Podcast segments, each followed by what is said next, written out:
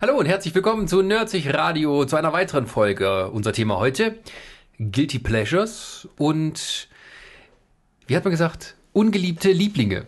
Genau. Also wir widmen uns heute Filmen. Filmen, von denen wir wissen, die sind scheiße, aber uns machen sie insgeheim viel Spaß, auch wenn wir es vielleicht nicht öffentlich zugeben, bis heute. Und Filme, die alle anderen toll finden, oder der Großteil, der Kritik, der Masse, was auch immer. Aber wir, für uns ist das nicht. Uns gefällt das nicht. Ja, sicher kontrovers. Und deswegen haben wir heute bei uns in der Runde Den Ronny. Und Resa. und mich, den Sascha. Und äh, ja, wir fangen aber an mit den etwas netteren Sachen, den Guilty Pleasures. Und äh, ja, wir haben uns, glaube ich, jeder zwei Filme rausgesucht. Ja. Und ähm, ja, wer möchte denn Anfang machen? Mach doch mal. Ja. Also ja, dann, dann fange ich an. ähm, ja, ein Guilty Pleasure von mir ist äh, die Mumie. Und zwar die mit äh, Brandon Fraser. Das ist doch eigentlich ein beliebter Film. Warum ist das ein Guilty Pleasure? Also wenn ich immer so die, die Meinung höre, äh, ist es, glaube ich, öfters so, dass der Film tatsächlich abgewatscht wird als, naja, geil ist er jetzt eigentlich nicht. so, ähm, wenn du den objektiv auch betrachtest, ist er auch nicht gut. Aber der gewinnt dadurch, dass Brandon, trashig. das, ja, ja, aber der gewinnt dadurch, dass Brandon Fraser einfach so eine super Leistung da drinnen abliefert. Der macht halt einfach Spaß da drinnen. Der ist so ein Anti-Action-Held, oder? Ja, er ist ein Maulheld auf jeden Fall. Actionheld wider Wille. Wenn du so willst, und wird da in eine, in eine Situation reingeworfen, wo er eigentlich gar nicht hin will. Aber er muss, weil er ja sonst, äh, also im ersten Teil ist es noch so, wo er, wenn er ja, also sonst wäre er halt quasi äh, erhängt worden, glaube ich. So war es doch, oder? Ja, ja. Er ist, glaube ich, Archäologe oder, oder, oder beziehungsweise, nee, nicht Archäologe, er ist Schatzjäger. Er war. er ist Brandon Fraser. Nein, er war, glaube ich, Soldat. War er irgendwie im pff, ägyptisch-britischen Krieg oder sonst irgendwas. Na, wie nennt man, er Ähm. war, war Legionär, oder? Glaube ich sogar. Nee, Also, wie man war- merkt, war Guilty halt Pleasures kennen sich auch viele Leute damit aus. er ist halt ein Typ, der zufällig in ein Abenteuer reinstolpert, wo er gegen eine wiedererweckte Mumie kämpfen muss. Genau, durch Zufall entdecken sie halt diese Ja, ja.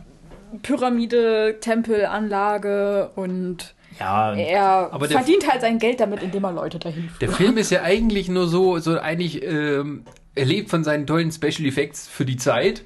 für die Zeit. Also wir reden nicht von Und der Zeiten. Rest ist eher, sagen wir mal, äh, Indiana Jones auf Slapstick. Genau, also so ein er nimmt sich absolut nicht ernst. Ähm, und das ist halt auch der größte Vorteil dieses Films. Du hast halt Brandon Fraser in seiner Rolle des Lebens, kannst du was schon sagen. und ähm, Abgesehen von dieser schönen Also Scrubs-Folge. auch äh, Ja. Rachel Weisz finde ich auch super. ja, Und ich Dies liebe... ist Daniel Craig. Ach, ist sie mit ihm verheiratet? Ja, ja. Na, gucke. Okay. Äh, und oh, wie, wie hieß ihr? Wer spielt nochmal ihren Bruder? Den finde ich auch super. Ja. Also du hast halt auch so, du hast halt auch so, du hast einmal Brandon Fraser der, als der, der Benny auch. als der lustige, als der lustige äh, äh, Actionheld sozusagen, Als wider Wille. Du hast halt äh, die Frau in Nöten, die die ganze Scheiße äh, quasi auslöst. Und dann im Endeffekt die Jungfrau ist, die gerettet werden muss, so wenn es halt so willst. Du hast ihren Bruder, den Trotteligen, aber der nur auf, auf, auf Profit aus ist. Objektiv, was ist denn der schlechtere Film? Van Helsing oder die Mumie? Na, Van Helsing. Was ist das für eine Frage? Weil es auch von Steven Sommers ist. Ja, pass auf, das Traurige ist an der ganzen Sache, ich weiß noch, als ich als Kind äh, äh, damals Van Helsing das erste Mal im Kino gesehen habe, fand ich den gut. Ah, so einer bist du. Und dann habe ich ihn, ja, als Kind, also das ist ja nur keine messbare Latte, ne? Und dann äh, äh, guckst du dir das halt irgendwann später nochmal an und, und naja. Also der, äh, Van Helsing ist äh, kein Film, der bei dir Guilty Pleasures auslöst, sondern nur Charme. äh, genau. Schade, dass ich mal, dass ich den mal als Kind gut fand, ja. Bei der Mumie ist es halt so, als Kind fand ich den klasse und ich kann mir den heute immer noch angucken, weil der klasse ist, weil der, weil der Hauptcharakter einfach viel gewinnt. So, dadurch funktioniert dieser Film für mich so gut. Was, was denkst du, warum gefällt der anderen Leuten nicht? Ich glaube, die kommen nicht damit klar, dass die Mumie dort so auf so amüsante Weise dargestellt wird. Und ich glaube, die, die wollten, glaube ich, dort eher so eine Art Horrorfilm haben, noch im Sinne von Mumie. Aber das sind halt eben viele von den älteren äh, äh, Generationen und wollten da, glaube ich, nicht so, so ein Slapstick, äh, äh, Ding. Mit so ein paar Horroreinlagen, weil da mal so ein Aber- paar verweste Mumien sind. Na, der, der, der Film ist aber halt auch so ein bisschen Kind seiner Zeit, muss man dazu sagen. 90er Jahre Action, ja. Action-Horror-Kram. Also, Horror in Anführungsstrichen. Ja, ja. ja, also man muss also sagen, wenn man den tatsächlich gesehen hat, wenn man jünger war, dann Da ist hat eine gute Zeit im Kino. Also es gibt schon ein paar Szenen, die gruselig bis ekelig sind. Ja, also ich sag mal, gerade hier, wenn die äh, Skarabäen sich da so unter der Haut lang Ja. fressen. Äh, ich, nachdem ich den das erste Mal gesehen habe, ich weiß nicht, war irgendwie zwölf, Das war, glaube ich, der erste Film, wo sowas so. mal vorkam, ne? Dass Ja. man sowas machen konnte. ja, Und, ja, die äh, haben sich da ja auch damals in den Making-ofs halt sehr damit gebrüstet, das zu schaffen, eben quasi so ein Skarabäus Ja, ja. unter der Haut Mhm. lang laufen zu lassen. Und äh, danach war erstmal so. War mal eklig als Horror, sagen wir es mal so. Ja. Aber auch, ähm, also generell die, diese Zusammenstellung von Charakteren war schon irgendwie super. Es sind alles irgendwo, äh, ja, so, so Archetypen, wenn man so will, die aber trotzdem alle irgendwo noch so, so ein bisschen so, so einen Twist drin haben. Also klar, Brandon Fraser als der coole Actionheld, der aber irgendwie trotzdem ein bisschen trottelig ist. Ähm, dann der trottelige Bruder, der letztendlich da doch noch den Tag rettet, weil er der Einzige ist, der halt diese Sprache der Hieroglyphisch lesen kann. Kann man auch Ähm. ernsthafter haben. Guck dir Stargate an. äh, Rachel Weisz halt als äh, Die auch ein bisschen tollpatschig Ma Ma ist. Madame, äh, als, als die Damsel in Distress, die aber trotzdem ganz schön austeilen ja, kann. ja, ja, ja. Und äh, Dann hast du noch hier, ich weiß jetzt nicht mehr die Namen von denen, du hast halt den, den, den hier im geheimen Orden kämpfenden äh, äh, Ja, genau. Ägypter. den, den Beduinen. Genau, dann hast du noch, dann hast du noch den, den, ähm, den komischen Führer, den sie mitgenommen haben im Ja, der- ersten Teil, der, der- dann also, der, der profitgeile Führer. Du hast halt den, den äh, Beduinen, der immer irgendwie so stoisch und geheimnisvoll, ist. aber alles noch Die 90er Jahre, als man Araber noch in einem guten Licht dastehen ließ. Genau. Und halt äh, Benny, die olle Sackratte, die für Geld alles machen würde. Und ich finde, du hast einen, einen bedrohlichen, Sup äh, Quatsch, Blödsinn, einen bedrohlichen Bösewicht, weil Ja. er hat nicht viel geredet, aber er war trotzdem als Bösewicht, war zumindest äh, bedrohlich und äh, Ja. auch auf Augenhöhe halt. Ja. Also er war jetzt nicht irgendwie der, Er, ja gut, unbesiegbar doch schon, kann, kann man noch so darstellen im Endeffekt, aber er war trotzdem irgendwie so, dass du halt, äh, du hast nicht auf die leichte Schulter genommen. Ja. Ja. das Gute dann, sagen wir mal, war, dass die ihn halt, ähm, man brauchte eine Weile, um ihn zu besiegen. Mhm. Also Ja. es gab immer einen Weg, wie er dann rauskam, selbst wenn er gekämpft hatte und so. Naja. Und das Ja. war dann schon ganz nett gemacht. und ich fand es auch schön, dass er halt nicht irgendwie als großes Ziel irgendwie die Weltherrschaft oder die Zerstörung der Welt hatte, sondern halt tatsächlich einfach nur da seine Freundin wieder zu beleben. Ja. Das ist, das ist irgendwie, finde ich, greifbarer als, oh, hier haben wir einen Superbösewicht und was, er- was will er die Welt zerstören? Naja, ich glaube, das, das hängt auch da, also warum die Leute nicht so mögen, ist, dass halt die Originalmumie halt ein richtiger Horrorfilm Ah. war. Mhm. Also der aus den 30er Jahren. Und äh, dass die Leute sicher, also die, die halt so die totalen Filmnerds sind, sagen, ah, das wir brauchen was nicht, nicht so eine halbherzige Parodie und so. So, jetzt haben sie hier ähm, Tom Cruise ähm, bekommen dieses Jahr. Jetzt sind sie auch nicht so zufrieden. Also, ne, was willst du schon machen? Ja, vor allem der Witz ist ja an der ganzen Sache, dass der, äh, äh, dass ich immer jetzt, also in meiner Erinnerung finde, dass bei der Mumie ähm, heutzutage die Schauspielerin, die die Mumie spielt, genauso aussieht wie die Dame, die damals hier diese An, An, nee, wie hieß die Prinzessin von ihm? Ich weiß es nicht mehr. Jedenfalls die Dame, die er wiederbeleben will, quasi Seine so Freundin. aussieht. Seine Ja. Freundin. Und ich bin mir nicht sicher, ob das, also es ist definitiv nicht dieselbe. Äh, ähm, Aber sie werden sich wahrscheinlich sehr da an ihrem Charakterdesign orientiert haben. warte mal, ich gucke gerade, wie die Dame hieß. Vielleicht kriegt man es ja noch. Also die raus. heutige ist Sophia Botella. Und Genau, die heute ist äh, Sophia Butella, die aber gerade äh, auch ein bisschen karrieremäßig abgeht. Patricia Velas Valake? Velasquez. Velasquez, ja genau. Hang Sung Hang Suma Namun, genau. die Dame halt jedenfalls, ja. Und ähm, Wir gucken gar nicht nach nebenher. Nur Nein, doch, überhaupt nicht. Wir wissen das alles. Wir sind super Nerds. Und das, und das Ding ist halt, du guckst den ersten, findest den ersten gut. Dann kommt, glaube ich, irgendwie ein Jahr oder zwei Jahre später kommt der zweite. Und du liest, The Rock Johnson macht mit. Also Dwayne The Rock Johnson. Und als Kind explodiert dir der Kopf. Und dann denkst du, boah, geil. Wenn das jetzt noch ein Wrestler mitmacht und der, hm, mein lieber Mensch, das wird cool. Und dann kriegst du mit, er ist der Bösewicht, wo der sagt, nee, das ist aber nicht so, ich will, dass er halt ist. Aber er funktioniert als Bösewicht irgendwo dann nicht ganz so gut wie im ersten Teil und die CGI-Tricks sind die aus der Hölle. Ein, ein, eine Frage, kam Scorpion King Er kam vor nach, oder, oder nach Mumie 2? nach Mumie Nach 2. Okay. Aber äh, ist das der zweite, ist das der, ist das hier dieser Effekt, der so unglaublich scheiße aussieht, wo der, so, The Rock so einem Halb-Skorpion Ja, genau. Ja, der in regelmäßigen Top Ten Listen der Ja. schlechtesten CGI-Effekte Exakt. aller Zeiten Exakt. Ja. Das Traurige ist an der ganzen Sache, dass sie ja eigentlich schon noch gute Effekte da drin haben, weil da gibt es eine Szene, wo sie, glaube ich, mit dem, ähm, mit so einem Luftschiff, Mit, Äh, mit diesem Wasserfall. ja, mit dem Ja. Wasserfall, wo die, wo die. Mumie quasi halt eben so einen Wasserfall heraufbeschwört und du wieder das Gesicht der Mumie hast. Das im ersten war es ja der Sandsturm und im zweiten ist dann dieser Wasserfall. Das sieht gut aus zu der damaligen Zeit. Dann hast du halt aber so eine Scheiße wie The Rock. der als Scorpion, äh, äh, Halbskorpion irgendwie Scorpion einfach scheiße aussieht.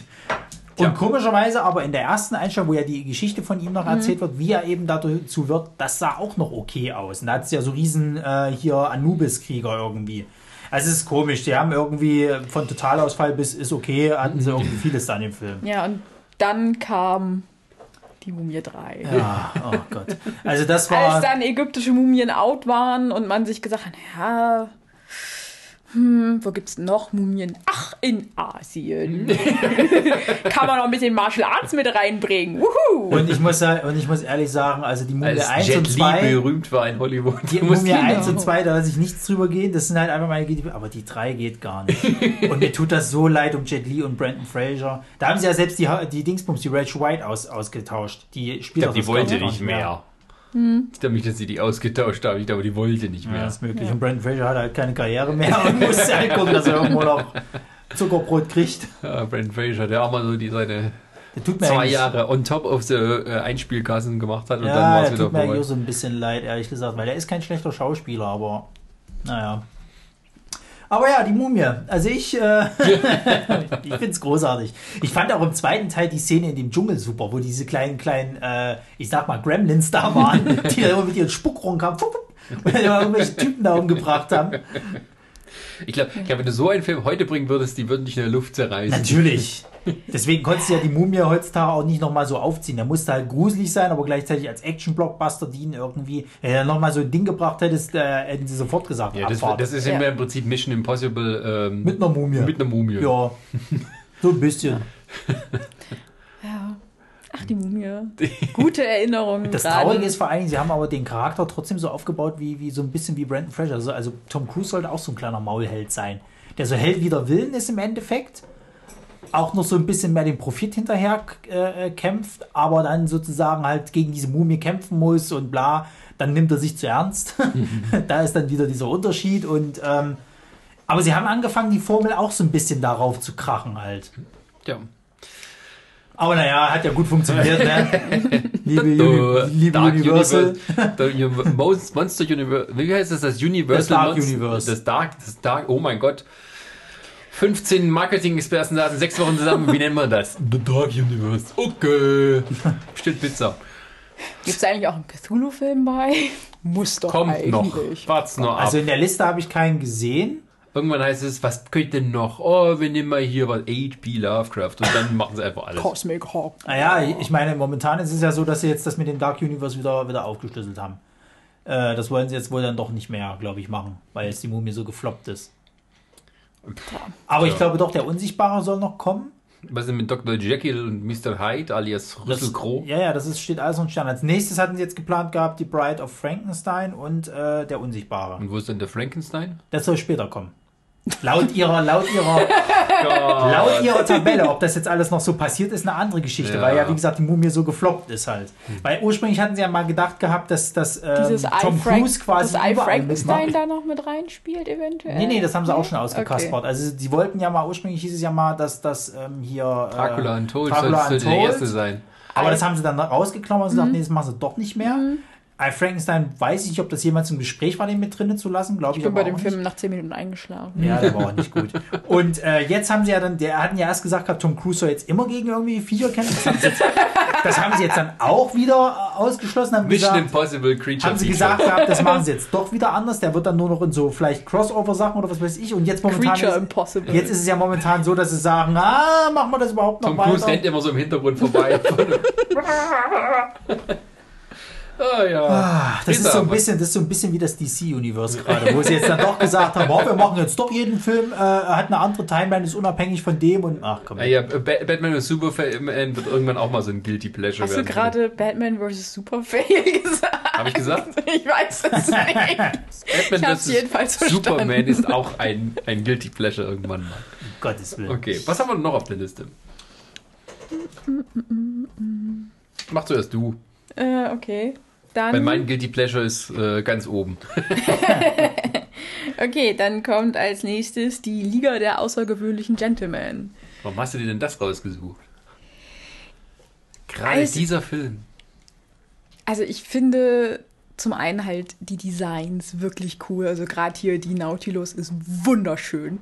Kann man jetzt sagen, was man will. Dieses Schiff ist eins der schönsten U-Boote, die man Film, jemals im Film gesehen hat. den Alan Moore äh, ge- gehasst hat und der auch die Karriere von Sean Connery beendet hat?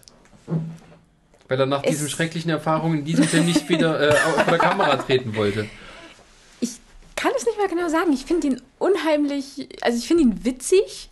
Ich mag irgendwie die Charaktere, die irgendwie alle total gaga sind, Aber er ist wenn man so ist. düster irgendwo auch. Ja, also er macht irgendwie so einen Spagat zwischen äh, düsterer Comicverfilmung und lustiger Comicverfilmung. Ja. Das, was man heute, äh, was es nicht gibt, sagen wir es mal so.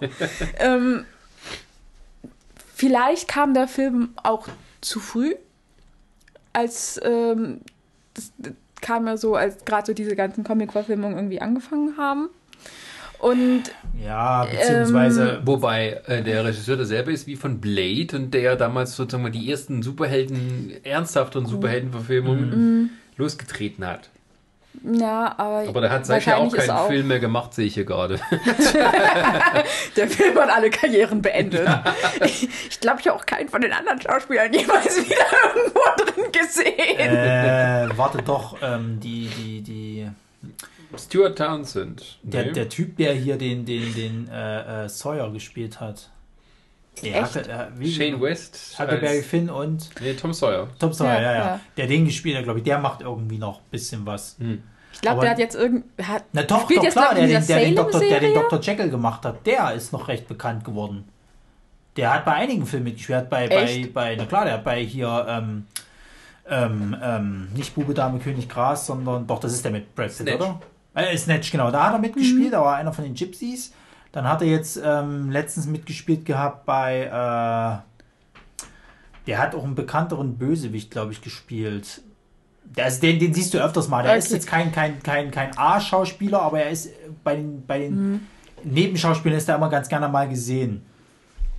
Ähm, ja, ey, die Liga der aussuchenden Gentlemen, ich finde den auch gut. Ich weiß, dass der auch tatsächlich so als kleine Geheimperle noch mit gehandhabt wird. Ich fand ihn furchtbar. Also ich muss mal ganz ehrlich sagen, als ich ihn damals im Kino gesehen habe, bin ich teilweise auch vor Freuden in die, in die Höhe gesprungen, weil der Dr. Jekyll einfach wie ein kleiner Hulk aussieht. Und der kleine Ronny stand auf den Hulk. Also jeder, der dann so überproportionale Muskeln hat und so, war bei Ronny schon im Herzen ganz weit mit oben. Stehst du auf The Rock, ne? Gibt es irgendwas, was du jetzt mal sagen willst? Hier so? Dass du auf große, muskulöse Männer und so stehst? Nö, ich finde es einfach, ich finde einfach, Warum die, nicht? ich finde einfach die Proportion Du cool. musst Also nicht lügen, wir sind eine offene Gesellschaft. wo wir, hätte, wo hätte tausend das Leute auch zuhören. gerne. Achso, geht's mir darum. Nein, ich finde einfach, ich finde einfach die, die, äh, äh, ich finde die äh, Zeichnung halt ganz geil. Wenn, wenn, wenn halt jemand, also ich mag zum Beispiel die, die äh, äh, Hulk-Zeichnung oder auch von mir aus The Tenth, wenn du es halt so willst, oder auch von mir aus halt andere äh, muskulöse oder Schon klar, schon klar. Mhm. mögliche Viecher. Mhm. Ich finde einfach diese Proportionen halt geil, weil das halt so unwirklich aussieht, aber Schon gleichzeitig klar, so, so, klar. so Am besten noch braun gebrannt in der Sonne vor Schweiß glänzen. Nee, das nur weiß Gott. Das finde ich eklig, ehrlich. Weil Du, red, du redest nicht nur. Ey, wir hatten das schon mal in einem anderen Podcast, wo wir sowas irgendwie um die Ohren gehauen, um rauszukriegen, ob ich vielleicht doch andere Gesinnungen habe. Aber pff. Leute, Nö, nö, es geht, da ging es um SM, jetzt geht's um nee, da war, glaube ich, auch- da war, glaube ich, auch so was ähnliches Thema. äh, Gut, aber kommen wir mal weg von Ronnys Bi-Interessen zurück zum Film. Wobei Liga der außergewöhnlichen Gentlemen, ich weiß gar nicht, ist das so ein großes Guilty Pleasure? Ich meine, der, der hat so ein bisschen irgendwie so, ähm, so ein Meh, ich glaube, Status. Der, der lief halt und der war nicht besonders erfolgreich, und, aber seitdem ist er so auch untergegangen irgendwie in der öffentlichen Wahrnehmung. Naja, sag oder? das nicht. Er gilt immer so als Geheimtipp. Findest er- du? Ja, klar. Gut, dann kriege ich das nicht mit. Nee, du magst den Film ja auch nicht so. Deswegen wirst du es Äh. wahrscheinlich ausblenden, denke ich mal. Aber, äh, na gut, ihn jetzt mit Avengers of Clay ist, ist vielleicht ein bisschen, ist vielleicht ein bisschen sehr Oh, das, das aber, auch als, aber als Team-Up äh, funktioniert der trotzdem schon ganz gut in diesen Man früheren muss, Zeiten. wer den Film Also- nicht kennt, man muss ja auch erklären, dass es darum geht, dass quasi alle möglichen großen Charaktere so Na, aus, Roman. aus äh, nochmal- literarischen genau. Werken. Ja. aus so Also- Science-Fiction, Gruselliteratur, also 19. bis Beginn des 20. Ja, Jahrhunderts halt treffen die, alle die, diese zusammen ähm, Ja. und machen so äh, Superhelden. Gothic Novels Genau. heißen sie. Also, genau, wer den Film halt nicht kennt, äh, diese Liga der außergewöhnlichen Gentlemen besteht aus Dr. Jekyll und Mr. Hyde. Also eine Person, klar. Genau. Ähm, Dann Mina Suvani, die. nee, Mina Harker heißt sie. Ach ja, wer war Mina Suvani? Das Das ist eine weiß ich Schauspielerin, nicht. oder? Du meinst Mina Suvari, Wer war das gleich? äh, die von American Beauty, die Blonde. Ach ja. Mina Harker, die. Äh, Frau, glaube ich sogar. Von, ja. von Dracula, die? Nein, nein, nein, die ist die Frau von. Heißt der Jonathan Harker? Also ja, die, Also- aber die Hauptfigur, Also also, der- die aber, weibliche Hauptrolle aus halt Dracula. eine der Bräute dann Ja. von Dracula. Genau. Äh, dann Was- haben wir noch Captain Nemo und Mhm. seine Nautilus. Wie gesagt, ein wunderschönes Design. Und, und John Connery als Quartermain, Genau. der so, glaube ich, äh, einer der Vorbilder für Indiana Jones war. Genau. Und dann gibt es noch äh, Tom Sawyer als. Warum auch immer. Britischen Geheimagenten, glaube ich. Amerikanisch. War es ein Ameri- amerikanischer? Er war Amerikaner. Ach ja. Sowas fällt aber auch nur Alan Moore ein. Ja, oder? na. Also ich, als ich Bild- glaube halt, da die, diese, ich kannte halt den Comic zu dem Zeitpunkt nicht, als ich den, als ich den Film zum ersten Mal gesehen habe und ich mochte auch einfach dieses Zusammenspiel dieser Charaktere. Genau, der Unsichtbare ist auch noch mit Ja, dabei. ja. Genau, der Unsichtbare ist Und- auch noch dabei. Ich und äh, Moriarty Ist der als, Böse. ja. als Bösewicht Ja, okay. Genau. finde ich irgendwie super. Also das war mal irgendwie was anderes. Es gab halt so diese einzelnen Filme, wann hier gibt's Dracula, hier ist der und auf einmal hast du die alle zusammen in einem Film und Ja, auch so Nebencharaktere vor allen Dingen. ja, Weil, wobei, das sind eigentlich alles Hauptcharaktere. wenn nicht alle. Na, also Dorian Mina. Gray ist ja auch ist- mit dabei. Dorian Ja. Gray ist ja auch mit dabei. Ja. So, der, hat ja, der aber ist ja. auch, der ist auch sein Hauptcharakter in seiner Ja, Geschichte. aber, aber ähm, würdest du Tom Sawyer als, als Hauptcharakter bezeichnen? ja, der hat eine eigene. Es gibt Huckleberry Finn und dann gibt es die Abenteuer von Tom Sawyer. Das sind zwei verschiedene Bücher. Ich habe die immer bloß zusammen im Kopf. Ja, das ist Blödsinn. also in den äh, Huckleberry Finn-Geschichten, da geht es halt darum, dass Huck mit äh, einem der Schwarzen äh, abhaut aus diesem Dorf und dann wird halt ja, die, diese Jagd da nach denen gemacht. Und äh, Tom Sawyer ist halt das, das Arschlochkind aus dem Dorf. Das halt äh, die ganze schlau. Zeit. Ja, er ist gerissen, sagen wir es so Gerissen. ähm, der halt so, ich sag mal, die anderen für sich arbeiten lässt. Und dass sie es halt freiwillig machen und ihn dafür auch noch bezahlen. Tom Sawyer und Huck Finn waren das Romane, aber die haben. Waren die im gleichen Roman mit drin oder im Roman Ähm, sind die also, sie, sie, sie, tauchen, also sie tauchen, äh, wenn man so will, sie spielen im gleichen Universum, sie spielen auch in der gleichen Stadt. Aber ähm, Nur in den sie- Verfilmungen hat man die halt gern zusammengenommen. genau, so als also sie Freunde. ähm, tauchen auch jeweils in den Geschichten des anderen mal auf. Hm. Also gerade, ähm, also in, in, in der Geschichte von, von Huck kommt Tom, glaube ich, nur ganz kurz vor, aber in den Geschichten von Tom Sawyer ist, weil die zwei sind halt beste Freunde. Ja. So. Ich erinnere an die Simpsons-Folge, wo, wo Bart und, und Nelson die zwei waren halt quasi. Und dann zum Schluss wurde so dargestellt, äh, dass sie, dass sie halt eben äh, äh, nicht gekriegt wurden, aber dann haben sie quasi ihre, ihre lächelnden äh, Leichen quasi in so einen Sarg getan. ja, aber die Liga der außergewöhnlichen Gentlemen war auch so, ein, so eine ich weiß nicht, ich fand den auch stückweise war das schon hart. Also gerade die Szene mit, mit, mit Dorian Gray, wo er sich dann so langsam dieses, dieses, äh, als er dann auch in der Romanreise ist, quasi sein eigenes Bild anguckt und dann so langsam verwest. Das ist schon widerlich. Ähm, die, die äh, Mina ist quasi äh, eine sehr dunkle, äh, dunkler Charakter. Auch Nemo wird so ein bisschen Düsternis reingehauen. Ja, diese. Also der. Der hat schon so einen düsteren Unterton, das kann man schon Ja. sagen. Er ist kein weichgespülter Und ich sag mal, Superheldenfilm, wenn du es jetzt so willst, irgendwie, aber er. weil, weil die alle auch, vielleicht. auch so gesehen ja nicht wirklich Superhelden sind. Nee, Sondern, wenn man so will, äh, Leute mit besonderen Fähigkeiten. Ja, aber er wird ja trotzdem als, als Superhelden. Außergewöhnliche Gentlemen. Aber er wird ja trotzdem als. Superheldenfilm gehandhabt, glaube Ja. ich. So, deswegen. Und das sind ja theoretisch eigentlich alle, die haben ja alle so ein bisschen auch Dreck am Stecken, kannst du eigentlich sagen. Außer Ja. Quarterman, da bin ich mir jetzt nicht so ganz sicher. Wobei den ja eher die Schuld auffrisst, dass, dass seine, seine Frauen und, und ich glaube, der eine Sohn von ihm irgendwie alle tot sind. Und er halt Mhm. einfach nicht sterben kann, weil er ja in Afrika quasi dann mal von so einem Schamanen gesegnet worden ist. Ähm, Ja. Ja, also ich fand den Film großartig. Ich, ich, äh, das ist halt, das ist halt tatsächlich so, den kann ich mir immer wieder mal angucken. Der nervt mich nicht oder, oder langweilt mich, sondern du hast halt immer eine gute Zeit, wenn du dir den halt anguckst. Ja. Und ähm, ich kann aber auch verstehen, wenn viele sagen, oh, der ist langweilig. Ja, weil, der, der, hm, ich, ich gebe ja auch zu, der Film hat auch irgendwo seine Schwächen. natürlich. So. Äh, und ja, es ist halt auch für viele Schauspieler und Regisseure nicht so gut ausgegangen. Aber ja, ich, wie gesagt, Guilty Pleasure Film. Oh. Okay. Gut. Ähm, das bin ich dran. Mein, mein Titel, das ist alles äh, Kinderkram, was ihr bisher gebracht habt. mein Guilty Pleasure Film äh, ist äh, Showgirls. Ein Meisterwerk von Paul Verhoeven, der ähm, nach seinen großen Erfolgen mit Robocop und Basic Instinct und so weiter gedacht hat, wie kann ich das noch toppen? Und hat eine sehr wichtige Coming-of-Age-Story geschaffen, um eine junge Frau, die nicht weiß, wohin mit ihrem Leben und sich denkt, ich gehe als Showgirl nach Las Vegas und sie muss dort all die schrecklichen Dinge erleben auf dem Weg zu einer großen Showkarriere. Hat die da danach nochmal eine Rolle gekriegt? Ja. Also eine ernstzunehmende? Ja, sie hat in einem Film, glaube ich, von Diane Keaton mitgespielt, die sie da besetzt hat, auch ein bisschen aus Mitleid, weil sie ihr zeigen wollte, dass, dass, dass er trotzdem eine gute Schauspielerin ist. Ja, ja. Hat ja gut geklappt, ne? Also der Film ist ähm, äh, auch sehr Kind seiner Zeit, stammt aus der Feder von äh, demselben Autor wie Basic Instinct, der auch andere große Meisterwerke dieser Art gemacht hat. Ähm, und ähm, der war damals, äh, Joe Esterhaas heißt er, ähm, war damals einer der bestbezahlten Drehbuchautoren in Hollywood.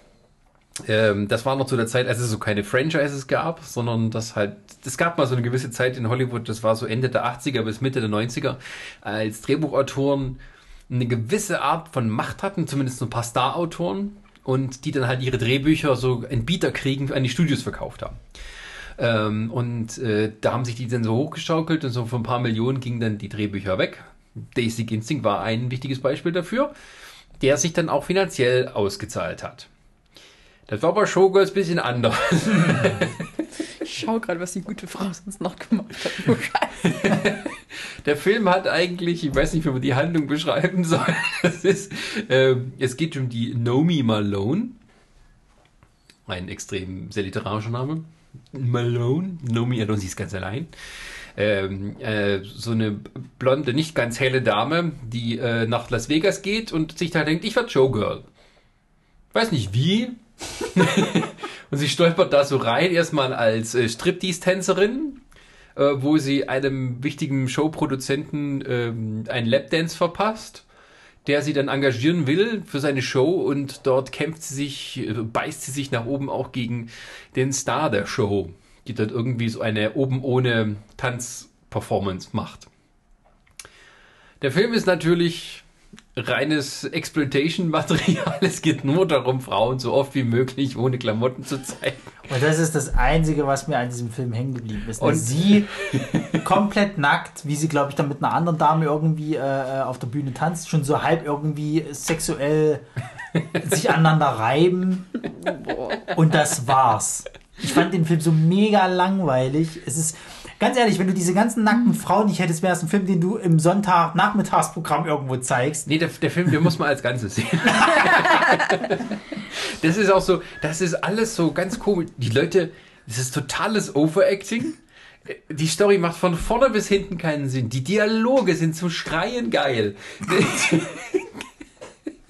Und es ist so, das fängt schon so damit an, dass die, die, äh, die, ähm, die, die Naomi Malone spielt, die hat ja vorher in dieser Serie da, äh, Saved by the Bell, ich weiß nicht, wie sie jetzt äh, auf Deutsch hieß. Äh, ja, ja, ich weiß auch, was du meinst. Genau, das war so eine Comedy-Serie, um so, Ja. so eine Art Disney, vor Disney Channel, Disney Channel mäßig. Ja. Ähm, da war sie so das Heimchen, so die nette Unschuldige. Und die hat so dann halt völlig gegen ihr Image diese Rolle angenommen. Boah, ey, wie viele, wie viele Typen, die damals diese Serie geguckt haben, auf diesen Charakter standen, sich dann ins Fäustchen gebracht, oh, die nackt, jetzt geht's aber los.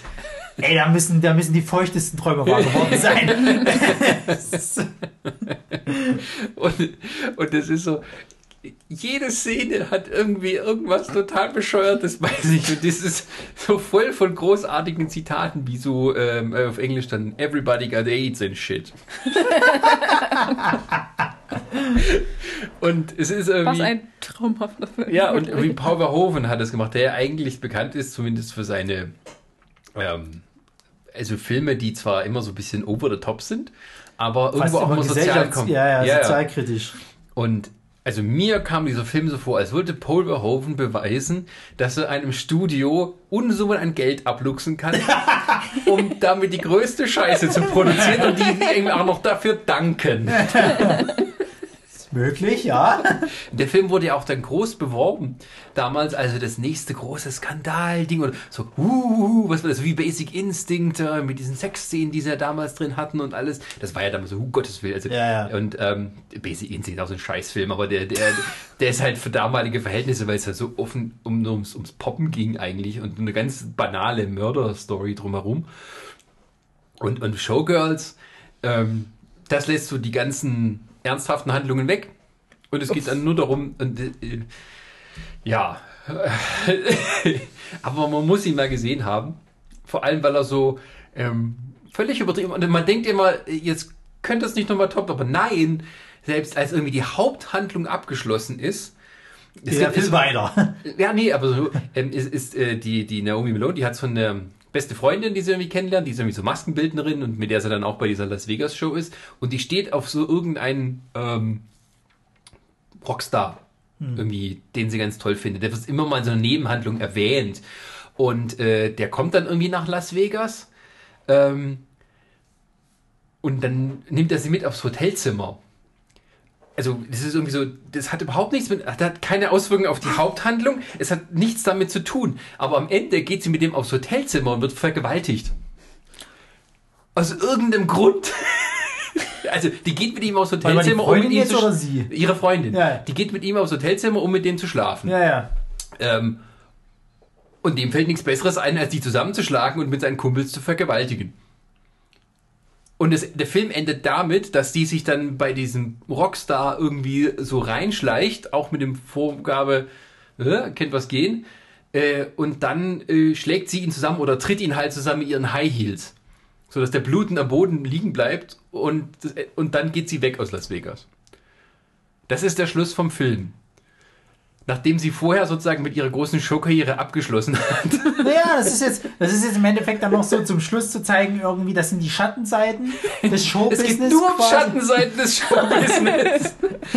da geht es irgendwie darum, dass äh, nachdem die halt mit diesem Lapdance gemacht mit dem Produzenten, der ist mit dem Star dieser Show, die irgendwie eine Schauspielerin sein soll, die jetzt eine oben ohne Tanzshow macht, wie es halt Schauspielerinnen so machen Natürlich. in Las Vegas. Klar. Ähm, und die wird eine Tänzerin davon.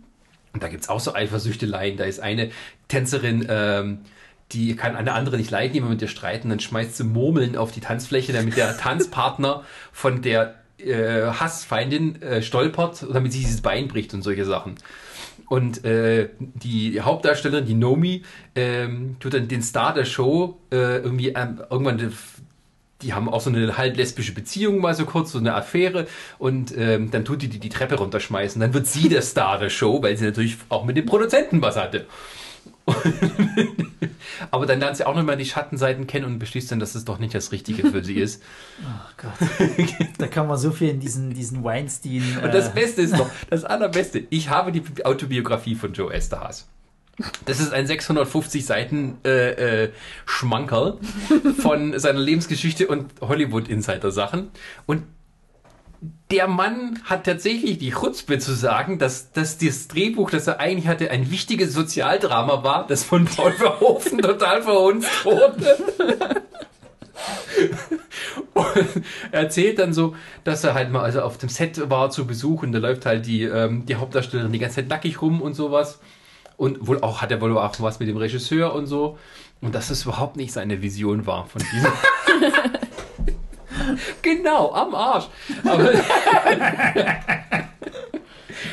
also, es ist ein Wunder, dass dieser Film mit diesem Budget überhaupt produziert wurde. Es ist ein, also ich kann es nur empfehlen, den unbedingt zu gucken. Es ist ein, ein herrliches ähm, Camp Festival. Das Traurige ist ja vor allem auch immer, wenn du den Namen Showgirls irgendwo nennst, es gibt immer irgendwelche Filmfreaks, die sagen, ja, den kenne ich. Von dem habe ich gehört, den habe ich sogar schon mal gesehen. Das ist das Traurige, weißt du, dieser Film ist eigentlich eine, eine, eine ja wirklich, man schämt sich eigentlich, das Ding mal gesehen zu nö, haben. Nö, nö, Ich gucke das immer gerne. Du vielleicht nicht. So. Aber jeder schämt sich irgendwie. Den meisten bleiben nur die Nacktszenen hängen, die ja eigentlich den ganzen Mir nicht. stimmen. Mir nicht. Das ist einfach, Und jeder Das ist halt das sagt, nette Extra. Das Ne? Geile ist, es sind auch viele Schauspieler dabei, die vorher noch so im Fernsehen so nette Onkelrollen hatten und sowas und die jetzt mal in dem richtigen Film so als richtige dreckige Schweine auftreten wollen. Allein dieses, Ah. dieses Casting am Anfang für die Show, wo halt irgendwie so. Da kommt dieser Typ, der vorher in so einer Anwaltsserie den, den guten, netten, verständnisvollen Chef gespielt hat. Und äh, so, dann geht's halt darum, äh, los, Titten raus, also von wegen. Seine oben ohne Show. Und dann, natürlich passiert das dann. Und dann verteilt er ähm, Eiswürfel an die Frauen, damit die sich die Nippel steif machen. Also- so als ersten Test, ob sie es überhaupt mitmachen. also mal ganz ohne Spaß, ne? Aber es Showgirls ist so ein bisschen auch für Leute, die auch offen zugeben, sie stehen auf Softpornos, oder? Und, und würden die dann beim Namen aufzählen, was sie so. Ich weiß nicht, für wen dieser Film ist. Das ist, das ist ein Film ohne Zielgruppe. Kein Mensch kann da reingehen und sagen, das ist genau das, was ich immer sehen wollte im Kino. Mein Gott. Aber es ist ein Riesenspaß. Vor allem, weil diese, diese Schauspielerin, das fängt schon irgendwie, die hat immer so Wutausbrüche. Aus irgendeinem Grund ist die halt so total, äh, äh, tut die immer gleich auf 180 machen. Warte mal, jetzt im Film oder sie selber Im Film. privat? Also Also, ich weiß nicht, was für eine Entscheidung dahinter stand, die so darzustellen. Ähm, da, da wird die von irgendeiner Tante, also von ihrer besten Freundin, wird die auf Pommes eingeladen. Sie regt sich wegen auf und schmeißt erstmal alle Pommes in die Luft. Was für ein Arschloch. Und die Freundin, die Freundin bleibt trotzdem bei ihr, lässt sie bei sich wohnen. Ah, das ist so ein bisschen The Room irgendwie mit Nacktszene.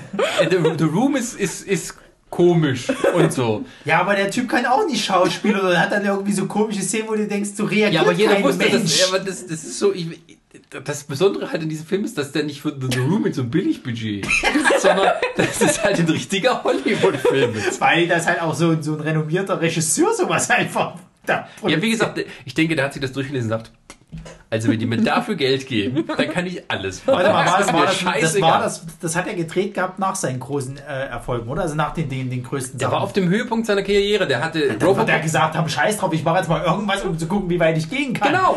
Das ist- Der hatte, das kam nach Robocop, Total Recall und Basic Instinct. Danach kam dieser Film. Alles klar. Kann dann auch noch irgendwas von ihm. Ähm, ähm, äh, Dings, Starship Troopers Oh. und äh, Hollow Man. Und dann ging er zurück nach Holland und hat dort irgendwie, wie heißt das, Little- äh, Black Book oder sowas? Als Black Book? Nein, warte. Nee, Das ist Nazi-Drama. Achso, nee. Also Paul Verhoeven ist ein guter Regisseur. Ja, aber- klar. Der, Black Books ist die britische Serie. die Nicht Black Box, Black Book. Nein, Irgendwas nein, mit- nein, nein, Black Books. Das ist äh, eine britische Serie, auch super lustig. Okay. Ja, aber äh, Showgirls sollte bei keinem, ähm, ja, kaufen muss man es nicht, aber man kann. Wenn man es mal, wenn man's man mal irgendwo sehen Ja, vor allem kriegt man kann. nirgendwo. Das weder auf Netflix noch auf Amazon Prime oder so. Die wissen alle, dass der scheiße ist. Der Film hat 45 Millionen Dollar gekostet, das 1995. Das ist unglaublich. Das ist wahrscheinlich ein Film, der heute Dabei 120 braucht man doch Millionen. wahrscheinlich nicht allzu viel Kostüme, so wie du ihn beschrieben hast. Aber das ist auch sowas, ne? Also ich meine, äh, es gibt beschissenere Filme, wo du halt nicht mal nackte Haut siehst irgendwie. Äh, da kriegst du wenigstens noch ein bisschen was für dein Geld geboten. Ähm, genau, und der hat, äh, das war, genau, das Ding war, der war ab 18 oder halt NC-17. Da muss er ja, ich meine, du liest dich die ganze, äh, die ganze Ja, aber Zeit das ist nackte Frauen. ja, aber das ist ein Hollywood-Film, das es tatsächlich annimmt. Hier steht aber bei Wikipedia, dass er tatsächlich 100 Millionen durch äh, Videoverleih gemacht hat, aber nur 38 Millionen im Kino.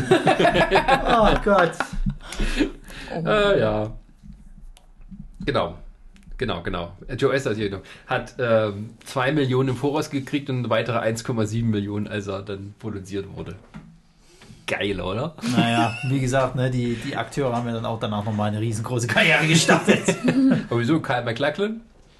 ja, aber ansonsten die Hauptdarstellerin nicht. Also, Nö, die, die, so ein bisschen wie die der Sargnagel noch gewesen. Ja, das war das. Die hatte gedacht, die wird ähm, was macht was Riskantes und das ist völlig nach hinten los. Ja, das hat ja schon immer funktioniert in Hollywood, sich komplett auszuziehen äh, in einem Film, äh, um dann die mega Karriere zu starten. ja.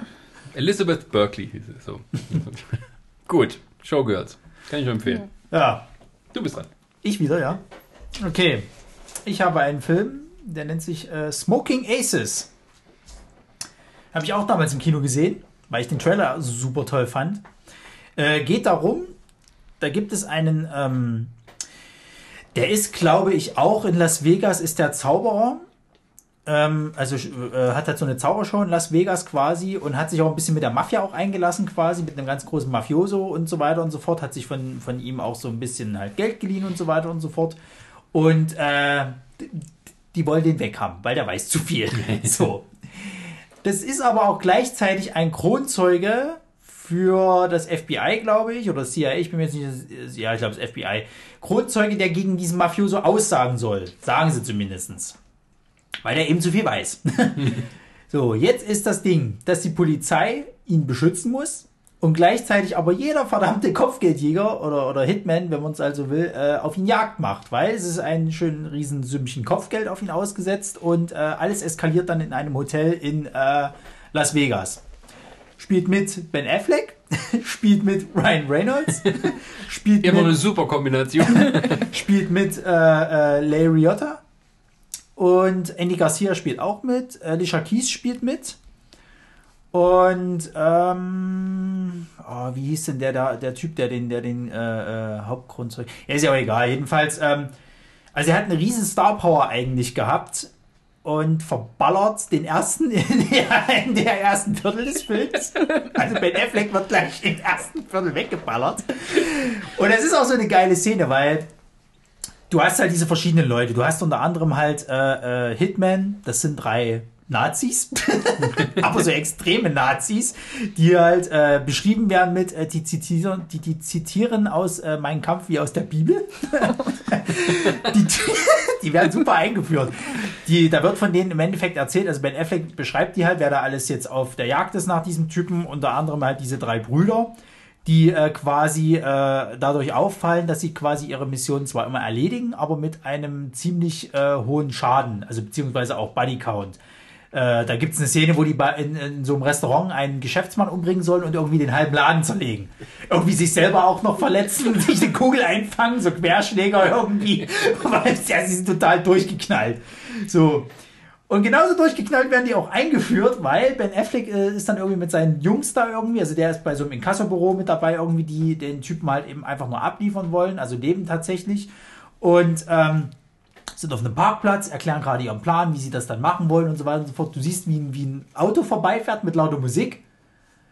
Er erklärt weiter, das Auto kommt wieder zurück, äh, äh, Scheiben gehen runter und die drei werden einfach mal über den Haufen geschossen. Und damit hat sich Ben Affleck erledigt. und dann gibt es noch so eine schöne Szene, wie einer der drei dann eben quasi mit dem toten Ben Affleck quasi so mit Mundpuppenbewegung quasi so, so spricht im Sinne so, er vergibt ihm, was er gerade getan hat. Er war halt alle gerade am falschen Ort zur falschen Zeit.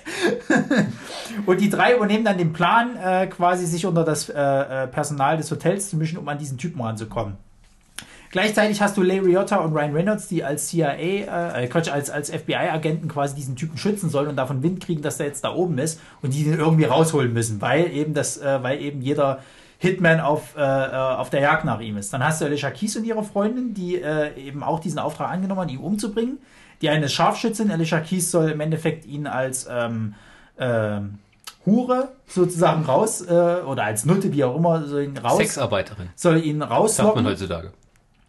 Du hast ähm, einen Typen, der, der äh, ähm, sich äh, auf Verkleidung spezialisiert hat quasi und dann und dann äh, Ich hab schon, komm schon gar nicht mehr mit. Warum ist ein Film, der so durcheinander ist, nicht Ey. bekannter?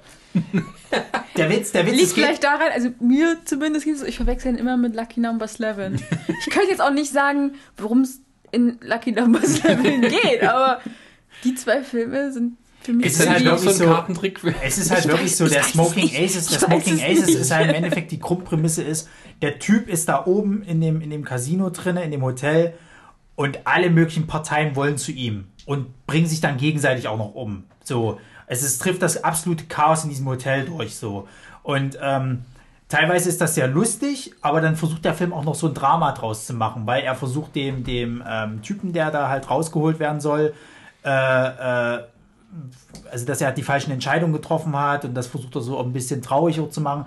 Für mich funktioniert das tatsächlich gut. Also ich kann das auch nachvollziehen. Er fängt dann an, irgendwie dann total depressiv zu werden und will sich eigentlich das Leben nehmen. Dann gibt es noch einen netten Endtwist, den viele nicht äh, kommen sehen tatsächlich. Ich spoilere das jetzt einfach mal, weil der Film ist auch alt. Ähm, der Typ ist im Endeffekt eigentlich der Sohn von diesem Mafia-Boss und soll vom, vom FBI rausgeholt werden, weil er das Herz spenden soll, um den Mafia-Boss am Leben zu halten, weil der Mafia-Boss nämlich ein ehemaliger verdeckter FBI-Agent ist, der die Seiten gewechselt hat, eben zu viel vom FBI weiß und auch eben zu viel natürlich von diesem Mafia-Ding weiß und das FBI will diesen, dieses Fossil retten. So. Und um das zu erreichen, sterben halt einfach mal unglaublich viele Menschen. Unter anderem auch der Partner von, von Ryan Reynolds, also Larry Liotta, wird halt äh, im Zuge dessen auch erschossen. Und weil ähm, am Ende ist es halt so, dass er halt, äh, dass sie ihn halt rausholen tatsächlich, dann diese Operation vorbereitet werden soll. Es wird auch die ganze Zeit in dem Film von einem Schweden erzählt, wo sie auch erst alle dachten, das ist ein Hitman. Nein, das ist ein schwedischer Arzt, der eben diese Operation durchführen soll. Und äh, Ryan Reynolds äh, ist, entsch entscheidet sich am Ende quasi dann das Leben beider zu beenden, indem er halt einfach mal die Maschinen von beiden abstöpselt und damit hat sich das Thema erledigt. Und damit auch gleichzeitig noch kündigt. Was äh, eine starke Szene ist. Also das Ding ist halt, der Film suggeriert vom Trailer, dass es eine super äh, äh, chaotische Komödie wird. Aber im Grundton ist es eigentlich schon eine Art Drama beziehungsweise Tragik eigentlich, die da mitspielt. Und das ist halt das, was vielen Leuten sauer aufstößt, weil dieser Film so chaotisch ist und so durchgeknallte Charaktere hat, also nicht quasi auf ernst zu nehmen ist und das aber diesen, diesen Spagat versucht zu machen. Für mich hat das funktioniert, für viele eben nicht. Und äh, der Film muss doch noch relativ viel eingespielt haben, dass sie nämlich sich entschieden haben, einen zweiten Teil zu machen. und, der zweite, und der zweite Teil ist deutlich lustiger tatsächlich, auch weniger ernst zu nehmen. Der spielt dann nämlich vor den Ereignissen des ersten, des ersten Teils und hat auch nur einen einzigen Charakter, der äh, nochmal vorkommt quasi, der ähm, also den seine Geschichte haben sie komplett umgearbeitet, weil der wird Es wäre ja sonst auch völlig zu teuer geworden, die ganzen Nee, der, Leute hat nochmal eigentlich, zu der hat eigentlich eine beauftragen. dämliche Rolle, wenn du so willst, weil er ist eigentlich nur ein Handlanger von dem Typen, der da rausgeholt werden soll, der, äh, der erschossen wird. Und im, in dem Prequel, also in dem zweiten, da stellt sich heraus, dass er auch nur ein verdeckter Ermittler war. Das ist also totaler Schwachsinn. Den zweiten Teil brauchen wir auch nicht zu kennen. Der zweite ist echt, der spielt in einer Bar, wo sich auch alle über den Haufen schießen, weil da verschiedene äh, Auftragsmörder zur falschen Zeit am falschen Ort sind. Ähm, der ist auch wesentlich dämlicher. Der erste funktioniert aber für mich immer noch relativ gut. Leider sehen das nicht alle so. ich finde auch Ray, Ray, Reiner, äh, Ray Reynolds äh, super. Ryan Reynolds. Ryan, Der halt. Ryan Reynolds finde find ich auch super, weil der, weil der tatsächlich halt am Anfang noch so ein bisschen so diesen typischen Maulhelden spielt, aber dann relativ schnell ernst wird. Ray Liotta spielt super. Andy Garcias ist, ist, äh, äh, spielt auch gut als FBI-Chef, weil er so, so ein falsches Spiel halt auch mit den Leuten spielt. Ähm, ich finde den, ich muss jetzt rausfinden, wie der Typ heißt. Ich finde den Typen, der, der äh, quasi den, den Typen, also den, den Der Typ mit dem Typen. ja, der den, der den, äh, Sei, sei mal ein bisschen präziser in deiner ich Sprache. komme halt nicht auf den Namen an, wie der, wie der heißt. Ich muss dazu nachgucken. Ähm, Der Dings. Der Dings. ja, Der der, der, den Sohn des. Mafia, der den Sohn des Mafia-Bosses halt spielt. Aber wir können sagen, äh, Ben Affleck hatte schon immer ein Händchen für besondere Rollen. Ben Affleck ist zum Beispiel für mich der Einzige, der dort total äh, äh, äh, verhauen wurde. Und zwar ist das, genau, Jeremy Piven als Piven. Buddy Aces Israel. Das ist der Typ, der rausgeholt werden muss. Jeremy Piven. Genau. Und der spielt auch gut. Der spielt wirklich gut da drin. Also äh, ich er spielt am Anfang so, er spielt so dieses, dieses selbstverliebte Arschloch, der halt alles kann. Der halt, der wird auch so eingeführt als, als trotteliges Arschloch, der einfach sich zu viel rausgenommen hat und jetzt bei der Mafia einen schweren Stand hat. Ähm, der spielt das wirklich gut, indem er dann irgendwann auch diese Reue zeigt, dass er eben zu viel hat äh, äh mitgehen lassen. Ich meine, er ist dann, er, er sein, sein Anwalt versucht die ganze Zeit mit dem FBI einen Deal auszuhändeln, quasi, dass er weiter in dieses Zeugenschutzprogramm kommen darf. Und am Ende ist es halt so, er muss seine ganzen Männer verraten und äh, an, an die Polizei abgeben quasi. Und das macht der eine äh, Bodyguard von ihm nicht mit, der sich dann auch irgendwann dazu eigentlich entscheidet, ihn umzubringen, lieber und auszuliefern, anstatt dann dafür für ihn in den Knast zu gehen. So, also das, das ist schon ganz, ganz gut gemacht. Die machen auch fast alle machen halt auch so, auch Alicia Keys ist gut in ihrer Rolle. Also die, die, die Das war ihre einzige äh, Schauspielrolle, oder? Nee. Also ich kenne jetzt keine weitere. Warte, warte, warte, lass mich kurz gucken. Ich glaube, die hat, die hat noch ein paar andere Sachen. Also die hat, die hat auch mal Ausflüge versucht in, in, in äh, im Film, aber hat es jetzt nie durch, komplett durchgeschafft. Aber die spielt auch nicht schlecht. Also wie gesagt, ich finde gerade den, den, den, den zweiten Teil des, des Films sozusagen, der dann mehr so auf Drama geht, halt, ist schon noch gut gelungen. Äh, ich kann aber verstehen, warum viele Leute den nicht mögen, weil dieser Spagat zwischen erst Comedy, totalem Chaos und so und dann immer mal äh, Richtung Drama zu gehen, das kann schon nerven. Gerade weil du halt vom Trailer was komplett anderes erwartest eigentlich, was da, weil der Trailer suggeriert dir, dass du jetzt hier im Endeffekt einen Chaosfilm siehst, wo halt ein Typ äh, äh, versucht wird zu erreichen und alle möglichen Kunden sich gegenseitig versuchen umzubringen dazu. Und du hast dann eben noch diese, diese äh, total durchgeknallten Charaktere. Äh, ich gucke den mir immer wieder gerne an, muss ich ganz ehrlich sagen. Und er hat super lustige Szenen. Also es äh, gibt auch eine Szene von der Truppe von Ben Affleck überlebt ein einziger Polizist oder Ex-Polizist, wenn du so willst, der dann Jagd macht auf diese drei äh, äh, Nazis, die da irgendwie versuchen, da dieses Chaos zu stiften. Und er wird dann irgendwie äh, von, so einer, von so einer älteren Dame aufgelesen und wird dann gesund gepflegt, äh, ganz äh, kurz in diesem Zuge. Und ihr Sohn ist halt so, so, ich glaube, geistig zurückgeblieben oder behindert. Und der äh, äh, macht ihn die ganze Zeit dumm und versucht ihm anzumachen irgendwie und beleidigt ihn dann äh, in einer Szene halt die ganze Zeit und kriegt dabei halt einen Ständer. und das ist, das ist so, das kannst du auch rauslassen, aber es unterstreicht wieder so, wie, wie abgedreht dieser Film teilweise halt auch ist.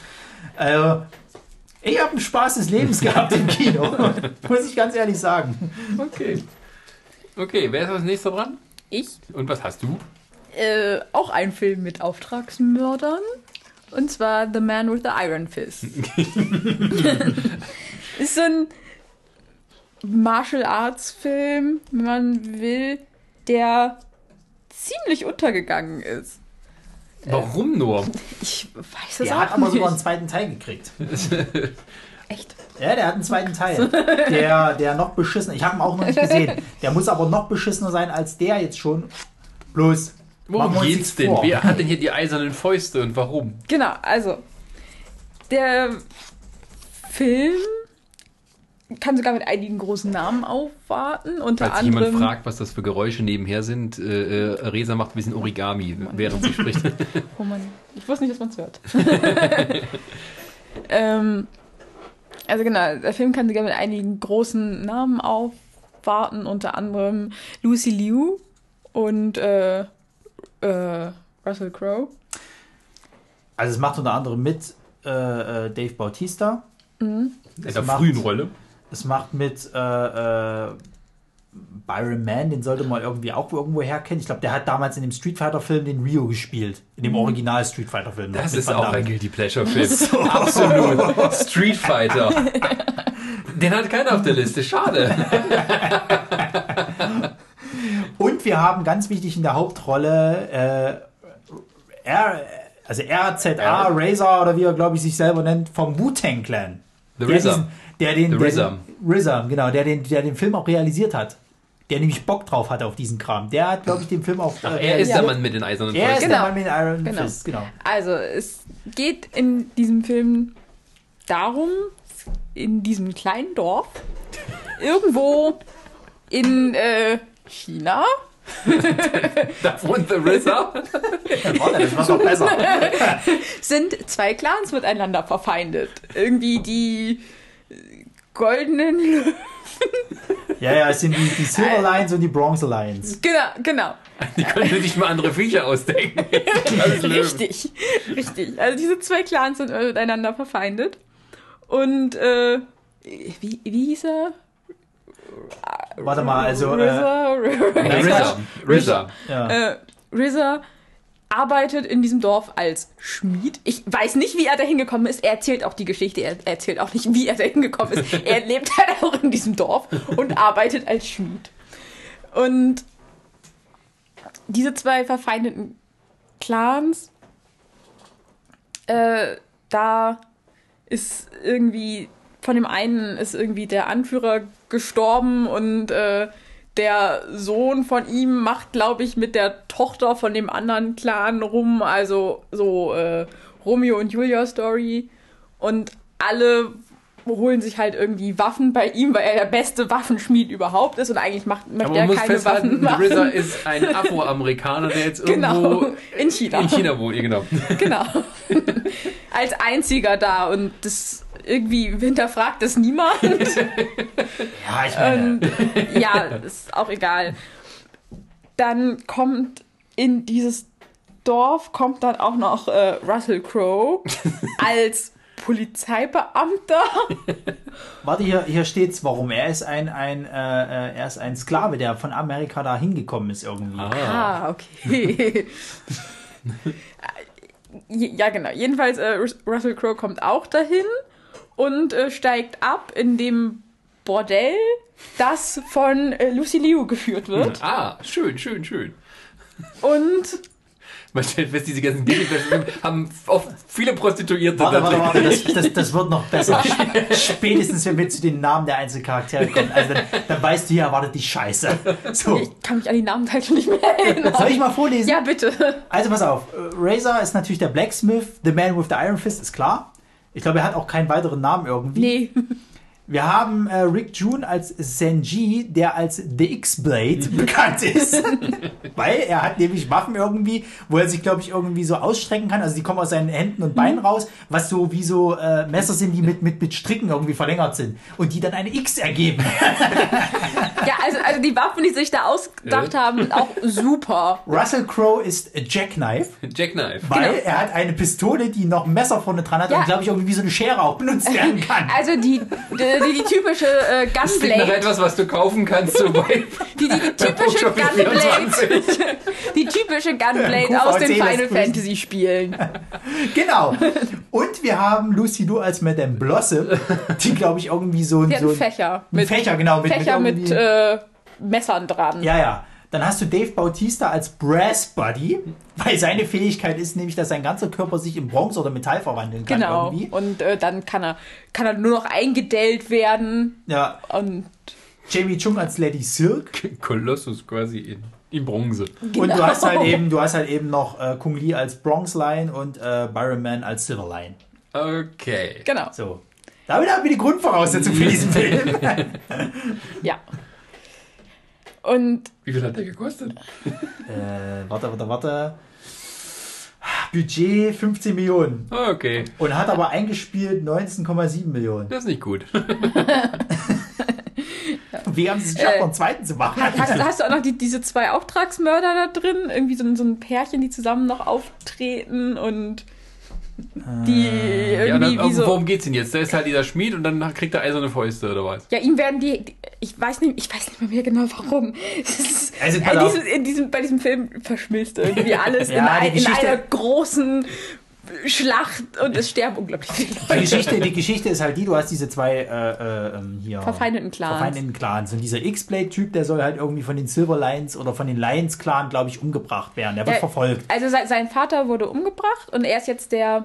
Oberste von seinem Clan Genau, er halt. soll den jetzt übernehmen. Genau. Und das wollen halt, will der andere Clan. Der, nicht. der Lions-Clan halt nicht so. Genau. Dann hast du halt äh, äh, ihn als, als, als ähm, Schmied, der einfach nur zwischen die Fronten gerät. Weil und- er, glaube ich, für den X-Blade-Typen Er hat Waffen, glaube ich, für ihn gemacht irgendwie. das Zeug geschmiedet hat. Ja, ja. Und dadurch, um, ihm- Alles um an quasi eine Strafe, zu, um ihm eine Strafe aufzuerlegen, haben, hat quasi der Lions Clan in ihm die Hände, also die Arme abgehackt. Genau. So. Und ich Zwischendrin hast du weiß dann nicht halt. wie, aber er schmiedet sich dann halt. er Sein ist dann, Stümpfen. nein, er ist dann mit Hilfe, mit Hilfe, mit Hilfe von, der wird ja von irgendjemandem gesund gepflegt und mit Hilfe von denen quasi äh, äh, schmiedet er diese zwei Arme. genau. Und dann hat er einfach nur Eisenfäuste! die er bewegen kann. Ja! Wie funktioniert das anatomisch? Vor allem macht er mit denen halt einfach richtig den Schaden. Der ist auch, er ist- kann auch kein gutes Kung Fu oder sonst irgendwas. Nee, er es wird, einfach nur es drauf. wird suggeriert, dass er trainiert worden ist äh, von jemandem, also von so einem Kung Fu-Lehrmeister.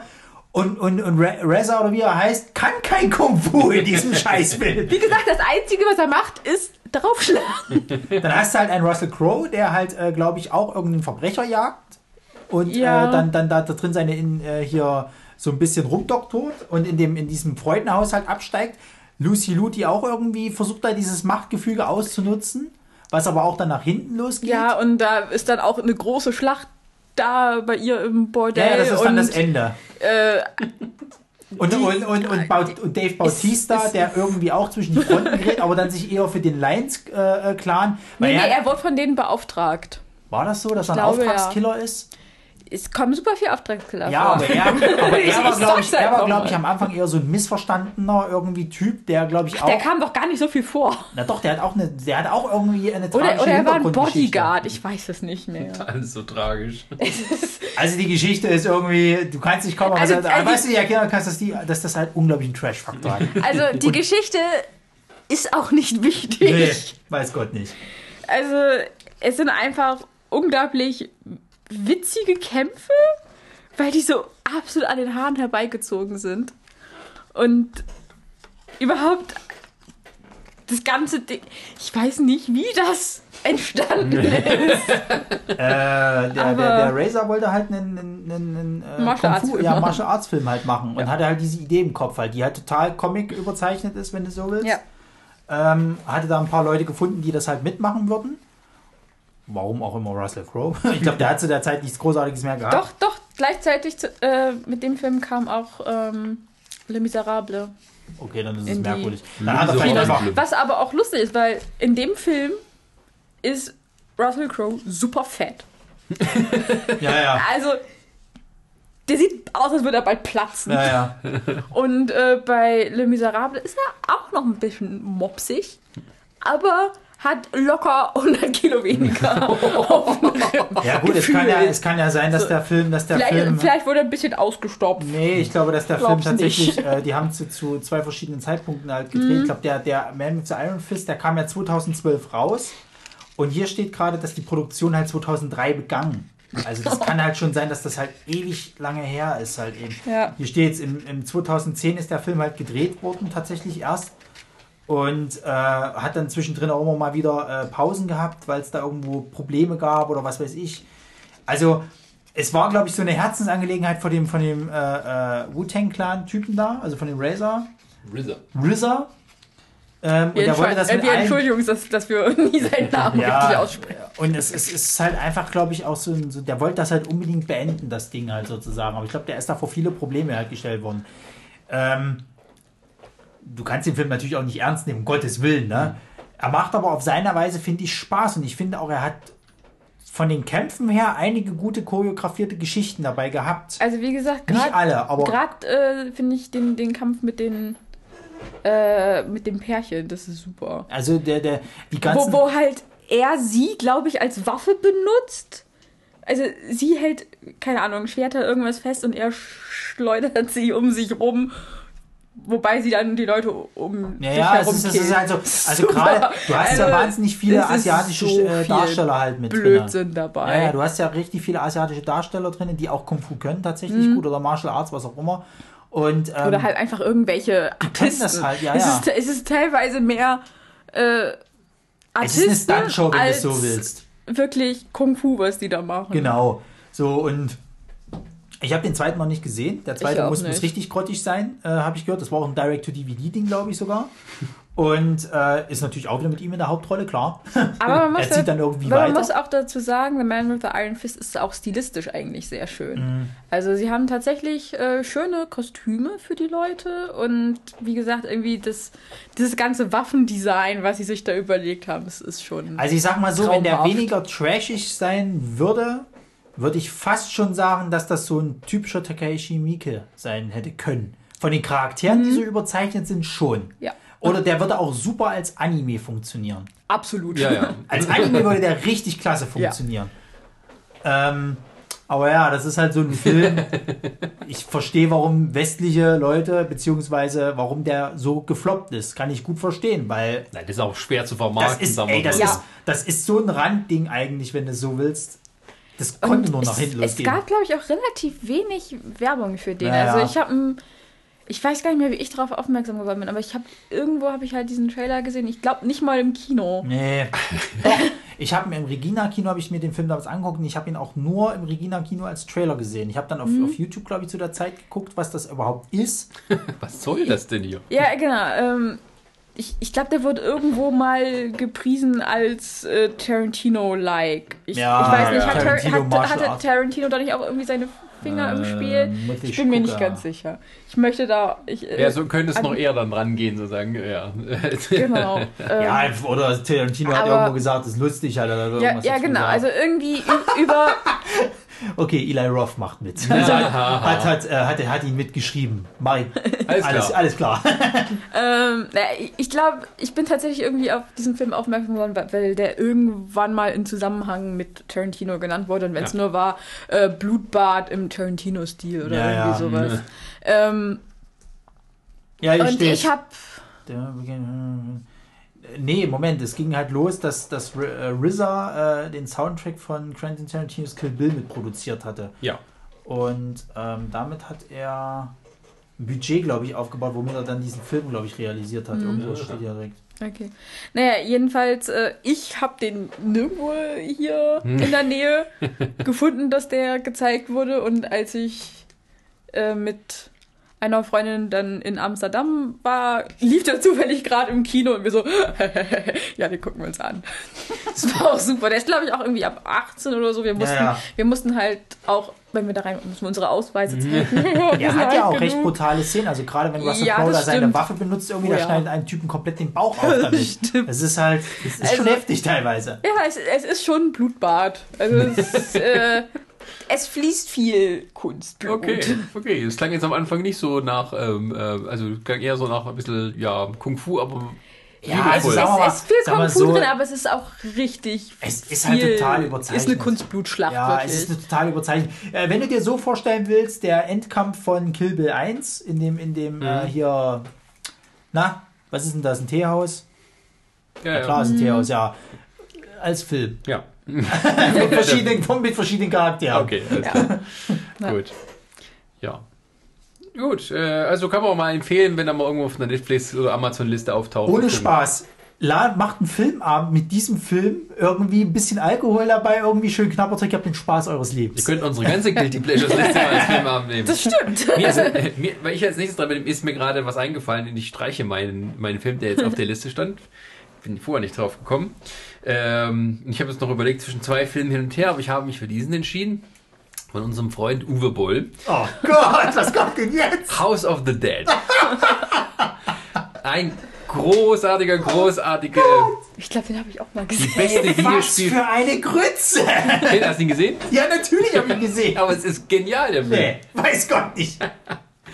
Der Film, in dem tatsächlich Oh. das Zitat vorkommt. Warum wollen Sie unsterblich sein? Um ewig zu leben. Ey, ohne Spaß, ne? Dieser Film, es gibt, es gibt zwei Arten, den Film zu gucken. Die erste ist, du guckst ihn dir ganz normal an. Ähm, und darum geht's. Also House of the Dead ist eine Arcade, Arcade-Videospielverfilmung, Ein wo du, Rail-Shooter. Wo du quasi durch ein Haus gehst und Zombies kommen und du hast äh, eine Knarre und musst halt die totschießen. Naja, ein Rail-Shooter. Du hast halt wie Moorhuhn das Prinzip, bloß dass du halt immer vom Genau. Raum Raum gehst. Aber es ist nicht mal ein Konsolen- oder Computerspiel, es ist glaube ich bloß ein Nee, ist nur. Arcade. Also Ja.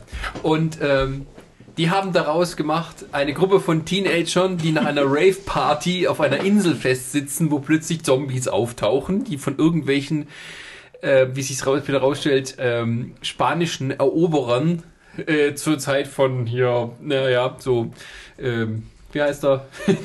Damals so im 16. Jahrhundert auf diese Insel kamen, dort festsitzen und seither dort im Geheimen gelebt haben.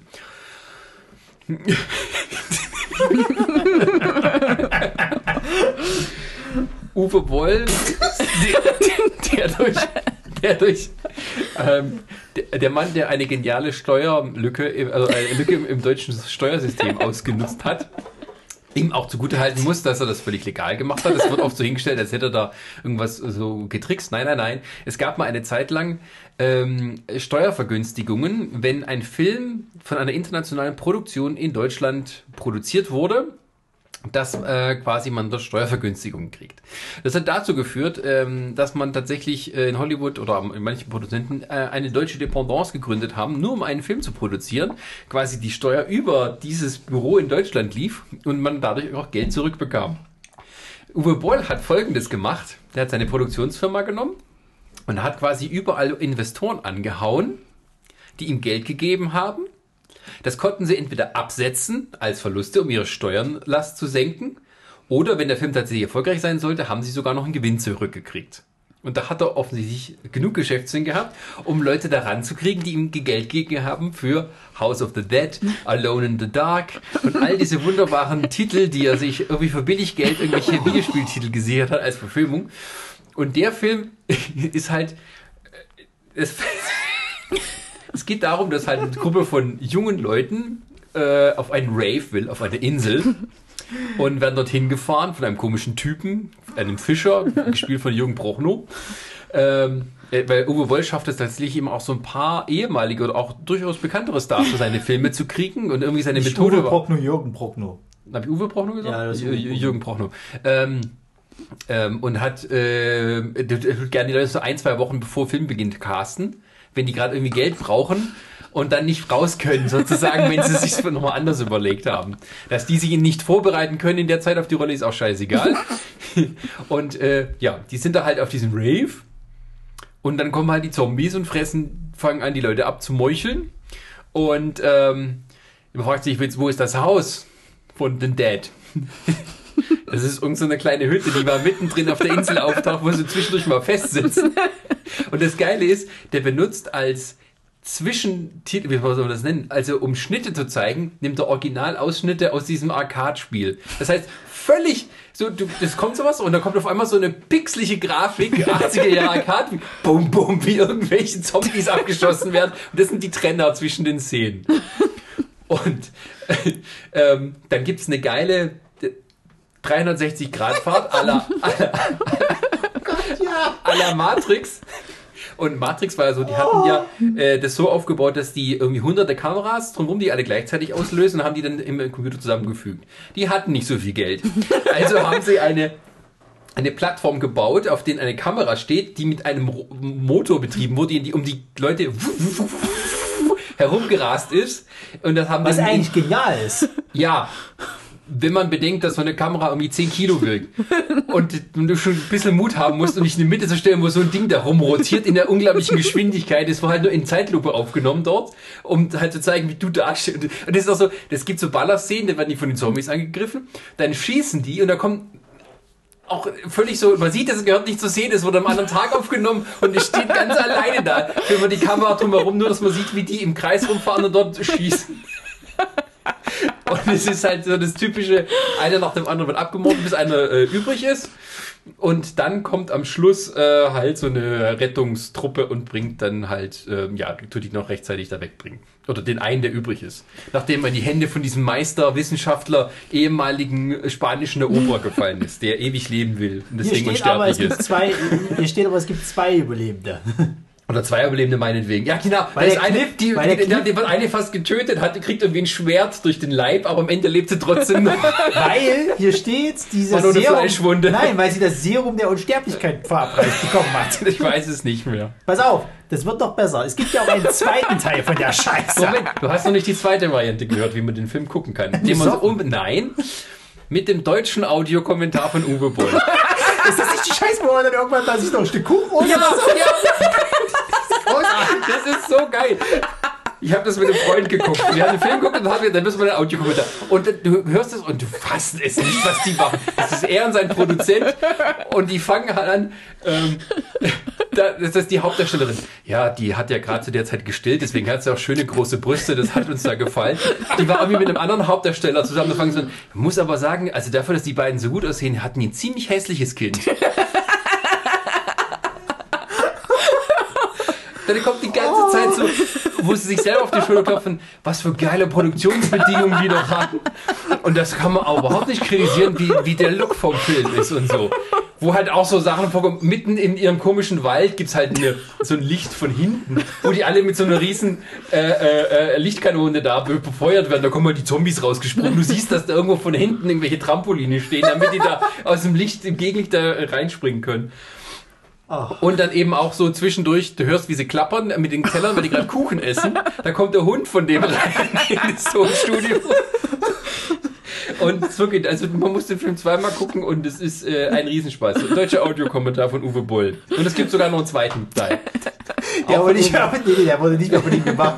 Aber da haben sie dann den Plot aufgenommen, quasi, dass die eine, die ja dieses Sterblichkeitsserum gekriegt hat, quasi, wurde natürlich von einem Zombie angefallen. Irgendwann. Hebt sich das dann auf? Also im zweiten ist es dann so, sie ist ein Zombie und sie ist Patient Null. und sie müssen bis zu diesem Patient Null kommen, um quasi DNA zu extrahieren, um dann quasi ein Gegenmittel für diese Zombie-Epidemie zu schaffen. Sie kommen irgendwann zu Patient Null, aber äh, sterben natürlich wieder alle, ist klar, bis auf zwei Leute und äh, die eine von den beiden ist dann quasi auch wieder irgendwie von einem Zombie ange, angegriffen worden irgendwie und äh, äh, das endet dann irgendwie so, dass sie Patient Null erschießen, äh, ein bisschen was von der Hirnmasse oder was auch immer nehmen hat, um DNA zu haben und müssen das jetzt wieder zurückbringen. Aber irgendwie ist es schon alle Hoffnung verloren, weil die Zombies alles überrannt haben und selbst die Forschungseinheit, glaube ich, wo die das dann irgendwie machen wollten. Und wie geht's jetzt weiter? Sie ist halt quasi so schon äh, im Begriff, ein Zombie zu werden und er sagte so, ja, guck mal, wie weit wir kommen. Das ist das Ende des Films. Also ein anderer Film, den wir Uwe Boll noch empfehlen kann, ist Alone in the Dark. Ah, Der muss aber mit sagen, Audiokommentar, wo er sagt, ja, äh, äh, wie heißt die Rachel McAdams? Nee, nicht Rachel McAdams, Ähm, nein, sondern nein, nein, nein, ähm, nein, hier, nein. die auch bei Sharknado mitmacht. Ähm, Mensch, wie heißt sie denn gleich? Äh, ähm, jetzt geht's wieder los, ne? Das stehen wir da und ich hasse es, ich hasse es. Ähm, äh, warte, warte, warte. Äh, Quatsch mal noch ein bisschen zu, zu äh, House of the Dead. Was dir noch so einfällt? Ich, ich suche schnell. Ja, aber House of the Dead ist auch so, das, ist, das ist so die, das sind so diese typischen ähm, ähm, Filmfehler aller ähm, Ed Wood.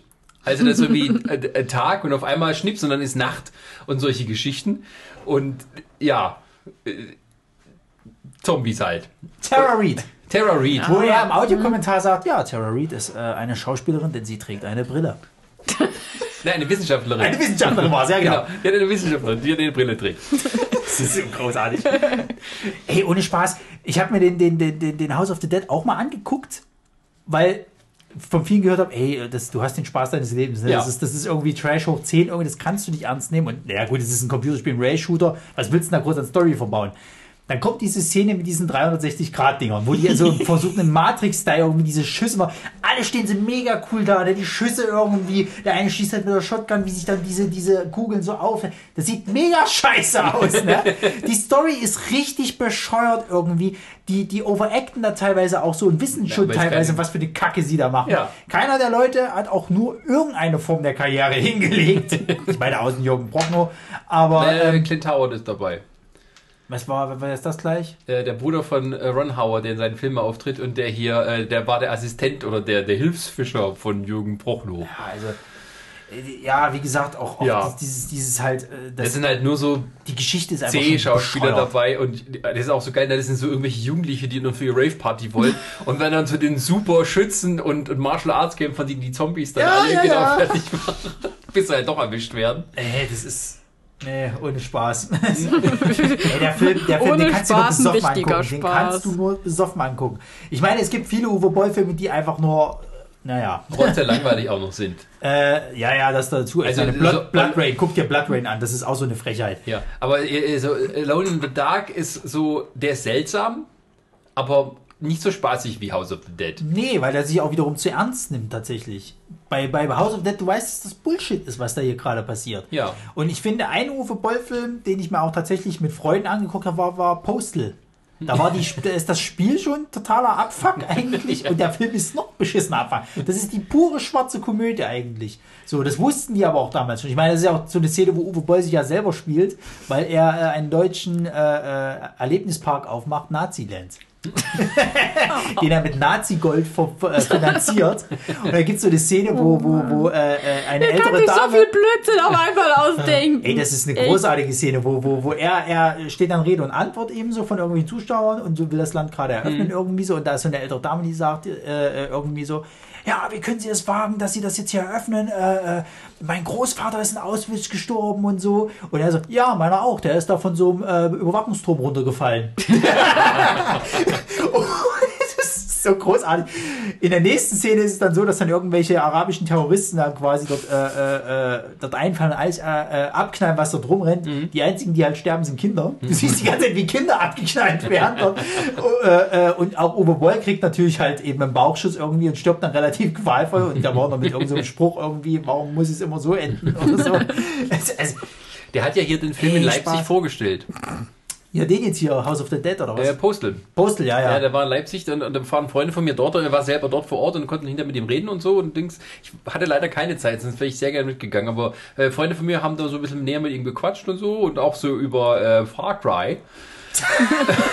das ist auch so ein Man muss sich das überlegen. Das ist, der, Mann hat eine Karriere daraus gemacht, Ja. Videospieltitel, sich die Rechte dran zu sichern, beschissene Filme draus zu machen und die immer irgendwie zum äh, Gewinn für sich selber zu treiben.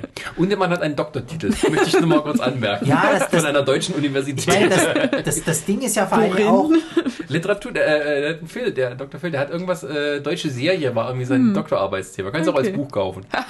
also das Ding ist halt auch, der Typ, der hat ja auch ein, ein unglaubliches Filmewissen und hat auch eine Leidenschaft. Das ist halt Wahnsinn. Aber Ja, er kann kann halt einfach keine, also er kann nicht gut inszenieren, weiß Gott nicht.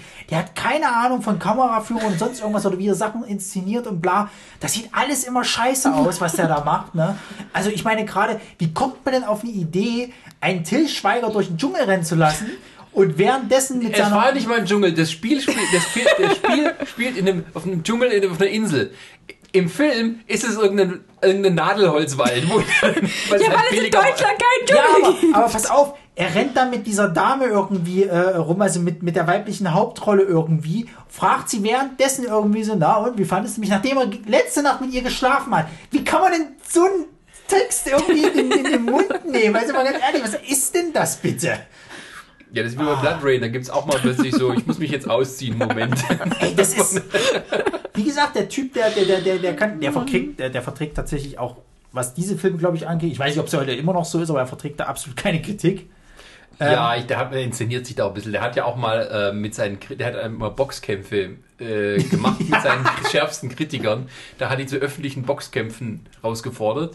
Und er selber als ehemaliger trainierter Boxer hat natürlich alle die zusammengeschlagen, die sich tatsächlich getraut haben, mit ihm in den Ring zu gehen. Das Ding ist ja vor allem auch, er hat ja, er hat eine, die Karriere gestartet, indem er sich halt irgendwie billige Spiellizenzen äh, Lizenzen geholt hat und hat dann irgendwann aber angefangen, halt ernstere Themen zu machen. Er hat ja dann so Kriegsdramen inszeniert oder irgendwie auch hat so das, Sachen halt. da eben- ist er dann langsam abgehoben und ist dann noch mehr auf die Schnauze gefallen. ja, ja, weil er, weil er die Sachen halt immer so, so, er hat halt, wollte halt eben damit schockieren, indem er es halt ultra brutal darstellt, sozusagen, aber es verkommt dann eher mehr so als, als einfach nur, er will es ultra brutal darstellen. Ja, ja, ich meine, also das, der Film, der einzige, der so ein bisschen größer von ihm war, war Alone in the Dark. In dem Sinne, dass er die größte Aufmerksamkeit hatte. Ja, weil ja. Christian Slater und Reid, die damals nicht so unbekannt war, ähm, drin waren. Und die Presse auf einmal gesagt hat, das ist er, das ist der neue Plan 9 aus dem Weltall.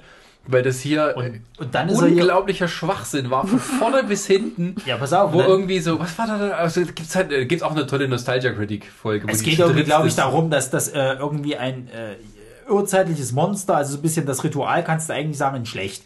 So, und das ist irgendein Vieh, was sich aus mehreren zusammensetzt und dann sind die irgendwie da, glaube ich, Nee, die kommen aus einer anderen Dimension. Ja, Und das ist Alone in the Dark ja. ist, glaube ich, so. Ähm, Lovecraft. die Geschichte, die, die, die Geschichte davon ist ja eigentlich Nee, auch. das Spiel ist irgendwie, dass du in einem Haus bist und irgendwie, äh, Alone in the Dark, da kommen irgendwelche Monster und sowas. Und daraus wird so ein abgefuckter Detektiv. es hat was mit Ritual und, und, und, und, und, und Symbolik zu tun, ja. Also ich kann mich, ich habe einen einzigen Alone in the Dark tatsächlich gespielt und das war eine neuere äh, Auflage, wo du im Central Park halt bist und äh, äh, auch irgendwelche, da, da, da kommen irgendwelche Dämonen halt eben und äh, äh, fangen an, halt die Menschen dort zu infizieren.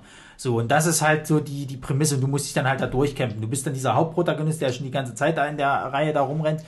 Und ich weiß halt nicht genau, bei dem Film ist es, glaube ich, auch so, dass es irgendwas mit Indianerritualen zu tun hat oder sonst irgendwas, weil, ähm, äh, ja, ich, die ganze Geschichte des Films, ne? Also das, das, das, das, das, das, Keine Geschichte. naja, diese, diese Vorspanngeschichte wird, glaube ich, irgendwie. Ja, da, äh, da gibt es einen Vorspann, der wird die Story erzählt in Genau. zwei Minuten Text, das die ganze Zeit verkommt. Und das Geile ist, wenn du den Film keinen Bock auf den Film hast, guckst du die letzten paar Minuten an, in denen der ganze Film nochmal zusammengefasst wird.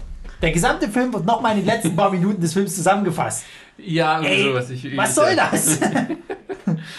Aber ja, er wird auch einer als der schlechtesten äh, äh, Filme, äh, äh, der ever, äh, also der immer überhaupt gemacht wurde, wird Alone in the Dark halt auch gehandhabt. Ja, der war halt, also, weil er tatsächlich so ein bisschen von einem Studio auch produziert war, oder zumindest vertrieben wurde. Ja. Und, ähm, und die Leute waren halt fassungslos, wie sowas denn tatsächlich dann gezeigt wird. Also, ähm, und dadurch ist eher sein Ruhm begründet, ähm, dass er halt mit diesem einen Film, den alle furchtbar fanden, Aufmerksamkeit erregt hat, seine früheren und seine nachgegangenen Filme dann entsprechend eben auch, ja, der hat auch so, wie hieß dieser Film? The Kings, oh Gott, mit Burt Reynolds, Ja, als dieser Fantasy-Film. Nee, nicht, nicht, nicht mit, mit, du meinst mit äh, äh, hier, wo ähm, dann Jason Statham mitgemacht hat. Hier. Ja, Äh, Jason Statham als Jason Statham, wie man ihn kennt. Das war, das war hier äh, Dungeon irgendwas. Ach, wo ist er denn, Herrgott? In the nochmal? Name of the King. Ja, aber der hatte, der hat, äh, der hat äh, einen Untertitel gehabt. Dungeon, Dungeon Siege, genau. Dungeon Siege Tales. Ja. Äh, genau, in the Name of the King, wo sie, wo sie original, also wo sie, die hat, der hat ja mal erzählt, wie er seine Filme produziert halt, ne? Das äh, äh, geht dann im Endeffekt so los, dass er da irgendwie sich halt immer die perfekten Zeiten ausnimmt, wo die Schauspieler, also große Ja. AAA-Schauspieler, was weiß ich, Bekannte, gerade nichts zu tun haben und die wollen aber Geld verdienen. Verdienen halt gutes Geld dadurch zusammen, indem sie mal noch ein bisschen noch was machen. Dann hat er da irgendwie den Film halt gerade irgendein Stunt-Team da und dann kann er das mal auch damit einsetzen, egal ob das in den Film passt oder nicht, aber die sind halt gerade da, kann irgendwelche Exkursionen da halt hinführen und die sich halt mal das Set anschauen und macht halt damit schön immer überall da seine. Der macht das schon ganz clever. Und bei Dungeon Sieg war es damals so, der hat dann irgendein Stunt-Team da gehabt hier äh, und hat die dann halt einfach so, ja, da brauchen wir die halt mit dem Film ein. Und dann kämpft halt Jason Statham irgendwann in einem Mittelalter-Fantasy-Film gegen Ninjas. und fängt da an, irgendeine Martial Arts Scheiße da irgendwie abzuziehen, wo ich, wo, wo ich denke, nee, es ist, das kannst du nicht mal als Trash unter, äh, untermauern irgendwie. Das ist, das ist so komisch gerade, das ist so ein bisschen wie peinlich berührt worden zu sein. ja. Aber wenn man Spaß haben will, guckt euch House of the Dead an. Ja, also wie gesagt, du kannst, du, das, wenn du so einen Trash-Filmabend halt machen willst, kannst du so eine Scheiße halt mit zeigen. Ja. So, du hast halt den Spaß deines Lebens gerade in einer Gruppe irgendwie, indem du da wirklich dich über jede Scheiße da lustig machst. Aber irgendwie kein passiert. Trinkspiel, das endet böse. Oh ja. Ja, aber wie gesagt, und jetzt versucht er ein bisschen so, ich glaube, er hat sich jetzt komplett aus dem, aus dem Film. Äh, äh, Naja, es gibt ja erstens diese, diese, diese Steueranreizsystem nicht mehr, das haben sie geschlossen. Mhm. Unter anderem auch wegen ihm. das ist als Negativbeispiel benutzt wurde, wie das nach hinten losging. Ähm, Ja, Ja. und dann, dann, dann, er hatte auch, glaube ich, keinen Bock mehr, weil ja irgendwie seine ganzen Filme immer ab, abgewatscht wurden halt, egal was er gemacht hat. Und er hat, ja dann, er hat ja dann wirklich die, diese, diese gesellschaftskritischen Sachen halt gemacht. Er hat sich ja dann auch so bekannte Themen halt gemacht, wo die, äh, sie hier zum Beispiel Assault on Wall Street, da ging es ja wirklich dann um die, um die äh, Börsenkrise halt, wo er halt dann äh, auch darstellen wollte, wie beschissen diese Menschen sind und dass sie es halt einfach nicht verdient haben, so nach dem Motto. Aber wie gesagt, es driftet dann halt leider Gottes halt alles zu sehr an diese Überinszenierung halt ab, weil er das eben nicht kann. Deswegen kannst du solche Filme dann auch nicht ernst nehmen oder auch nicht mal als gesellschaftskritisch dann irgendwie. So, Ja, der sei jetzt mal sein Trash-Faktor da. ja, er da hätte bei dem bleiben sollen, womit er dann sozusagen Erfolg hatte, in Anführungsstrichen, eben mit dem halt äh, so ein bisschen Trashmäßig das da. Also. Ja, weil der Markt, glaube ich, dafür auch mittlerweile ganz gut da ist. Ich meine, sonst würden solche Filme wie, wie Sharknado und Co. nicht funktionieren. Ich meine, Asylum macht ja jetzt nur noch solche Filme. Na, die haben sich so ein bisschen was aus seinem Playbook rausgenommen, Ja, ja, ja. kann man schon so sagen. Okay, gut. Kommen wir mal zum nächsten Film. Wir sind mit unserer Guilty Pleasures Liste durch. Sind wir durch? Ja. Oh mein Gott. Hat's, ja, du hattest jetzt auch schon. Hm, genau. Gut, dann kommen wir jetzt zu den. Äh, äh, Ungeliebte Lieblingen. ja. Ähm, Um mal das kurz zu erklären, wir haben jetzt eigentlich vor dem Podcast ewig lange nach einem Begriff dafür gesucht, weil ähm, so Filme, es gibt die. kein Gegenteil Nee. von Guilty Pleasures. Ähm, oh, es geht aber jetzt um Filme, die allgemein als gut oder sogar sehr gut angesehen werden. Die sogar richtig, von, richtig große Preise abgeräumt haben. genau, von Kritik wie von Publikum. Und ähm, die uns aber nicht angesprochen haben. Nee. Vielleicht sogar eher das Gegenteil. Jo, ja. Äh, der Nostalgia Critic hat mal ein schönes Editorial dazu gemacht. Man macht diese Filme und man guckt sie sich und man weiß eigentlich objektiv, die sind eigentlich gut, aber Nee, mir gefällt das nicht. Und wer möchte sich da als erstes aus dem Fenster wagen? Soll ich das machen? Gib mir mal, gib mir mal die Liste Die rüber. Liste? Ich muss noch mal Ja, kurz gucken, was wir so Schönes hatten. Kannst du einfach jemanden aussuchen. Ja, Sascha, hau doch gleich mal raus. Okay. Ja, es Du ist fängst, glaube ich, mit dem kontroversesten von allem an. ja, den Film, den ich halt, den ich äh, gesehen habe und dachte mir, was soll das Ganze drumherum, ist ähm, Deadpool. Deadpool. Ein Film, der von vielen mit Freude erwartet wurde und mit genauso einer großen Freude aufgenommen. Ich habe den tatsächlich nicht im Kino gesehen, ich kam nicht dazu. Ich habe ihn dann später halt äh, on, on, Video Demand hier geguckt und äh, stellte dann fest, ja, das ist ganz nett gemacht. Aber erstens, diese Gags waren größtenteils vorhersehbar, diese die, die meisten Witze kannte ich auch schon und äh, waren teilweise auch relativ eklig. Gerade mit der kleinen Hand, wo sich dann selbst vergnügen wollte. Ah, das kannst du auch als Scary Movie 2 mit dem Typen, der mit der Pfote. Und äh, dachte am Ende so, das war jetzt das große Geschieß darum, das alle so geil fanden. Also man, also okay. War für mich eigentlich so ein bisschen ein, ja, Ryan Reynolds hat sich nicht weiterentwickelt seit seinen Van Wilder Tagen und kann das jetzt in einem Superheldenfilm umsetzen. Ja, warum findet ihr, wie fandet ihr Deadpool? Willst du oder soll ich? Ja, fang du ruhig an. Also Deadpool. 2016 erschienen. Ähm, ich glaube, Deadpool profitierte viel davon, dass das so ein Film ist, den sich die Fans unglaublich gewünscht haben, seitdem damals äh, der äh, Wolverine-Film rauskam. Oh ja, oh Gott. So, Der Ugh. kein Guilty Pleasure ist, der ist einfach scheiße. Ugh. ja. ähm, so. Und dann ging das halt los in den Medien, dass ja da wirklich gekämpft wurde, dass dieses Ding halt entsteht. Weil ja wirklich die ganze Zeit gesagt, nee, das macht man nicht. Und, mm, und dann außerdem vor allen Dingen dieser, dieser Humor mit der Härte und so weiter. Das kann man nicht bringen, das wird nicht erfolgreich, bla bla bla. Ja, und dann wurde, glaube ich, dieser Trailer geleakt, wenn von, man so von Herrn will. Reynolds selber, glaube ich. Ja. Oh. Oder zumindest Set-Pieces waren es. Irgendwas, irgendwas hat er rausgehauen. Nein, gehabt. Ich, ich, kann sein, dass gleich irgendwie als erstes mal irgendwie so ein Bild von diesem Anzug kam, weil es kam halt dann War das auch nicht das, wo er dieser. dieses Bird Reynolds-mäßig auf dem Teppich lag? Das, Nee, das was geleakt Nee, worden ist? nee. Ich weiß es nicht mehr. Das war ein offizielles Foto. Was, was, was halt geleakt wurde, war halt dieser, oder der Teaser, Ja. ähm, wo er da halt auf dieser Brücke sitzt und dann die Leute im Auto, im Van halt killt. Ja, stimmt. Äh, das, das, das kam dann und dann alle, oh mein Gott, es passiert. jetzt, jetzt kommt Deadpool. Wow! Und ich glaube, ab Und- diesem Zeitpunkt konnte der Film nicht mehr verlieren. Das ist, glaube ich, so, dass das ab, Ding. ab dem Zeitpunkt musste der so werden wie in diesem Teaser. Ja. Also, also du hattest, was hattest du erwartet? Auf jeden Fall einen Deadpool wie in den, in den Comics, die er jetzt letztens noch hatte, also wo er dann quasi die dritte Person und die vierte Person, äh, also Quatsch, wo er, wo er die, die Third Wall gebrochen hatte. Der hat ja mal dann seine zwei Stimmen gehabt. Es gab ja du mit dem, darfst vierte Wand sagen. Vierte Wand, Entschuldigung. ähm, äh, es gab ja diese, die, die Comic-Reihe von Deadpool, die ja dann neu aufgelegt worden ist, wo sie ihn halt komplett ein bisschen mal äh, nochmal umgearbeitet haben, wo er dann quasi zwei Stimmen in seinen Kopf gekriegt hat, die öfters mal dann Ich glaube so. sogar ein paar mehr als zwei. Nee, nee, es waren nur zwei tatsächlich. Wirklich? Und äh, er hat dann immer mit sich selber geredet, hat dann öfters mal auch die, die äh, vierte Wand durchbrochen, mit dem, mit dem äh, Leser geredet und so weiter und so fort so. Und das War kam der gut einzige an. Charakter, der sich bewusst war, dass alles eine Genau, Comic-Welt ist. Und genau. So. Und das kam so gut an, dass sie gesagt haben, gut, das machen wir, müssen wir im Film definitiv auch so machen. Also der Deadpool muss so werden. Der kann nicht so sein wie zu den Cable Deadpool-Zeiten, wo er ja eigentlich noch relativ normaler Superheld war. Ähm, der muss so übertrieben witzig sein. Auch versaut witzig, definitiv. Also Der es muss halt eine große viele, Klappe viele Witze kriegen unter, unter und- der Gürtellinie geben und so. Es muss popkulturellen Humor geben. Ähm, äh, der muss so der typische Anti-Held sein, der aber eben die ganze Zeit so ein Super-Nerd ist, wenn du es halt so willst. Und die ganze Zeit dann auch darüber Witze macht. So. Ähm, dann hattest du mit Ryan Reynolds eigentlich schon den perfekten Deadpool-Schauspieler. Und der hat das ganze Ding ja auch ins Rollen gebracht. Der hat auch richtig hart dafür gekämpft, dass sie diesen Film so gestalten konnten, wie er dann letztendlich geworden ist. Ähm, und davon lebt der Film auch nur. Weil das Problem ist, dass die Story wirklich dünn ist. Die ist nicht besonders gut, weil du auch im Trailer tatsächlich eigentlich alles schon siehst, wie es halt immer so ist. Da Das kam nicht jetzt mehr. nicht mal das, womit ich nicht leben könnte, weil das ist ja klar. Das ist, da ist wenigstens mal nicht die ganze Welt in Gefahr, sondern es ist ein stinknormaler Rachefeld das- das- das- Ja. und wir müssen die Frau befreien.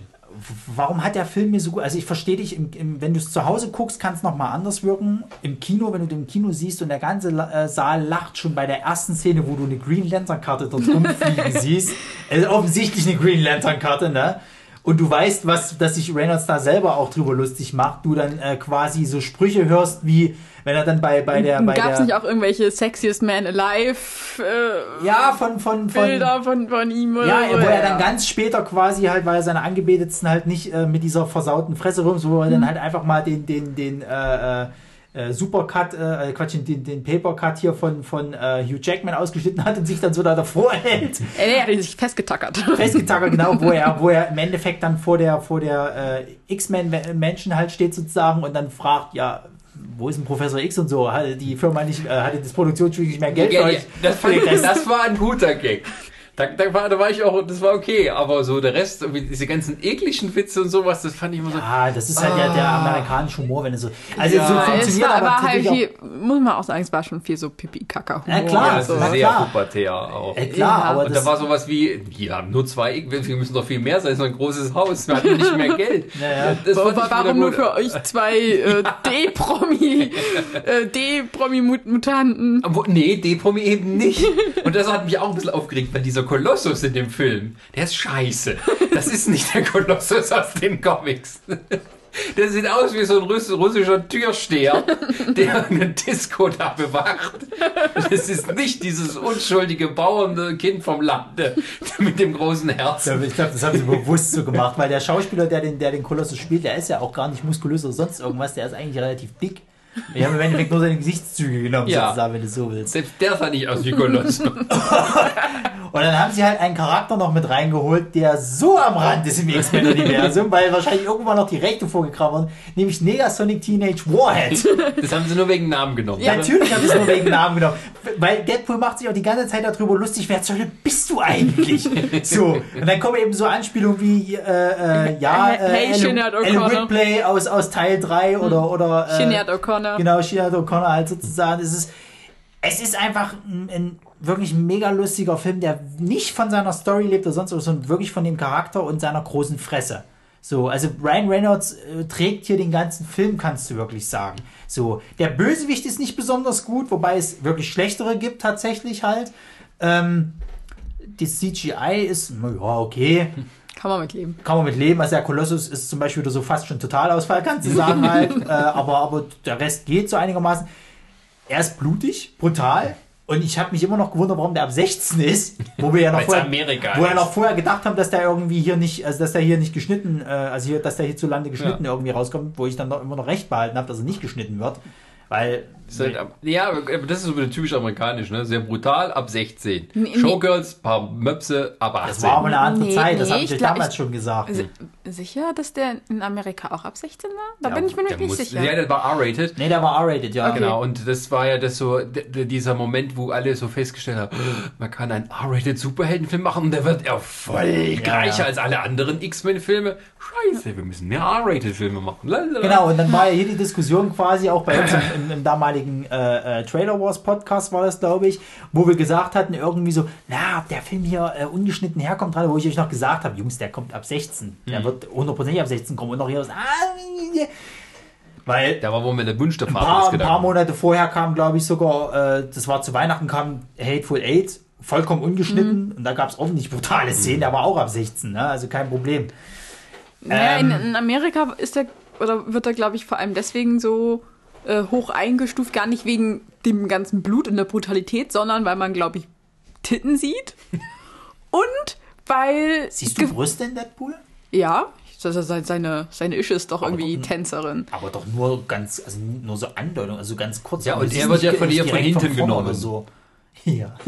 Ja, und weil, glaube ich, äh, geflucht wird. ja, na, das sowieso. So, und nicht wegen der Brutalität. Das ist, das, ich meine, in Amerika kannst du Assault Rifles im Walmart kaufen. Also, pff, de- dementsprechend ist das Ding, glaube ich, relativ egal von der Brutalität. Aber es gibt so ein paar Dinge, die macht man nicht. Also ich sag mal so, für den zweiten Teil müssen sie sich definitiv, ja, ich meine, die haben jetzt Cable reingeholt, äh, müssen sich aber definitiv äh, äh, noch eine bessere Story überlegen, weil zweimal funktioniert das nicht, dass du nur diesen Charakter, diesen Film tragen musst, weil das Ja, kann dann aber- schnell auch. Naja, jetzt hat er die Interaktion mit Cable und dann hast du noch Domino, die ebenfalls ein sehr sarkastischer äh, äh, Charakter halt eigentlich ist. Naja, dann brauchst du mit Story gar nicht Dann funktioniert es wieder, ja. Aber wenn du jetzt Deadpool alleine den Film wieder tragen lässt quasi und den anderen halt nur so eine Nebenrolle gibst, die halt nicht viel Text haben, ähm, dann funktioniert es nicht. Aber da hat es gut funktioniert, weil das eben auch Naja. so... Ich meine, Naja. das war ein Film, der hat sehr auf popkulturellen Humor halt eben auch mit rausgehauen. Das funktioniert ja heutzutage bei den ganzen Nerds. Ich Ja, meine, schon, aber das heißt doch, der Film ist wieder alt in ein paar Jahren. Da kann er mal die Anspielung verstehen. Also ich, ich habe es tatsächlich, muss ich ganz ehrlich sagen, ich habe von vielen jetzt auch gehört, wenn du dir den nochmal anguckst, äh, zu Hause halt eben auf dem soll er nicht mehr so gut funktionieren. Das Aha. ist so ein Ding. also nur Massenhysterie. Ich habe, ich habe aber das noch nicht getestet, muss ich ganz ehrlich sagen. Ich muss es noch machen. Aber äh, es kann durchaus sein, dass es so ein Film ist, wenn du den zweiten Mal anguckst und du kennst die ganzen Witze bereits und so weiter, dass er dann nicht wieder so gut funktioniert wie beim ersten ja, siehst du, Mal. so ähnlich war das halt auf mich. Ich dachte mir, äh, so die Witze, die, so die, die, die Pointe kommt schon von so weit angeflogen, dass es halt für mich nicht mehr lustig war. Also zum großen Teil. Es gab ein paar lustige Sachen und so und ähm, ja, aber so und dann. Hm, ich weiß nicht, also es ist halt so, und dann zieht sich so ein bisschen mit dieser Hintergrundgeschichte und sowas und bis man dann endlich bei diesem Finale ist, was sie dann lustig gelöst hatten, weil irgendwie das Budget ausgegangen war und ich habe meine Waffen vergessen. Ursprünglich hatten sie es wohl so mal geplant und dann hatten die aber kein Geld mehr und dann haben sie halt diese Szene so zusammengeschnitten und gesagt, oh, ich habe die Waffen vergessen. Ja. Und ähm, ja, also dieser ganze Hype und was die Leute mir erzählt haben, ich musste gucken, das ist der beste Film, den es jemals gab. Na, das nicht, nee. Aber er hat auf jeden Fall hat er viel äh, Auswirkungen gehabt auf kommende Ja. äh, Filme. Also ich meine, Sicher. Logan hätten wir niemals, äh, Oldman, Logan? Oldman? Logan. Logan. Hätten wir niemals gekriegt, wenn, wenn das Ding vorher nicht so durch die Decke gegangen wäre. Old Man Logan, Logan haben wir ja gekriegt, das kam ja nur ein Jahr auseinander. Ja, aber, ja, aber, aber- das, ich, d- glaube nicht, dass da jetzt noch großartig was geändert wurde bei Logan. Doch, doch, die Brutalität wurde ordentlich angeknallt. War aufgrund von Deadpool. Die hätten das sonst nicht so Ja, gemacht. aber die Story an sich war, halt, äh, haben sie nicht geändert und deswegen. Sie haben Nein, aber es funktioniert ja trotzdem durch gezeigt. diese Brutalität auch besser. Ja, schon Weil sie ja klar. teilweise recht hart ist halt. Ja, ähm, ich fand aber so teilweise, ich glaube, der Film hat vor allem junge Leute beeindruckt, die diese ganzen Gags einfach noch nicht kannten. Ich habe auch mal gehört, beim Alter lacht man nicht mehr so viel, weil man die ganzen Witze schon kennt. Wie gesagt, das ist ja, es haben sich ja auch viele aufgeregt in Amerika, dass sie halt nicht reingehen konnten mit ihren Kindern, weil er eben R-rated ist. Wie es denn sein kann, dass der R-rated ist. Ganz schlimm sind die Leute, die halt mit ihren Kindern dann trotzdem reingehen und Ja. dann rausgegangen sind, weil das, das soll ich meinen Kindern nicht zeigen. Ja, warum gehst du denn mit deinem Kind dann da Ja, rein? Genau. Fragte dich hinterher, was ist denn das für ein Ding, was die da benutzt hat? Bei dem Strapper. Also ich glaube, ich glaube, ich glaube, bei dem Film ist es wirklich so, dass da viel mit diesem Hype halt eben auch äh, gewonnen wurde, eben weil dieser Film realisiert worden ist, weil es war so ein innerer Wunsch von jedem, dass dieser äh, äh, Film kommt über diesen Ich Charakter. glaube, weil da ist auch viel äh, über ist. so, sagen wir mal, äh, Teenager-Gruppendynamik gekommen. Das ist so ein Film, den man gesehen haben muss, um irgendwo mitreden Ja, zu ja, können ja. in der Ja. Schule. Das auch. Aber wie gesagt, ne, also er hat halt einmal diesen, diesen R-Rated-Anstoß halt gemacht, dass man das eben machen kann. Und ähm, da das auch so ein Kampf war, halt eben, dass man diesen Film bekommt, äh, äh, Und dass sie den halt so bekommen. wie eben Wie er der, auch jetzt der Comic-Charakter. Ich meine, wenn du den, den Deadpool-Comic-Charakter halt nicht magst, ist der Film absolut nichts für dich. Weil der ist halt so tatsächlich wie in dem Film. Zumindest zu der Zeit war er halt so. Ähm, jetzt haben sie es im Comic auch übertrieben, machen wir uns nichts vor. Äh, aber deswegen funktioniert dieser Film auch so gut halt. Wenn du von, wenn du zum Beispiel jetzt, wenn du das jetzt mal auf Wolverine halt setzt, wenn du einen Wolverine-Charakter genauso schon immer halt in den X-Men-Filmen rausgehauen hättest, wie er auch in den Comics ist, dann wären auch teilweise be- bessere X-Men-Filme geworden.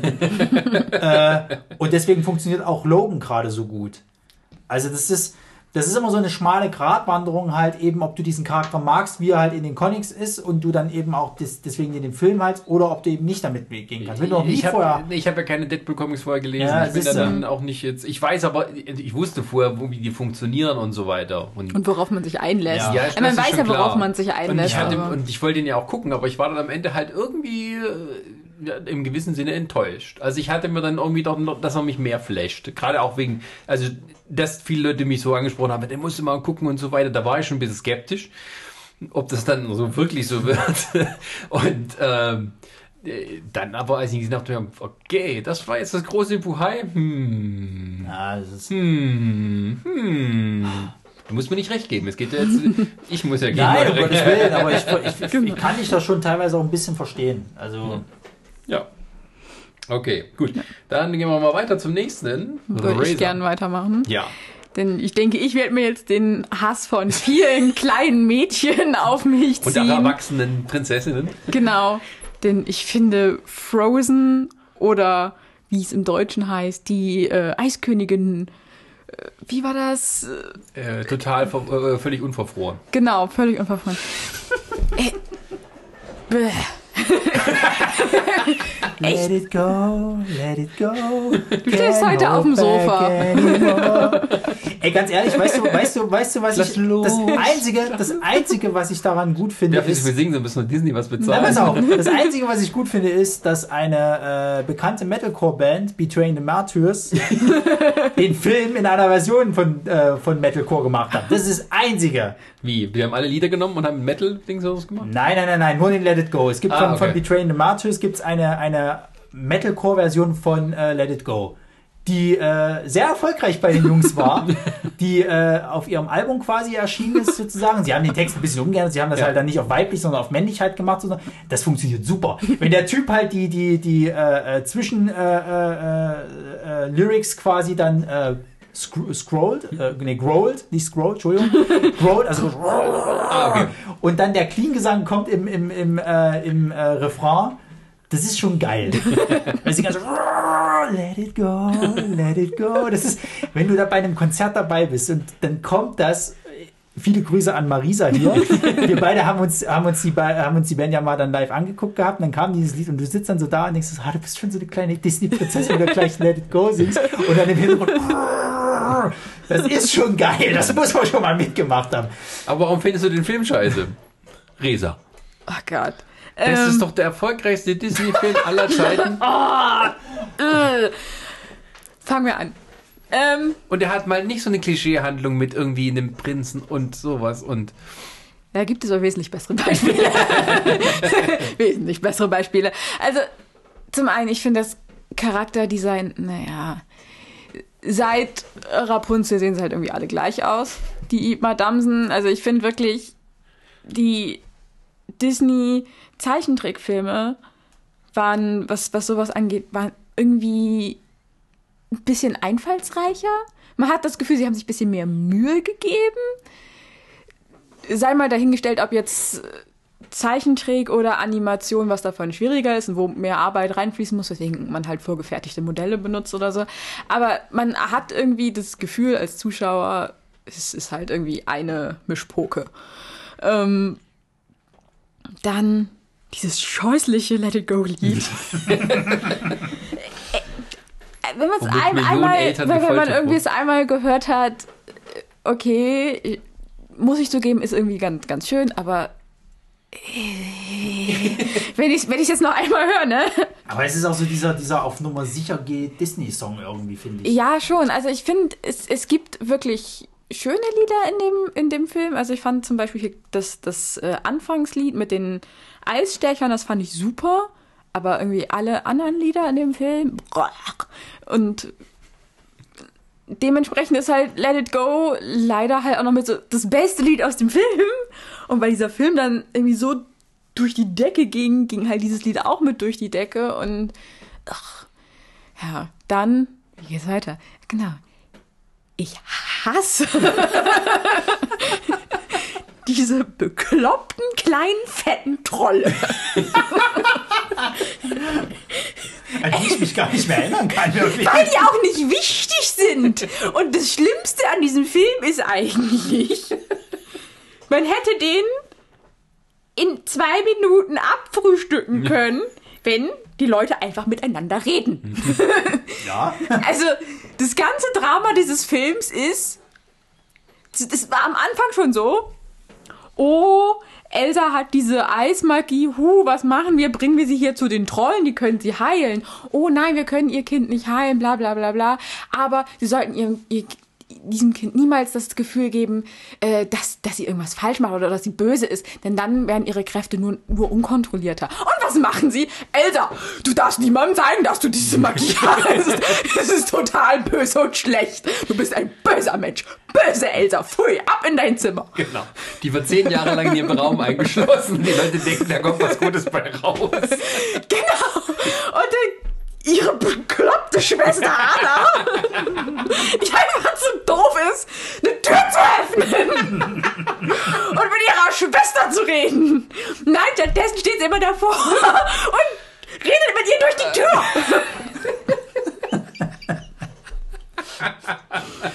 Also ich hasse ja diesen kleinen. Es, Wollte sie sich endlich mal von der Seele reden. Ja, ja, ist aber auch. es geht ja noch weiter.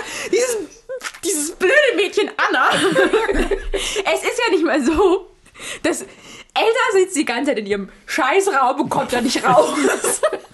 Weil sie der Emo schlechthin ist. ich töte alles, was ich liebe. Und Anna kann die ganze Zeit in der Stadt rumlaufen, wie sie lustig ist. Sie ist eine Prinzessin und trotzdem fängt sie an rumzusingen. Oh, ich kann nie raus, bla bla bla. Ich lerne niemanden kennen. Wo man sich echt fragt, wer hat dieses Lied diesem Kind zugeordnet? Das passt nicht. Weil die, war, also die kriegt er dann, die kriegt er dann irgendwie diesen, den, den dümmsten Trottel wieder ab, diesen Vieh. Was ist, der- was ist der Spacko eigentlich? Na, nein, also äh, Christoph ist Eisstecher, glaube Ah, ja. Ähm, Ah, ist doch ja. Besser, besser. Warum ist er nicht mit Eltern durchgebrannt? weil die nie rausgeht.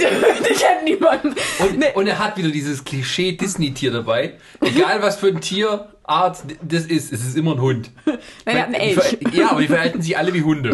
Das stimmt. Ja, aber damit ist ja noch nicht genug. Es ist ja nicht nur so, dass du dann dieses Tier halt hast, sondern es muss Was auch natürlich. diesen Behinderten. Oh, behindert sagt man. Ich kann es rausschneiden. diesen bekloppten Schneemann. Ja, genau. Das ist, lieben das ist, Olaf. das ist so, das Dieser, ist so. dieser bekloppte Schneemann, der einfach nur Sonne kennenlernen will. Wenn man sich fragt, du stirbst in der Sonne.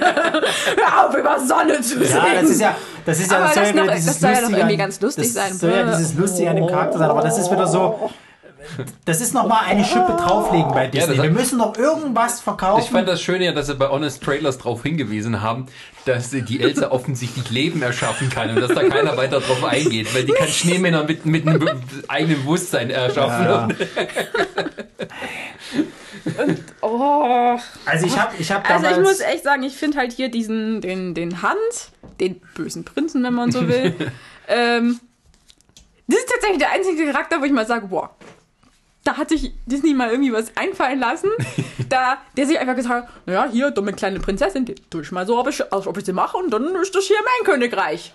Ja, aber weil der auch, weil der auch so eine kleine Charakterentwicklung mindestens hat halt. Ne? Ich meine, also der ist ja, wird ja als, am Anfang wieder als Strahlemann äh, eingeführt und hat aber eigentlich ist er, ist er theoretisch, äh, Blödsinn theoretisch, aber Er ist eigentlich der ist, er, Bösewicht. ist er ja eigentlich der Böse sozusagen halt, was sie gut versteckt haben und dann erst so, so Naja, zur Mitte der, der des Films Charming mal Ja. umgedreht Genau, sozusagen. so. Genau, das, das fand ich tatsächlich mal gut. Aber ansonsten, jetzt muss man mir auch nicht kommen mit, oh, es ist zum ersten Mal, dass es um die Liebe zwischen Schwestern geht. Schaut euch Lilo und Stitch an. äh, es ist das Ja. erste Mal, dass es nicht darum geht, dass eine Prinzessin einen Prinzen abbekommt. Schaut euch Mulan an. äh. Also, Klar, der Film hat bestimmt auch seine guten Seiten, aber viele Dinge, wo jetzt gesagt werden, uh, es ist der erste Film, der das so macht, das ist halt einfach Bullshit. Seien wir ehrlich. Also ich habe den Film äh, auch sehr, sehr spät erst gesehen. Ich habe den mir mal irgendwann mal abends angeguckt gehabt, weil irgendwie so, pff, gut, kannst du jetzt mal, äh, mal angucken irgendwie, weil ich ihn schon lange auf der Liste hatte. Und ähm, Muss ja auch was dran sein, wenn den alle mögen. das ist es halt. Es kam halt jeder an. Äh, äh, auch die Mädels hatten, glaube ich, damals gesagt gehabt, ja doch, den kannst du doch mal angucken. Das würde dir auch gefallen, wenn du nicht so auf Disney-Film, weil, gebe ich ganz ehrlich zu, ich mag keine Disney-Filme. Also diese, diese äh, äh, typischen äh, hier, Die Prinzessinnenfilme. ja, wie du es auch mal nennen willst. Ich finde Die großen Disney Ich finde. Aladdin gut. Ich finde König der Löwen, ja, okay. Uh. Ja, ähm, sorry, aber ich bin da halt einfach nicht, nicht drin. Ähm, jedenfalls äh, habe ich mir gesagt, gut, gibst du dir mal eine Chance, guckst du das Ding mal an. Und äh, als der Film dann vorbei war, muss ich ganz ehrlich sagen, ich habe den Hype darum nicht verstanden halt. Das ist halt so für mich so ein typischer Standard-Disney-Film irgendwie. Du hast halt deine Gesangseinlagen die ganze Zeit da drin. Du hast halt eine pff, relativ, äh, sag ich mal, belanglose Story, die nicht großartig ist irgendwie. Du hast ein paar Charaktere, die so typisch Disney-mäßig sind, also so auf Nummer sicher. Du hast dein auf Nummer sicher äh, äh, Merchandise-Vieh mit dem blöden Schneemann quasi. Und einen blöden Elch.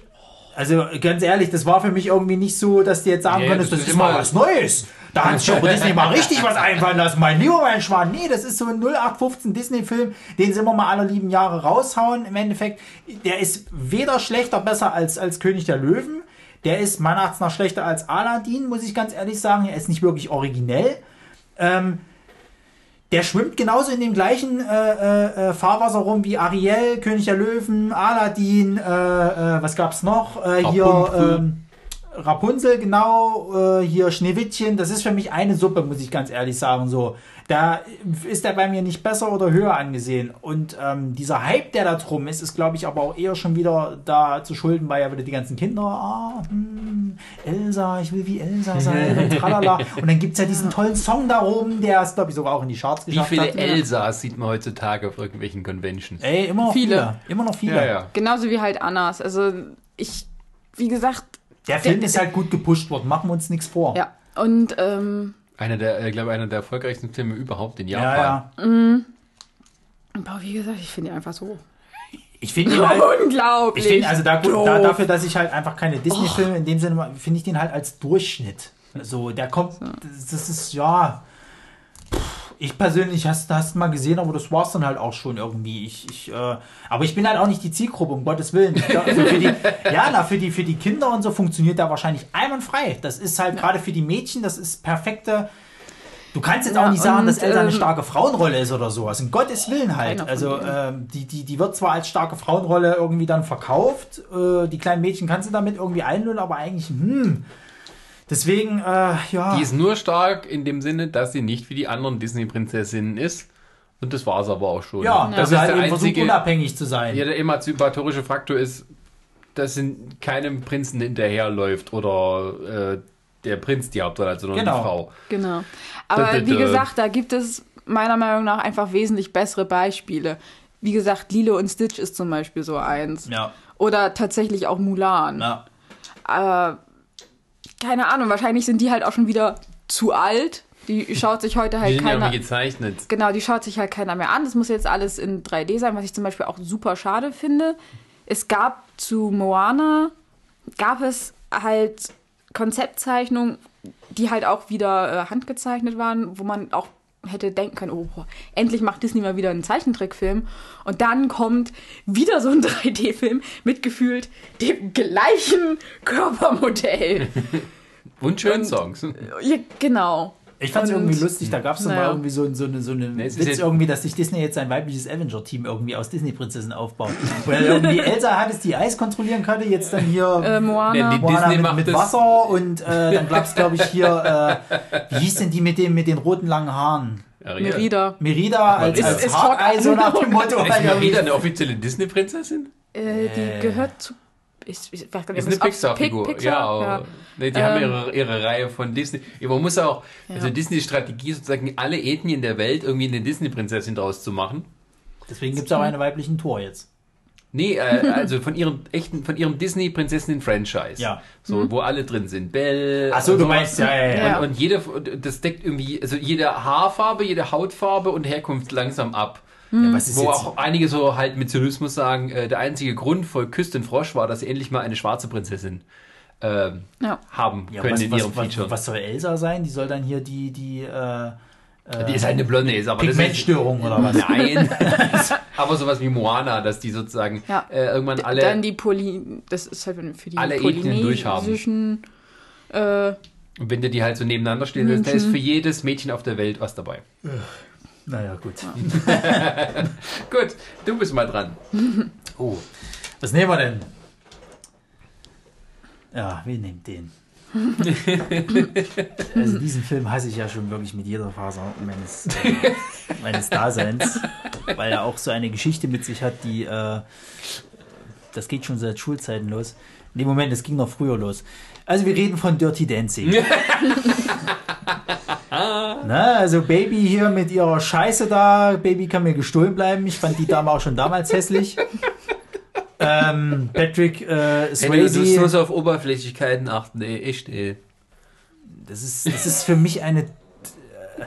Also, jetzt mal ohne Spaß, ne? Das ist so für mich so, so, so, so der, der, der, der Inbegriff von einem kleinen weinerlichen Mädel, was irgendwie äh, äh, so, so einen Typen anhimmelt, weißt du, der so übelst cool ist und tralala, aber sie ist eigentlich so ein bisschen Außenseiter und, nee, und äh. Die ist überhaupt kein Außenseiter. Das sie ist ist das ja das Ding. beliebte reiche Mädchen. Nee, die ist nicht beliebt, aber, Aber die sie ist ist das verwöhnt. Mädchen.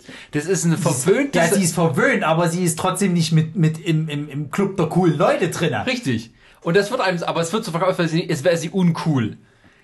In dem Sinne, weil sie halt jetzt 16 ist, obwohl sie natürlich aussieht wie 26. Natürlich. und äh, äh, diese wilde sexuelle Seite da kennenlernt. Und äh, ja, Weißt du, und dann hast du noch so einen Charakter wie, wie, wie Patrick Swayze, weißt du, der seine schwangere Freundin irgendwie sitzen lässt, um dann mit dieser 16-Jährigen da so ein bisschen durchzustarten. er hat sie doch nicht geschwängert. War das nicht? Nee, du hast überhaupt nicht aufgepasst. Der hat sie doch Ja, aber siehst du mal, wie belanglos mit dieser Scheißfilm ist. Das ist einer der dümmsten Punkte im ganzen Film. Weil es ja geht darum, äh, der, ähm, dass ja die, die Blonde da, ähm, die wird schwanger. Ja. Aber vom, äh, vom Sohn des Hotelbesitzers, irgendwie sowas. Ach ja. Genau. Und ähm, der Vater von der Baby denkt ja, äh, der Patrick Swayze sei der Vater von dem Baby und hätte die halt sitzen lassen und so.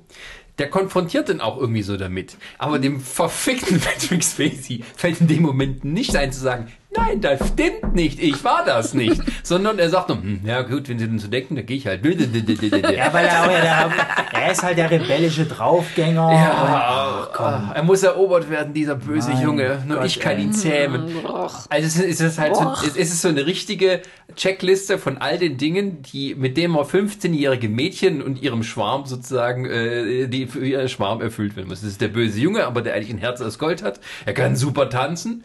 Er sieht halt aus, wie er aussieht. und äh, und trotz ihrer, ihrer Jugend und Uncoolness findet er trotzdem was an sie, weil, weil er natürlich ihren wahren Charakter erkennt. Und So dieses- na, natürlich lernt sie innerhalb von, ich weiß nicht, zwei Wochen, einer Woche, drei Tagen, Das Sowas. So Jahr, die, äh, so zu tanzen wie seine normale Tanzpartnerin oder seine Ex-Freundin, die das halt schon, ich weiß nicht, 20 Jahre gemacht hat oder so. Natürlich. Natürlich. Es funktioniert. Absolut. Vor allem mit dieser super besonderen Trainingsmethode mit, "Ja, wir tanzen im See. uh, ich kann nicht hochheben. Wo ich gehört habe, dass dieser See so scheiße kalt war, als die gefilmt haben, dass es ein extrem unangenehmes Erlebnis für beide war, diese, diese Szenen da drehen zu müssen. Ey, Weil das ja im Sommer spielen soll, es war aber schon irgendwie Herbst. Ich habe auch mal gelesen, Aber- die haben irgendwie die Bäume, die waren schon äh, langsam, haben sich gold gefärbt und, und braun und rot. Und für die Szenen, wenn sie am See sind, haben sie für die Narven, haben sie die Bäume grün angemalt, damit das noch aussieht wie Sommer. Aber ja, das ist, ist tatsächlich auch so, ich glaube, da war zumindest auch so ein Film, den, den meine Mutter halt immer total gerne gesehen hat. Immer wenn der kam, wir den, muss ich den halt auch mitgucken. Also ich bin alt genug, dass ich noch viele äh, gleichaltrige Klassenkameradinnen und sonst hatte, die halt auf diesen Film so völlig geschworen haben. Ich, ich kenne auch Leute äh, von zwei Mädels, nee, nicht aus dem Freundeskreis, erweiterter Freundes, Freunde von Freundeskreis so, die haben den Film auf Kassette gehabt und angeblich so oft gesehen, dass das Band schon total beschädigt war und es voll gekrisselt hatte, weil die den irgendwie jede Woche angeguckt Oh. haben. Und ähm, das ist auch so ein Film, also man weiß schon, warum der irgendwie Kult wurde und aber ich hatte mal so eine Phase, wo jedes Mal, wie ich den gesehen habe, ich fand ihn immer schlechter. Jetzt ist es mir irgendwie so völlig äh, schnurzegal. Ähm, weil er schon irgendwie so, so alt ist, dass er dann wieder unter, naja, so ein bisschen Halbnostalgie läuft. So, tut nichts, tut einem kein, tut einem nicht weh. So mittlerweile. Aber es gab eine Phase, wo er extrem auch nervig war. Wer Filme wie Roadhouse macht, hat keine Karriere verdient. Und dieser Film, Dirty Dance unterstreicht das auch noch. Ey, ohne Spaß, wenn mir da irgendwie äh, Ey, eine Stunde und eine halbe äh, äh, irgendwie Und gezeigt Ghost ist wird, tatsächlich mit einer Lieblingsfilme wie, wie, wie so ein Spacko da versucht mit Tanzeinlagen da irgendwie der Checker zu sein. Immer Mit Tanzen! Ey, dafür hättest du in der Schule damals auf die Fresse gekriegt, wenn du irgendwie mit Tanzeinlagen gekommen wärst und deine Kämpfe damit ausgefochten hättest. Irgendwie. Dort ist er cool. Ne? Dann, Naja, dann aber- mit diesem beschissenen Song, der überall Frauen bei jedem es, wenn man mit ihnen tanzt. Genau. Das ist mir doch scheißegal.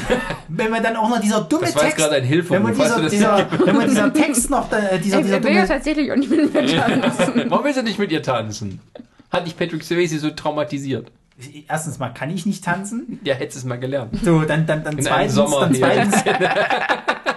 Also ohne Spaß, wenn du mich irgendwann mal zum Tanz aufforderst zu, zu äh, The Time of My Life, dann gehe ich.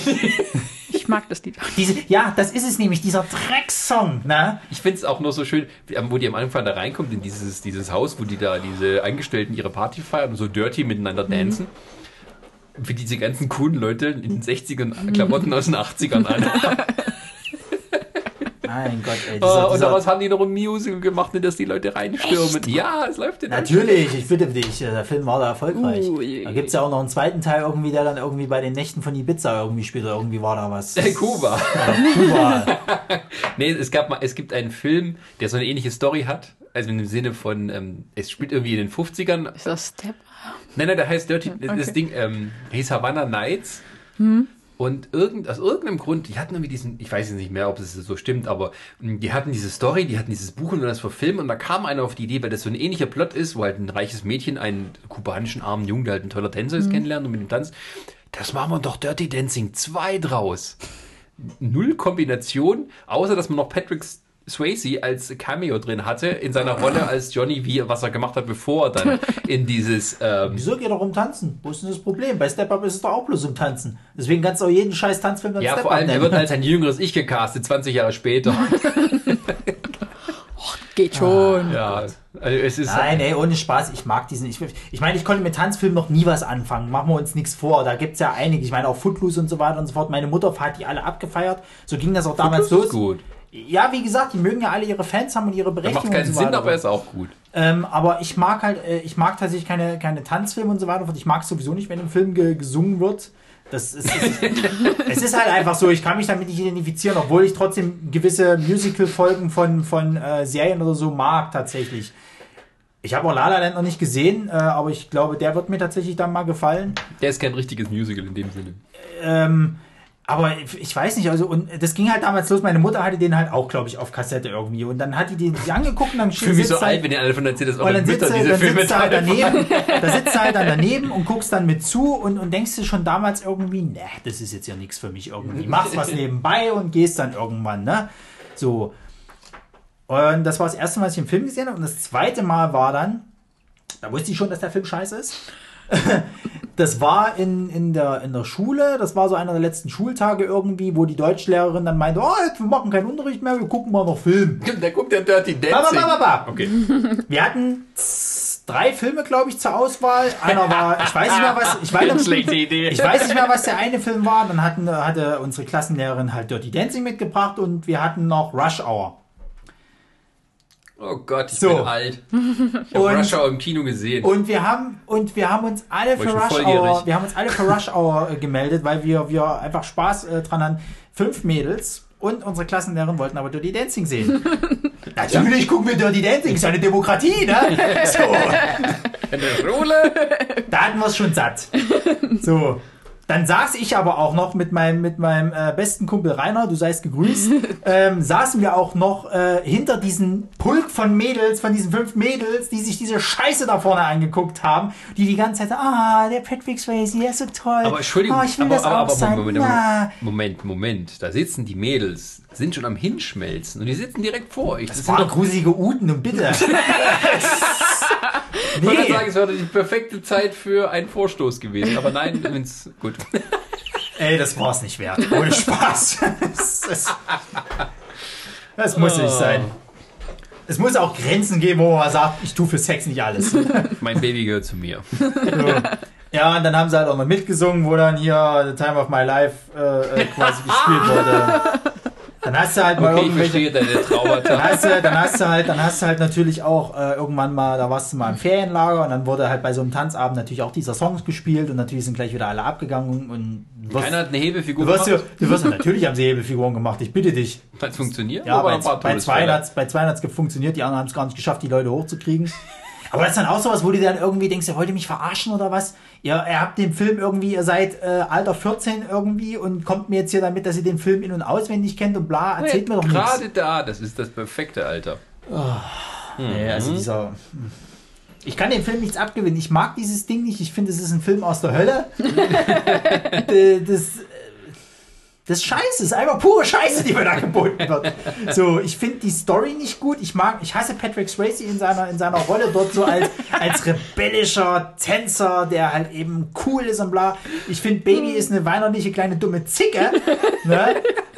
mit ihrer Scheiße, auch diese, diese Montage, wo die dann so, diese, diese typische Trainingsmontage, die es mal früher gab, wo sie das Tanzen geübt haben. Alter, leck mich am Arsch, wo, sie, wo er ihr dann die ganze Zeit irgendwie so über die Achsen gestreichelt und sie dann immer lachen muss und haha, ist das, Das fick ist- dich, Mann. Das ist aber echt gewesen. Das mir doch scheißegal, ob das echt ist, und wenn sie deinen größten Spaß des Lebens beim Drehen gehabt hätten. Sie, ja, er nicht. Das, das ist eines der wenigen Szenen, wo man, das hat der Regisseur drin gelassen, die haben diese Machen geprobt und die musste immer kichern. Und wenn du siehst, wie Patrick Swayze genervt guckt, das war wirklich so wie Patrick Swayze zu Jennifer Grey stand. Der konnte sie nämlich nicht leiden. Weil sie jünger war und weniger diszipliniert und mit allem. Und das ist so, ja, einer der wenigen Einblicke, die man drin hatte. Naja, das Einzige, was der, was der Film gut geschafft hat, ist, dass er, dass er äh, äh, die Karriere von, von ihr nicht wirklich. die hat ja dann nichts mehr weitergemacht. Sie hätte, wenn sie sich dran geklemmt hätte irgendwie, aber irgendwie wollte das nicht. Ja, und Patrick Swayze, der hatte ja, glaube ich, dann noch so ein bisschen was gemacht. Also der war dann noch auf so ein bisschen. Nö, da kam Ghost, da kam Point Break, da kamen noch ein paar andere Sachen. Und dann hört es aber auf. ja, es lag aber nicht an Dirty Dancing. Dirty Dancing hat ihn für immer und ewig Ja, für die Nancy hat ihm eigentlich ein Sprungbrett, war das so ein bisschen. in den Herzen der jungen Damen und jetzt auch älteren Damen gelassen. Nee, trotzdem, also mir kann man dem Film nichts abgewöhnen. Das ist ein. Für mich ist es ein Scheißfilm. Und ich hoffe, er schmort in der Hölle. Der kann doch nichts dafür. Wer hat den Film eigentlich damals äh, gemacht? Also welcher Regisseur? Das war einer, das glaube ich so ein Erstling von ihm, das war ein äh, Tanzchoreograf. Der bei vielen Filmen so die Choreografie gemacht hat. Genau, und dann hat er aber gleich die Regie damit übernommen, weil sie sich gedacht haben, das können wir uns sparen und noch einen extra Choreografen. Da soll der gleich Regie führen. Ja, Warte, warte, warte. Ich habe eine Wassermelone getragen. Aber der Film ist auch voll von vielen bekannten Zitaten, auch viel, vielen bekannten Filmfehlern. Wenn man darauf achtet. Es gibt diese berühmte Szene, wo er da irgendwie diesen Boller äh, aus der Erde rausholt, um seine Scheibe einzuschlagen, weil er seinen Schlüssel abgebrochen hat von seinem Auto. Also haut er mal die Scheibe ein, wie man das halt so macht. Und dann gibt das ist am Regen und dann geht er weg, um den Poller zu holen, in, in, in der gleichen Einstellung. Und du siehst halt, wo das Wasser aufhört von der Sprinkleranlage. das ist im Hintergrund Sonne, das, das ist nass und dann geht er einen Schritt daneben und dann ist er im, im Trockenen und holt das Ding geht zurück ins Wasser. Oder die fahren irgendwie in der Nacht und das machen die, mit- haben die mit Rückpro gemacht und du siehst, wie halt, die fahren vorwärts, aber das, der Hintergrund läuft rückwärts. Wenn du mal darauf achtest. Ja, aber ich meine, gut, äh, der, der Regisseur. Emil und Aldolino. ne? ja, ja, der hat aber auch nicht mehr viel gemacht danach. Der hat noch zwei Filme gemacht und das war's dann auch schon. Naja, das waren, ich, hat auch so ein bisschen. Tanzfilme irgendwie und dann, dann war Ja, ja. Schluss. Äh, Ist doch egal, Hauptsache diesen einen wichtigen Film gemacht. toll. Der wird damit auch immer noch Kohle machen, gehe ich von aus. Der ist tot. Nein. Ah, Okay. Dann wird seine Familie damit ist noch 19, Geld machen. 1993 ist er gestorben. Ach, der hat, glaube ich, AIDS oder so. Okay, nicht mehr lustig. Ähm, Ja, äh, gut. kannst mich nicht abholen. äh, wer ist jetzt wieder dran? Na du. Ich. Nee, Moment. Ja, doch. Ja. Ah, okay. Ähm, gut, dann habe ich einen Film hier draufstehen, der wirklich, der wirklich, ähm, ja. Wenn du schon denkst, Oh Gott, Dirty nein. Dancing. Es gab ein Remake davon, das 2017 gemacht worden ist. Ach was. Entweder kommt das jetzt noch oder. Ach du Scheiße. Hilfe, was ist das denn? Warte mal, komm. Ach, Television-Film. Okay, alles klar. Gott sei Dank. Okay. Ist der so gut wie dieser Britney, ähm, Britney Nicole Spears? Schatzinger macht mit. Okay. Oh Gott. Gut, da müssen wir nachgucken. Es gibt einen schönen Biografiefilm über Britney Spears. Ähm, auch so einen Fernsehfilm, der richtig scheiße gemacht ist. Da hatten die nicht mal Geld irgendwie, um irgendwie ein Konzert nachzustellen. Du siehst dann immer, wie die Schauspielerin von Britney Spears einfach so eine Minibühne erscheint und man hört im Hintergrund halt die Leute jubeln. Und die tun so, als hätte sie dann ein Megakonzert und so Scheiß. ja, aber wir kommen jetzt zu dem Film, ähm, den ich damals schon zweifelhaft fand. ich habe lange gebraucht, bis ich mich bereit erklären konnte, in diese, ins Kino zu gehen. Das war aber kein, kein großer Act, denn dieser Film lief im Kino und lief und lief und lief und hörte nicht auf. Oder besser gesagt, er sank und sank und sank. Wir reden von Titanic. Der erfolgreichste Film aller Zeiten damals. Ähm, als er so in der Mache war, haben die Leute darüber schon gerätselt, wird er der größte Flop aller Zeiten. Man hörte von großen Produktionsproblemen, einem explodierenden Budget, selbst für James Cameron-Verhältnisse. Am Ende hat der Film irgendwie 200 Millionen Dollar gekostet, was äh, für damalige Verhältnisse ein gigantisches Budget war.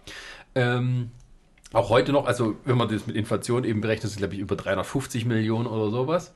Ähm, und dann wurde dieser Film aber zu dem größten Kinoereignis des damaligen Jahres mit elf Oscars ausgezeichnet.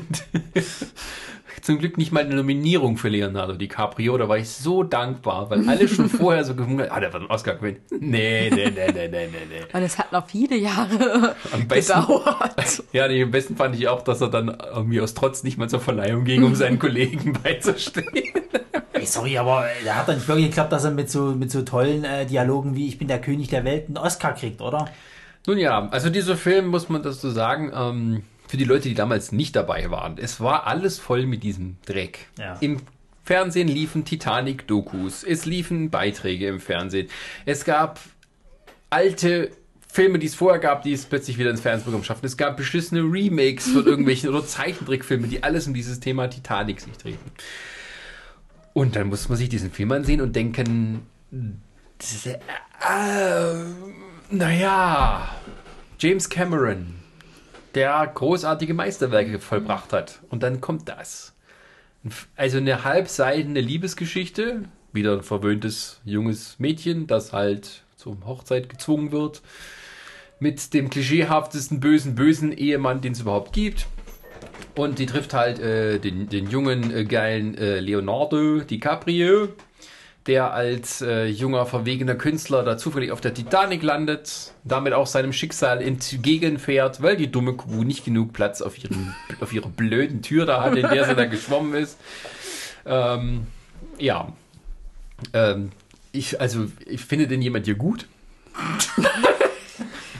Äh, Also, Titanic ist Also das Einzige, was ich an diesem Film traurig fand, ist halt diese Montage von, von diesen zwei alten Leuten, die dann sich aufs Bett legen und, und ihrem Untergang entgegensinken oder der Mutter, die halt ihren Kindern noch eine Geschichte lie vorliest und das ist traurig. Da fange ich an zu weinen, aber wenn hier Jack und Rose Ja, und vor allem in diesem Moment, wo, das, wo diese Montage kommt, das ist ja nur ganz kurz, ähm, da denkt man sich, das wäre alles irgendwie ein viel besserer Film gewesen, Ja. äh, als, als dieser Rest um halt die, ja, ähm, um die zwei Pappnasen um die da. zwei Pappnasen, die eigentlich nur ein paar, naja, äh, Leute mit Hormonen sind, die dann nicht an sich halten können und es da in einem, einem Auto treiben. Die berühmteste Hand an der Scheibe, die es in der Filmgeschichte gab.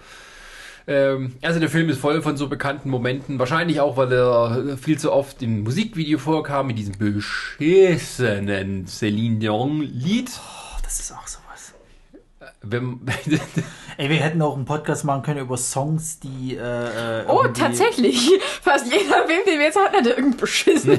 Ich meine, ich meine, ich meine, ich meine äh, Time of My Life ist schon richtig zum Kotzen. Ach, das ist doch ganz schön. Ey, diese, diese scheiß Schnulze. Das ist keine Schnulze. Und dann kommt, und dann kommt aber, das geht halt einfach noch tiefer, indem man halt Cel- Celine Dion, äh, My heart will go on. My Heart Will Go On, dass du rauf und runter gehört hast im Radio. Wirklich rauf und runter.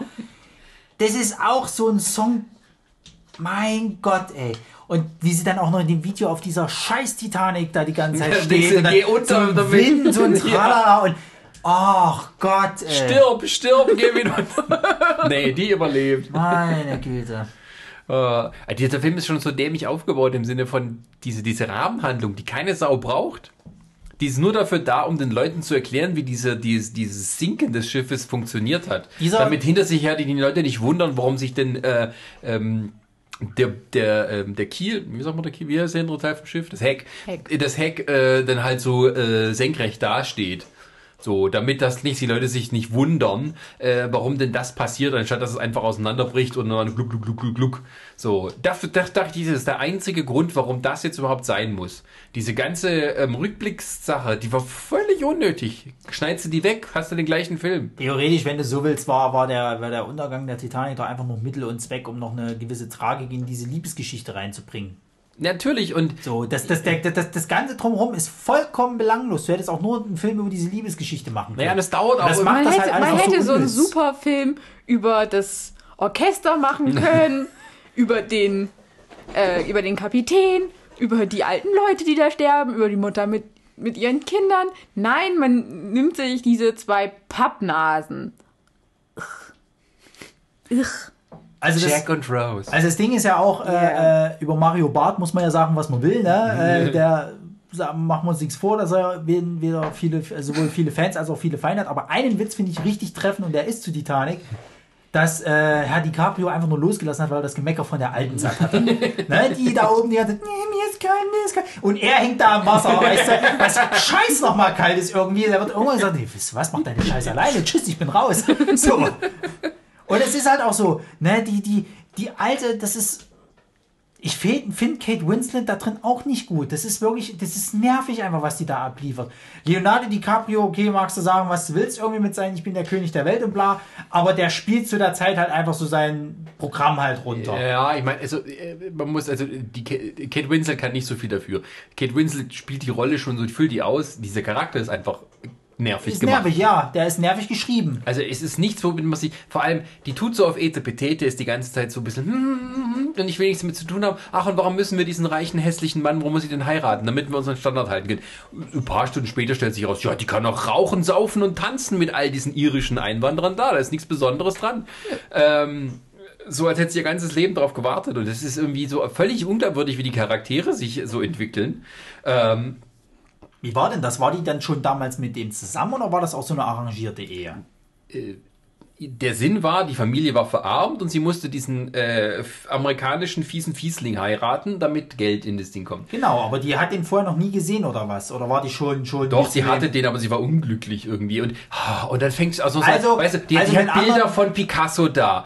Und der, der, der dumme, fiese Fiesling erkennt natürlich nicht, was für ein Künstler da ist. Und sie steht da, ja, äh, äh, was heißt es? Es hat Wahrheit, aber nicht Logik und so. Also sie ist, also nicht nur, dass sie völlig, äh, ja, gebildet ist in, äh, in den ganzen Künsten, Künsten und sowas. Nee, aber sie kann auch noch rauchen, saufen und, äh, ja, tanzen. Also ja, aber bauen um, um das ist nochmal festzuhalten, also sie war, war mit ihm schon zusammen, mit dem Typen da. Das heißt, die hat eine Beziehung, eine feste. Nein, sie wurde mit ihm dachte- zwangsverlobt.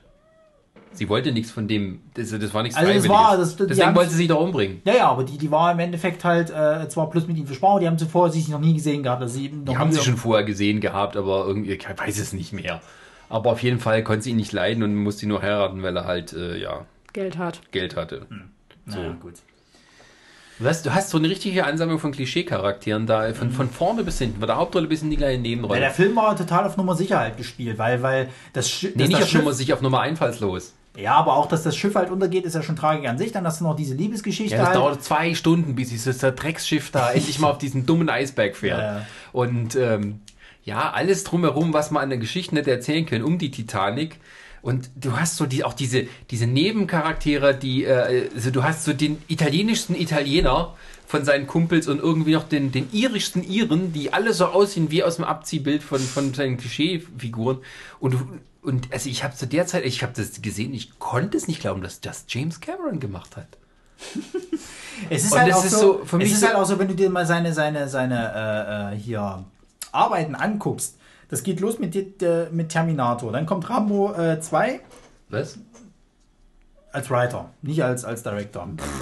Dann, Das dann hat er gemacht, dann, also gut, dann kommen wir mit Terminator, fängt er an, dann kommt Aliens, Aliens. dann kommt die Abyss, dann kommt Terminator 2, einer der wohl besten Filme, die je gemacht wurden. Ja. Dann kommt True Lies und dann kommt Titanic. Und ab Titanic wurde es scheiße, weil Ja. dann haben wir irgendwann noch eine, eine hat er äh, nichts mehr gemacht. haben wir noch eine Dokumentation Dokus über die Titanic. Avatar. Ja, da kommen wir. Ja, Da kommen wir, glaube ich, sogar gleich als nächstes hin. ja, ja. Können wir eigentlich gleich so weitermachen. Also der, Olli, der, also der Mann, an. also Genau, der Mann, immer, du denkst so, jetzt muss es gibt Science Fiction von James Cameron, es muss es doch mal aufwärts ey, der gehen. Mann, der Mann, der und Mann dann kommt Avatar. der, nein! Der hat den erfolgreichsten Film aller Zeiten gemacht. Und dann denkst du, naja, das wird schon ganz okay werden. Ist macht nochmal den erfolgreichsten Film aller Zeiten.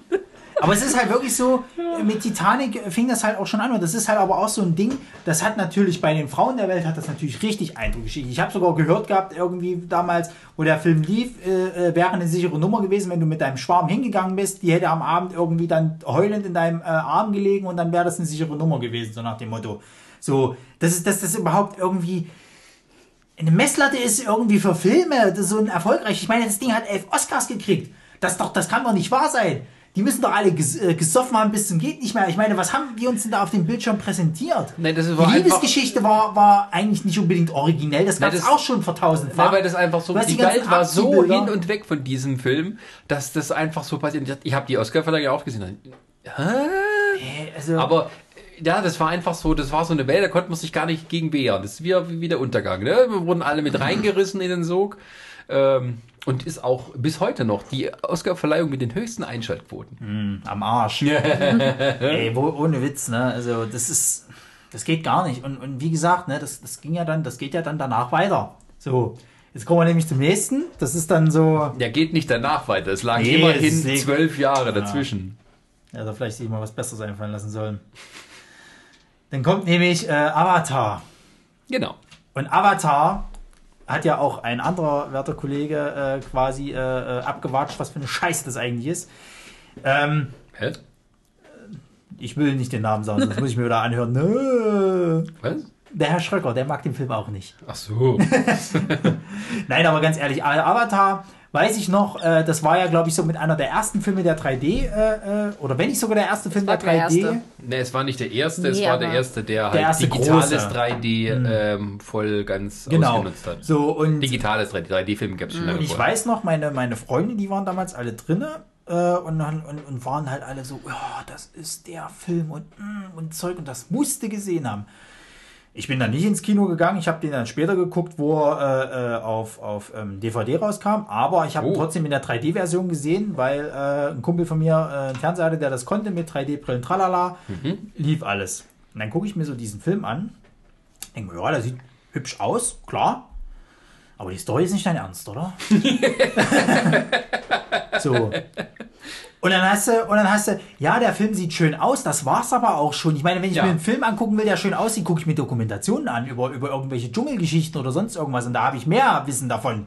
So, Ja, das ist so eine Greenpeace-Geschichte, ne? So ein bisschen Pocahontas-mäßig, tralala, was ich mir auch immer Space gefunden habe. Pocahontas. Wo du, wo du, Ferngully. Wo du irgendwie auch, auch, auch Darsteller hast, die so verballert werden. Ich meine, Sigourney Weaver tut mir da so leid, dass die da mitmachen muss, ne? Die ist da so verschenkt Mitmachen muss, die ist voll dabei, die, ist, die hat sich doch gefreut, wie Ast. Ah, ja, aber die, mh, das hat, Hat auch den, äh, weil ähm, James Cameron ist ja ein Tyrann am Set, ähm, der halt wirklich die Leute bis zum Äußersten treibt und auch keine Gefangenen macht und nichts anderes gelten lässt. Und die hat ihn auch immer verteidigt, weil es gibt halt, äh, ja, das die hat ja schon mehrere Arbeit mit ihm gemacht. Ich meine, eine.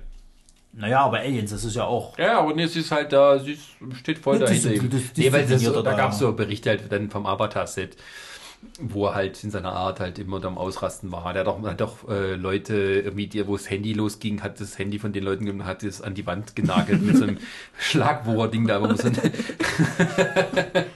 ähm, Natürlich. ja, oder Also, was ich auch unglaublich schlimm an Avatar finde, ist, dass man, oder dass ich jetzt sagen muss, dass ich, wenn ich sage, ich mag Avatar, muss ich immer spezifizieren, Avatar, The Last Airbender und vor allem die Zeichentrickserie.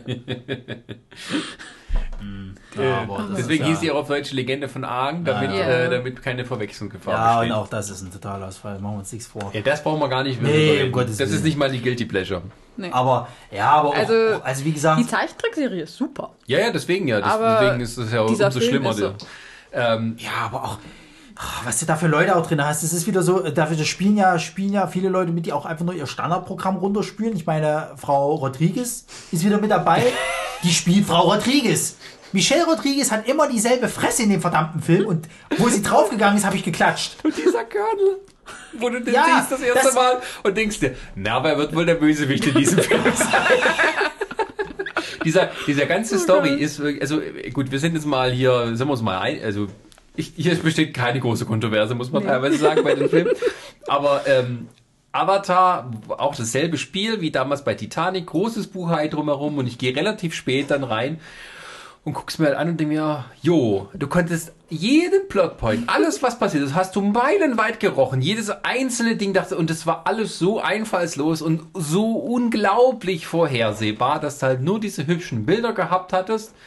Und es war trotzdem, also alles was passiert ist, von der ersten bis zur letzten Minute, dieses, dieses dumme Viech da, Fliegeviech, mhm. wo dann halt, oh, ich suche mein Fliegeviech aus. Was ist das? Oh, das, das große Mega-Fliegeviech, das, da kann nur der Auserwählte äh, äh, fliegen. natürlich. Oh, natürlich, wer wird das denn, also, oh, der kommt gar nicht mal vor, nach später, oder? Oder, oh, das ist unser Megabaum, den lieben wir so sehr. Ich, oh, hoffentlich passiert dem nichts, ne? Das wäre ja ganz schlimm, wenn der irgendjemand zerstört werden würde. Ja, Na, ich muss dazu sagen, ich habe diesen Film zum Beispiel nicht in 3D gesehen. Und ich glaube auch, als er irgendwann eine Free-TV-Premiere im Fernsehen kam. Das ist ja auch das Schlimme dabei. Man denkt, es lag am 3D, aber der Film ist auch der erfolgreichste DVD-Start allerdings aller Zeiten gewesen. Ohne, ohne 3D. Und ich fand den so doof. Also ich konnte nicht mal mehr sagen, oh, wow, wenigstens geiles 3D. Nee, das gab's nicht. Stattdessen gab es Pinkelpausen. Ey, Sam, Sam, Sam Worthington hat zu Recht keine Karriere mehr jetzt starten können. Aber er soll jetzt den, den neuen Avatar Natürlich ist er den neuen. Das ist ja auch ein sicheres Ding für ihn. Bloß machen wir uns nichts vor. Das ist ja auch sowas. Ne? Es ist ja nicht nur, dass der Film scheiße ist. Bloß, dass Cameron jetzt auch mal findet, ja, ich will ja noch weitere Teile machen und da lasse ich mir jetzt richtig Zeit. Was ist denn, wenn der zweite, du Genie, auch schon wieder so eine Kacke wird und nicht toll wird? Was willst du denn mit Teil 3, 4, 5 machen, die du noch in Planung hast? Wieso? Der erste Film hat 2,7 Milliarden Dollar eingespielt. Aber das war zu einer anderen Zeit. Du willst mir nicht sagen, dass in einem heutigen Blockbuster-Ding, wenn der da du, keine gute Story ach, rausbringt, du. dass das erfolgreiches Ding wird. Passt nur auf. Gut, ich ja. befürchte auch, dass der erfolgreich wird. Also die Frage ist halt, wie erfolgreich der wird. Ich weiß nicht, was er da drehbuchmäßig vorhat. Aber auf jeden Fall gehen sie auch irgendwie unters, äh, unter, unter, äh, ins Meer, irgendwie solche Sachen und Ja, so. und sie haben ja jetzt ein Setfoto rausgekommen, wo du nur so Kitties und Teenager irgendwie da hast. Ja, das wird schon schlimm genug. Meine also, das wird so eine große Familiengeschichte. Ja, wenn, wenn James Cameron irgendwas mit Kindern macht, mm, der war zu auf dem Regenwald und hat sich da irgendwelche Pilze durch den Kopf gezogen, ja. der kleine Spacko. Ich fand's ja geil. Im Vorfeld wurde ja irgendwie so ein bisschen das Drehbuch geleakt und auch der, als der Trailer rauskam, fanden alle, oh Gott, das wird so eine, ähm, äh, nee, Bio, sagen wir mal so eine, ähm, ja, ähm, ja äh, wir müssen, ja, so eine Greenpeace, wir müssen unsere Erde schützen, ähm, ähm, Allegorie und so. Und alle fanden das furchtbar scheiße und hatten schon Angst, dass dieser Film halt richtig Mist wird und darauf haben wir so lange gewartet. Ähm, ja, und dann kam der Film raus und. Und alle finden es geil. Und spielt irgendwie jedes Wochenende das gleiche Geld ein und wird nie weniger. Und ähm, ja, und da kommt dann halt Avatar. Und ich, also als ich ihn gesehen habe, dachte ich mir, das kann, wieso? Was, was war das jetzt? Was ist so besonders? Ich habe das auch nicht verstanden. Ich habe im Nachhinein einmal meine Freunde gefragt gehabt, okay, erzählt mir bitte, was ihr jetzt so geil an dem Film. Na, der sieht doch super aus. Ja, weiter? Na, der sieht super aus aber es muss doch noch was geben. Du kannst mir doch nicht erzählen, dass die Bilder gut sind. Dann kann ich mir auch einen Comic angucken oder, oder ein Bilderbuch. Da sind auch schöne Bilder drin. ja, ne, ja, die Story ist, ja, okay. Der Bösewicht ist gut. Nee, ist er nicht. ähm, ja, aber die Viecher sind toll. Nee, sehen sie auch nicht. Ähm, Schlupfkatzen. Die Welt ist schön. Da sind wir wieder bei den Bildern. Hm, boah, ne, der ist schon cool. Ey Leute, haltet die Fresse, ganz ehrlich. ist, ihr wollt mal nicht allen Ernstes sagen, dass, dass, dass diese Scheiße hier gerade irgendwie euer Leben verändert hat und, und ihr mir das jetzt irgendwie gleichstellt, ja, weil das, das einer so, der besten. Filme schlechthin ist. Nee, also, ist es nicht. Das ist so ein bisschen eine ganz komische Nummer, weil der Film ja im Prinzip so erfolgreich ist, sagen wir nur wie Star Wars vorher. Und aber null kulturellen äh, Eindruck hinterlassen hat. Na, gar nicht. Also es gibt keine weiterführenden Medien, die irgendwie sich damit der, mit dem Universum beschäftigen. Es gibt, äh, also selbst auf Conventions, wie oft sieht man da jemand cosplayen, irgendwas das Avatar? Ja. So gut wie null. Nee. Und ähm, ganz, ganz selten. Höchstens mal auch als Parodie dann vielleicht auch noch. Und äh, das ist, äh, oder halt diese Sprache da von, von den, äh, wie heißen die, Neytiri oder was weiß ich. Die haben also eine eigene Sprache da. Die und Navi. Navi. Äh, und, und das ist irgendwie, hat auch nirgendwo irgendwie, also es gibt nicht mal viel Parodien da drauf. Also das ist schon irgendwie so ein sicheres Zeichen, dass das irgendwie, oder auch so Nachahmer gab's nicht. Nee, und irgendwie ist das so eine ganz komische Nummer. Deswegen ist man auch so im Zweifel, ob da die Fortsetzungen tatsächlich gerechtfertigt sind. Vor allem zehn Jahre nachdem der Film lief, kommen die jetzt erst raus. Das, die ja, kommen erst raus, wenn Star Wars die dritte Folge da vorbei ist. Vor allem das, das, Einzige, was ich dazu mitgekriegt habe, was es zu Avatar noch weiter gab, waren, dass zwei Pornoparodien darüber gekommen sind. Das war's. Die Ich meine, ein Film, der gekauft. nur zwei Pornoparodien hervorgebracht hat und sonst nichts weiter geschaffen hat, Leute, das ist doch traurig. Ja, es gibt kaum so, so ein Ergänzungsmaterial. Es gibt keine Comics danach, keine Rumma. Also gibt es vielleicht schon, aber das ist nichts, was... was Aber es ist nicht mal großartig hochgekommen. Und äh, äh, vor Deswegen allem, ist schon- das einzige, das einzige, was ja, was ja, was ich jetzt hier gerade auch lese, das einzige, was halt Avatar wirklich, das ist einmal, dass es dieses 3D ins Kino äh, äh, gebracht hat. Ja, vielen Dank auch dafür, dass alle Filme in Zukunft künstlich 3D nachbearbeitet wurden, damit sie 2 Euro mehr Eintritt verlangen können. Kannst du dich und nicht 10 Wochen warten muss, bis der Drecksfilm irgendwann mal in 2D kommt. Pass auf, da kannst du dich dann wahrscheinlich bei Teil 2 bedanken, den, den er ja ganz gerne in 4D machen möchte. Weil er will ja wieder was Neues raushauen. Der will jetzt quasi mit den Avatar-Filmen immer ein neues Standard für, für Kino. Also ich glaube, als nächstes kommt 4K oder so. Das 4K gibt's schon.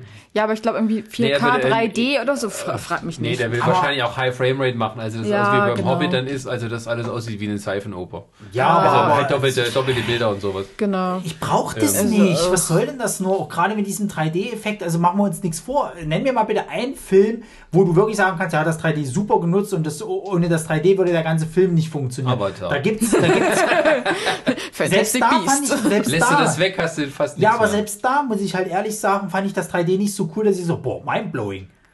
Also gut, Ja. das mag auch sein, dass ich den damals später Ja, in 3D das, gesehen wo ich also wenn du den im. Kino zum ersten Mal siehst und das ist der erste 3D-Film, den du halt so, es gibt ja halt 3D und 3D und das alte 3D war immer so was Beschissenes, wo es halt nur so einzelne Sequenzen gab, wo halt wo immer drauf ankommt, dass irgendwas dir ent- entgegenfliegt. Das digitale 3D, da hat es halt viel mehr rausgestochen und das war halt dieser Neuheitsfaktor. Du siehst das so und dann, wow, aber das war auch nicht so, dass der, der Cameron irgendwie eine neue Filmsprache erfunden hätte, worunter später alle gelitten haben dass ähm, so 3D an sich braucht irgendwas anderes an Kameraführung und Sprache, damit das halt richtig rüberkommt. Und es gab so gut wie keine Filme hinterher, die das richtig ausgenutzt haben. Ist von ein paar Ausnahmen abgesehen, so wie Hugo Cabret, wo halt sich Scorsese einmal extrem viel Mühe gegeben hat, um da auch diesen 3D-Effekt zu nutzen. Also generell habe ich das Gefühl, dass 3D eigentlich tatsächlich nur bei so Animationsfilmen. Ja, und das ist halt Wirklich einfach, gut. du musst es nur reinprogrammieren. Genau. Es Das ist halt, es ist halt Wirklich so eine gut Sache, vor Dingen auch, funktioniert. dass die ja, äh, dass die ja auch, es ist ja unglaublich teuer, einen Film von vornherein in 3D zu drehen. Deswegen wird aber bei den meisten das ja auch drüber gearbeitet, glaube ich. Jein, Und kompliziert. Jein, jein, jein. Also es gibt halt, äh, es sind auch viele Regisseure dabei, die sich damit gar nicht befassen Die gar wollen, nicht, weil ja. sie halt sich, die wollen das nicht und dann Die wollen wird's halt einfach den extra Euro nachbearbeitet dann und, noch haben. Und das wird halt mehr auf Studiodrängen gemacht und auch teilweise um den Publikumsgeschmack hat man auch schon oft hier, äh, in China ist 3D einfach muss. Mhm. Ähm, sonst gehen die Leute da kaum rein. Und äh, deswegen sieht nachbearbeitetes 3D auch, äh, auch noch scheiße aus, weil es so lieblos gemacht ist. Es ist zwar teuer, es kostet ein paar Millionen, aber ähm, bringt nichts. Da hat sich auch James Cameron drüber aufgeregt, dass kaum Leute das so machen, so ernsthaft, wie er das im Sinne gehabt habe. Aber, auch bei ihm war das doch auch, auch in, in dem Avatar-Film ist es doch auch so, du hast so diese typischen Stilmittel, die in einem 3D-Film immer sind. Du hast Sachen, die halt auf den Zuschauer zurennen, seien es irgendwelche Viecher, seien es irgendwelche Gegenstände, Klar. die auf die zurennen. Das sind immer so die klischeehaften, typischen 3D-Sachen halt. Ja, das so, sind nur so, es ist ein billiges Effekttaschen und ähm, mit extrem guten Mitteln, in dem Sinne, dass halt diese, diese äh, Welt, die ja komplett 3D ist und die ganzen Navi und so, sehen schon sehr lebensecht aus. So, da hast du diesen Effekt halt nicht, dass die irgendwie unecht CGI-mäßig aussehen, weil die halt nicht menschlich aussehen, sondern es sind halt animierte Viecher. So, und die Viecher weiß man nicht, wie sie vorher aussehen, deswegen akzeptierst du die, wie die so sind. Aber im Prinzip ist es ja einfach ein großer Pixar-Film. Natürlich, aber das Ding ist halt auch, wenn, Ohne Song. Ich meine, klar, die Technik ist da auch weiter gewesen, aber wenn ich jetzt zum Beispiel äh, einen Film, der das, finde ich, noch gut hingekriegt hat mit dem 3D-Effekt, aber auch in Kombination mit den HFR, ist halt der Hobbit, weil wo wir vor uns hatten mit dem, mit dem weißen Hast du den im. HFR gesehen? Ich habe den in HFR, es war der beste, beste, das beste Kinoerlebnis, was ich jemals hatte. Ich hatte es in HFR. Äh, äh, 3D und ich saß in der Mitte, äh, Mittelreihe, Mittel, äh, Echt? äh, äh, Ich habe Platz. nicht gesehen, ich wollte dafür kein Geld ausgeben, weil ich so Angst hatte, das sieht aus wie halt beschissenes Seifenoper-Ding. So ein Also ich war, künstlich. ich war damals äh, äh, im, äh, in der Sonntagsvorstellung und äh, habe den in 3D mit HFR halt gesehen gehabt. Äh, da war kaum eine Sau im Kino, Hm. weil das auch so zeitig war im Endeffekt. Deswegen war ich in der Mitte des Kinos, habe ich wirklich, wo das 3D ja eigentlich so wahrscheinlich auch der perfekte Blickwinkel dann Ja, war. ja, ja. Da hat das super funktioniert. Ich, der, der, der, der, wie du es vorhin mal sagtest, der, der Arzok halt, nee, Arzok hieß, hieß der Weise auch so. Mhm. Wirklich, ich konnte es nicht entscheiden. Ist es jetzt 3D? Äh, Quatsch, ist es jetzt, ist es jetzt animiert? Das sah wirklich wie echt aus halt. Also wirklich, es hätte auch, der hätte auch draußen vor mir stehen können, der Typ. So, und da hat das halt für, für mich funktioniert. Bei Avatar hatte ich nicht eine Sekunde irgendwie diese, diese, äh, äh, diese Denkweise, der könnte draußen jetzt auch vor mir so stehen irgendwie. Oder das Raumschiff sieht gerade lebensecht aus. Gar nicht. Ganz im Gegenteil, ich fand das teilweise, dass das wie Spielzeug irgendwie aussah. Ja, das ist, und äh, für mich das größte Problem bei dem Film ist einfach die Story, weil ähm, Ja, ja. es ist wirklich so klischeebehaftet, von vorne bis hinten und du siehst wirklich alles im Voraus kommen.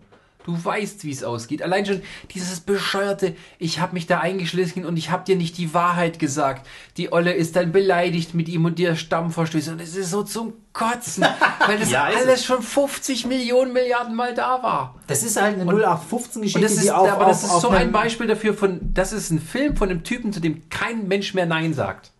Ja, Und das Einspielergebnis rechtfertigt es auch noch. ja. Und das ist das Problem dabei. Ja. Es gibt andere Leute, die fallen da schön auf die Schnauze und sind danach sozusagen ge äh, gebrandmarkt fürs Leben. Siehe George Lucas, zu dem auch keiner mehr Nein gesagt hat. Äh, Folge, die Prequels. besonders Episode 1. Und ähm, du, und das ist aber das, das ist echt so das Problem. Dieser Film hätte eigentlich total floppen müssen und der hätte sich dann mal hinsetzen müssen und sich überlegen müssen, was er dann mit seinem Leben anfängt.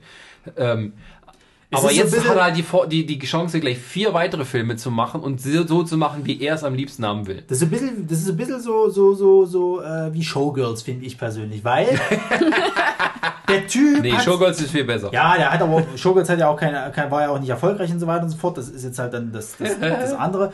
Aber ich meine, da hat ja Verhoeven auch gemacht, was er wollte, weil er gesagt hat, ich kann ja eh machen, was ich, ich habe einen gewissen Status erreicht. Und Ja. bei ihm ist es halt so, die Scheiße hat auch noch Erfolg. Ich meine, der hat eine 0815-Story, die wir tausendmal in anderer Form gekriegt haben, einfach nur schöne Bilder drunter gepackt, Punkt, hat funktioniert. Der hat auch einen Landschaftsfilm drehen können, wo er irgendwie die ganze Zeit mit, mit der Kamera über die, weiß ich nicht, Savannen von Afrika geht. Ja. So, und hätte das schön ausleuchten können, Ja, tralala, und hätte er dann, gemacht. Hätte dann, die Hälfte des Films ist ja nur Landschaft angucken Natürlich ist es, ist es nur, und das, das, das kotzt mich so an, dass er dafür auch noch äh, irgendwie Credits kriegt und irgendwie noch Auszeichnungen und tralala. Das ist eine Scheiße hoch 10, weißt du? Und Also ich bin auch der- froh, dass dann keiner mehr auf den Leim gegangen ist, hat dann nur so technische Oscars gekriegt. Irgendwie so völlig verdient auch für die Effekte. Ja, für und die so. schauspielerische Leistung kannst du keinem irgendwie einen Ja, Oscar aber nicht geben. irgendwie äh, Film oder Regie oder sonst solche Geschichten. Die Regie war ja auch scheiße. Und äh, ja, das ist halt. Ja, wie gesagt, dass der Typ jetzt auch zwei und drei noch drehen darf und dann vier, glaube ich, vielleicht, wie viel wollten sie Vier, so? fünf. Fünf, ja. Also dass das er noch, fünf dass er noch bis Teil, also noch weitere vier Filme drehen darf von diesem Scheiß jetzt, wo das auch kein Mensch mehr auf der Uhr hat. Ich meine, das Ding ist ja von 2009. Ich weiß halt nicht, ob es ein genialer Schachzug ist im Sinne von, wir haben darauf lange warten müssen, jetzt gucken wir mal, weil wir neugierig sind und dass es sich halt auch wirklich was einfallen lässt, um das Publikum zumindest technisch neu zu überraschen. Oder ob das dann am Ende tatsächlich so etwas wird, wo einer mal richtig schön auf die Schnauze fliegt, sozusagen an seiner eigener Überheblichkeit scheitert, weil er denkt, jetzt hat er eine sichere Bank und das Studio gibt ihm alles Geld der Welt, weil sie natürlich nochmal diesen Erfolg haben wollen. Ähm, und ob das dann eben, äh, ja, also ich weiß es nicht. Also ich kann, das ist für so einen Film, wo du im Voraus nicht abschätzen kannst, wie das Publikum drauf reagiert. Also auf der Wir haben noch drei Jahre Zeit, aber ähm, es könnte entweder eine ganz große Überraschung, also Ja, ich denke, es wird das- eine große Überraschung in, in, in jederlei Hinsicht. Das Ding ist ja vor allen Dingen auch, überleg mal, was in drei Jahren noch alles passieren kann, wie, wie weit die Technik bis dahin sein kann. Dann kann es auch Was sein, Herr dass Trump bis dahin anstellt, vielleicht haben wir Glück und wir kommen noch drum rum, weil gerade ein Weltkrieg ausbricht. wir wollen es nicht hoffen. ähm, aber ich meine, das geht ja auch. Weltkrieg, Avatar 2. Hm. Naja, komm, da bin ich schon bei Avatar 2 drüber. ähm, aber trotzdem, ich meine, die, die Technik geht ja auch immer weiter. Was ist denn, wenn bis zu dem Zeitpunkt halt auch wieder die, die, die äh, großartigen Neuerungen dabei sind und der Typ dann sagt, hm, scheiße, das muss ich jetzt Ja, auch einbauen. Dann fange ich wieder von vorne Ja, aber was an. hattest du jetzt mit 4D gemeint? Das habe ich noch nicht ganz Also verstanden. steht hier, dass wohl, dass wohl äh, ge- geguckt Du liest wird. jetzt von Wikipedia. muss Ja, ja, sagen, dass wohl okay? geguckt wird, irgendwie, dass man da. Also er will ja eigentlich mit Avatar, wollte er immer ein neues technisches Standard fürs Kino halt eben produzieren. Das ist ja auch so eine Sache. Ist ja auch löblich, kann man ja auch machen, ne? Dass man versucht, das irgendwie fortzuführen. Mhm. Vor allem Ähm, seine eigene Technik, die er dann in Kinoketten verkauft. Das ist Genau. ja das Geile dabei. aber äh, ich glaube, er will, warte mal, was steht denn hier? Also er will irgendwie was, was revolutionieren halt wieder mit, mit irgendwie, aber so genau steht auch nicht, was er da jetzt machen will. Ich glaube, 4D haben sie in Asia gemacht, war für, für Avatar, warte mal, was steht da hier, lustiges? Genau. Äh, und zwar gab es äh, 4D in äh, äh, Südkorea. Ja, was ist denn 4D? Na, 4D ist doch dann noch mit, dass du halt so Gerüche irgendwie mit reinkriegst. Also, Äh. Es gibt doch dann Es gibt auch so- Nosolus es gibt auch so- von so- South Park. Ja, es ist wirklich so, du kriegst dann, du kriegst dann, du kriegst dann, es gab mal, es gab mal Aber vor, die haben doch, die haben doch auch noch äh, hier so, so, so Rüttelstühle, was es jetzt auch in gibt. Genau, das kommt auch noch mit dazu. Du kriegst einmal diese Rüttelstühle halt dann noch mit rein und es kann auch in, in, in einigen Fällen, also so, ich weiß nicht, ob das 4D, ob das jetzt auch stimmt. Ich meine, wir können ja mal gucken, was die da Schönes schreiben. Ähm, du hast, äh, da, da, da, da, da, genau, du hast, du hast eben ähm, diese Rödelstühle und du hast äh, Chair Effects includes äh, Airjets, Water Sprays and Leg and Back Ticklers. Also im Endeffekt, dass du halt quasi, äh, wenn Aber du das jetzt, bauen doch nicht alle Kinos ein, um diesen Drecksfilm zu sehen. Nein, natürlich nicht. Das wird auch nicht, wird auch nicht funktionieren. Ich vermute mal, dass eine neue Art von, von äh, ähm, ich glaube, ach siehste, jetzt weiß ich wieder. Er will, glaube ich, den 3D-Effekt so machen, dass du da aber keine 3D-Brille mehr brauchst, sondern dass du das ohne 3D-Brille angucken kannst. Und das soll dann der Standard werden für kommenden Kram. Toll. Ja, Ja. Naja, kommen wir mal zum nächsten Film. Äh, ja, vielleicht schließen wir, äh, ähm, welchen denn? Ähm, da schließen wir an mit dem High Frame Rate.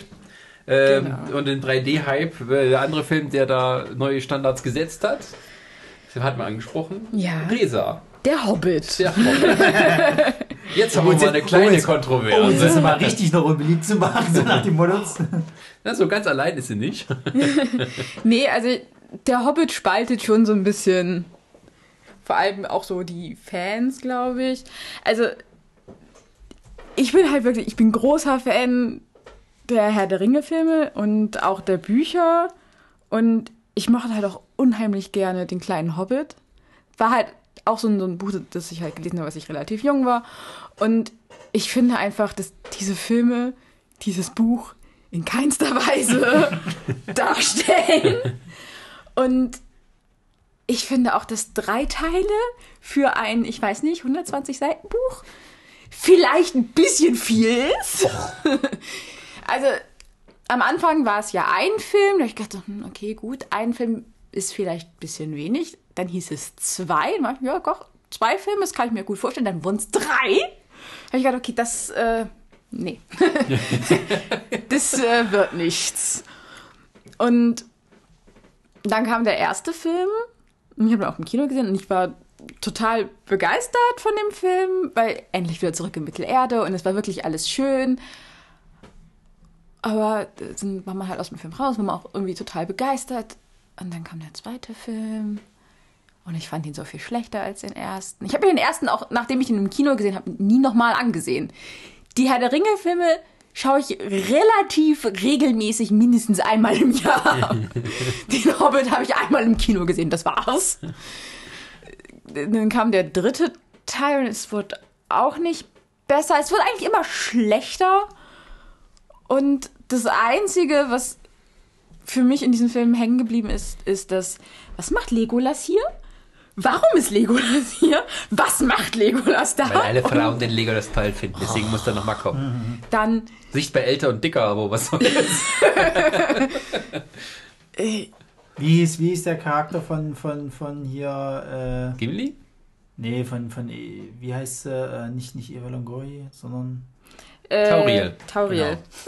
Ich finde, ich, ich muss dazu sagen, ich finde es nicht mal so schlimm, dass sie Tauriel da reingeschrieben haben. Was ich schlimm finde, ist, was sie mit Tauriel gemacht haben. Denn es, es hieß ja wohl auch, dass, ähm, Also Tauriel gibt es im Originalbuch nicht. Das Genau. taucht auch nirgendwo auf, dieser Charakter. genau, also man muss sowieso dazu sagen, nicht, in das war. War den das- kompletten Herr der Ringe Büchern und alles, was mit dieser Welt zu tun hat, tauchen Frauen schon eher selten auf. also ich glaube, die drei Weib oh, vier weiblichen Figuren im Herrn der Ringe sind Eowyn, Arwen, Galadriel und Rosi, die Hobbit-Dame, die Sam im, im Epilog heiratet. Die nicht mal Dexter. Richtig.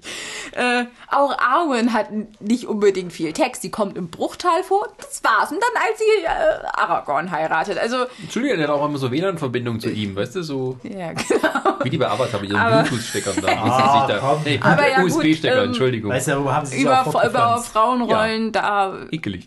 geht es jetzt erstmal gar nicht. Es geht jetzt auch um, um Tauriel. Denn es, Eva, Eva, wie hieß Eva, Eva Longoria? Ja. Na, äh, nein, Nein. das ist die. Nein, das ist die andere. meinst, äh, Evangeline Lilly. Evangeline Lilly.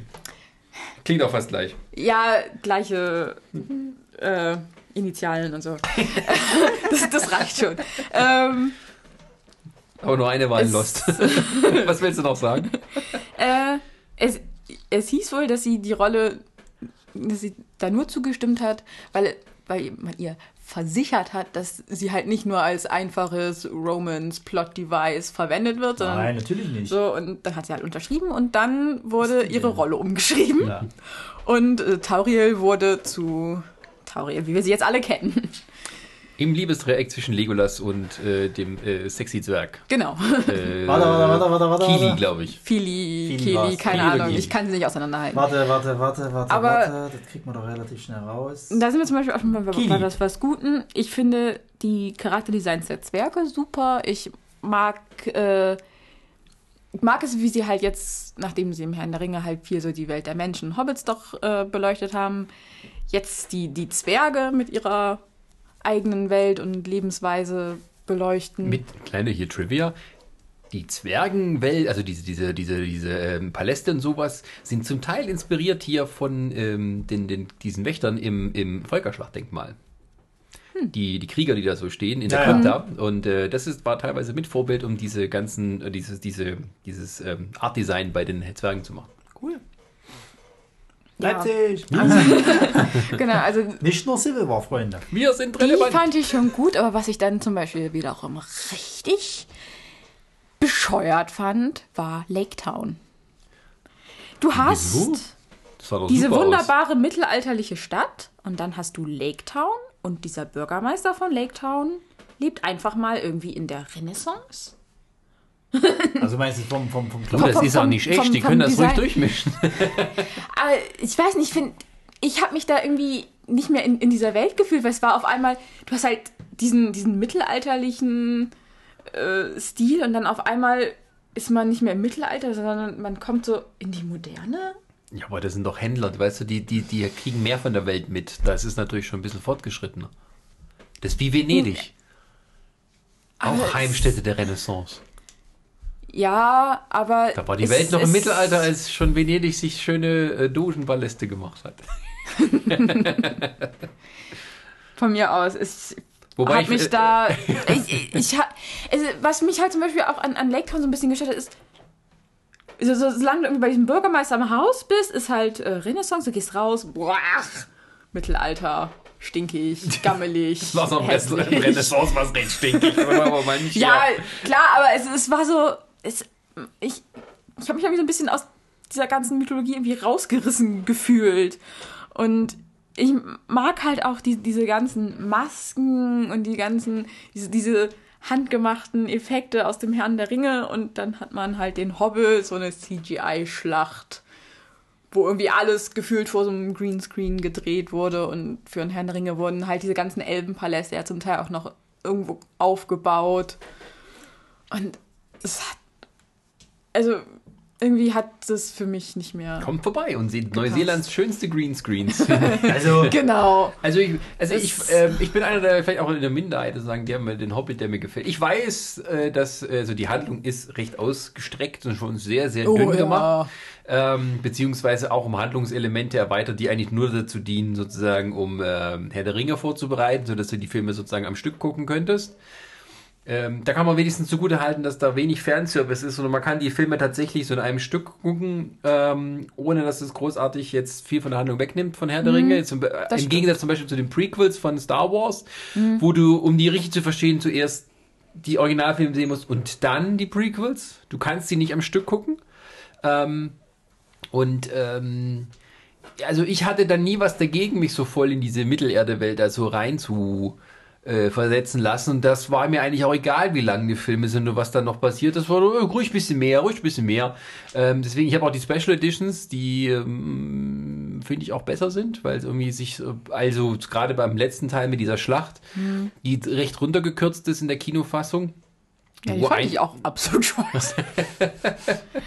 wo auch äh, Also man muss auch dazu sagen, ich habe auch von den Herr der Ringe-Filmen nur die Extended Version und ich glaube, ich kann die gefühlt alle mitsprechen. ja, ich auch fast. Aber, aber diese, aber die, die, die Hobbits, ähm, äh, Hobbit mag ich einfach, weil es irgendwie so eine etwas, das ist nicht so, so bedeutungsschwer mit diesem, die Welt geht unter, sondern die stolpern so ein bisschen in diese Weltuntergangsszenario mit rein. Keiner weiß so richtig, was als nächstes passiert. Ich, ich finde auch, ich, ich habe da so mein eigenes System entwickelt, um die Filme, wenn man die hintereinander guckt, man guckt sie sich, man soll sie nicht angucken, so wie die Filme sind. Sondern du musst die in andere dramaturgische Abschnitte unterteilen. Du machst, ja. du, weil du das, musst das stimmt auch. Ich finde, die sind auch schlecht gesplittet. Ja, also zum Beispiel, dass man dann, äh, wenn man, dass du musst äh, zum Beispiel den ganzen Smaug-Abschnitt am Stück gucken. Mm, also, oh. dass du erst anfängst, wenn die bei Smaug sind also und das, du guckst es dann weiter bis zu den ersten 15 Minuten so vom in den ersten Teil. fünf Minuten da vom dritten Film gekillt ist, auch so. Das war's jetzt? Ja. Okay. und dann haben wir noch diese Schlacht. Okay, Top. gut. Ich bin, habe noch ein bisschen Zeit, ne? also dramaturgisch äh. ist der Film äh, eher schwach aufgestellt, auch weil die eben so diese Erweiterung auf drei Filme erst so im, im da waren sie schon mitten in der Produktion, ja. ähm, dass sie sich dazu entschieden haben. Gibt ja, also man kann auch diese, diese Hintergrundsachen, da sind unglaublich interessant. dass die, die Schlussschlacht, die haben die tatsächlich auf, ähm, die haben ja diese, immer diese Pick-up-Drehs, also wo sie dann äh, vor, äh, vor dem Release eines neuen Films machen sie mal Nachdrehs, wo eben halt nach dem Schnitt festgestellt wird, was fehlt. Und irgendwie der Peter Jackson konnte sich nicht irgendwie darauf konzentrieren, wie er diese Endschlacht macht.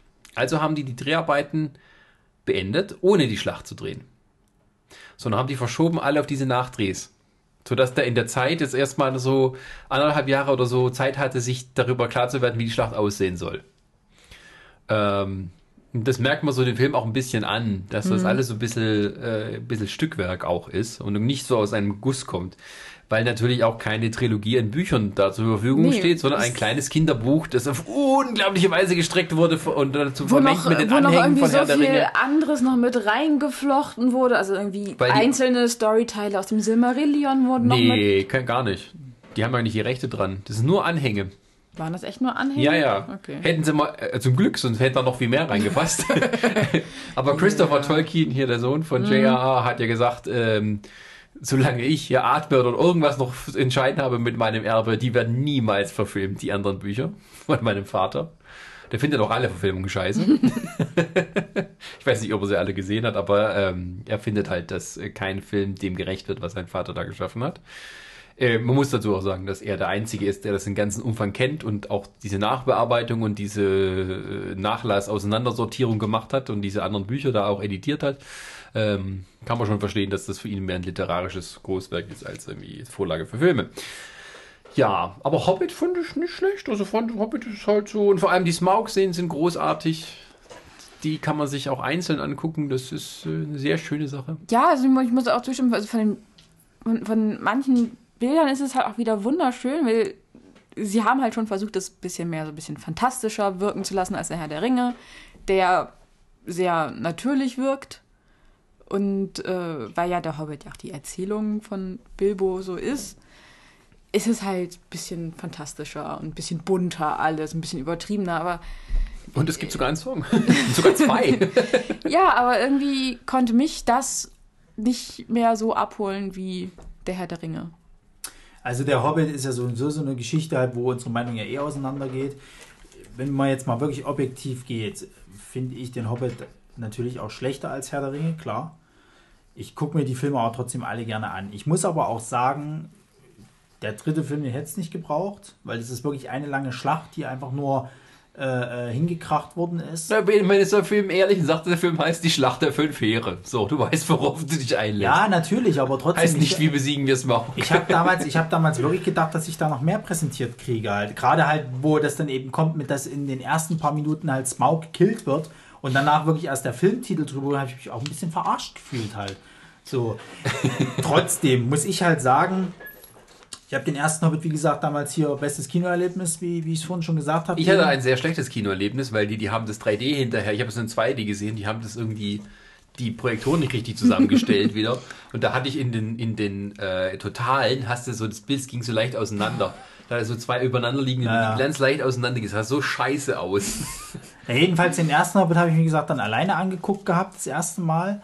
Ähm, äh, es war halt so ein Filmerlebnis. Ich habe mir eben, ich, wo dann angekündigt war, äh, angekündigt wurde, dass der Film halt gemacht wird, dass er rauskommt und so weiter und so fort, habe ich mich mega drauf gefreut und wollte halt nicht warten. Und habe mir dann wirklich dann zum Sonntag halt früh um 10 angeguckt. Äh, äh, wie gesagt, beste Position im Kino, die man haben bei einem 3D-Film mit HFR war wirklich das beste Filmerlebnis, was ich jemals hatte, tatsächlich so. Und der erste macht auch unglaublich Spaß, allein wieder in diese Welt zurückzukommen diese Hobbit-Höhle von genau, ihm halt. Genau, wie gesagt, ich habe mich ja auch am, im ersten Teil hatte ich halt wirklich Freude, weil es endlich wieder, ja, endlich meine, wieder Mittelerde. Ich meine, an interessanterweise so finde ich, äh, gucke in den ersten Teil nicht so gerne, außer die äh, halt so paar Szenen, wie zum Beispiel halt auch die, ähm, ähm, die Gollum-Szene.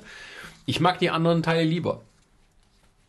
Ja, wie gesagt, das ist ja unterschiedlich, aber zum Beispiel der erste ist so ein, der erste Teil des Hobbits ist, ist einer, den kann ich mir komplett am Stück angucken, da kommt keine Langeweile auf, weil äh, ich einmal dieses, diese Hobbit-Höhle, diese Zusammenkunft der Zwerge in der Hobbit-Höhle, die Hobbit-Höhle ist super schön designt.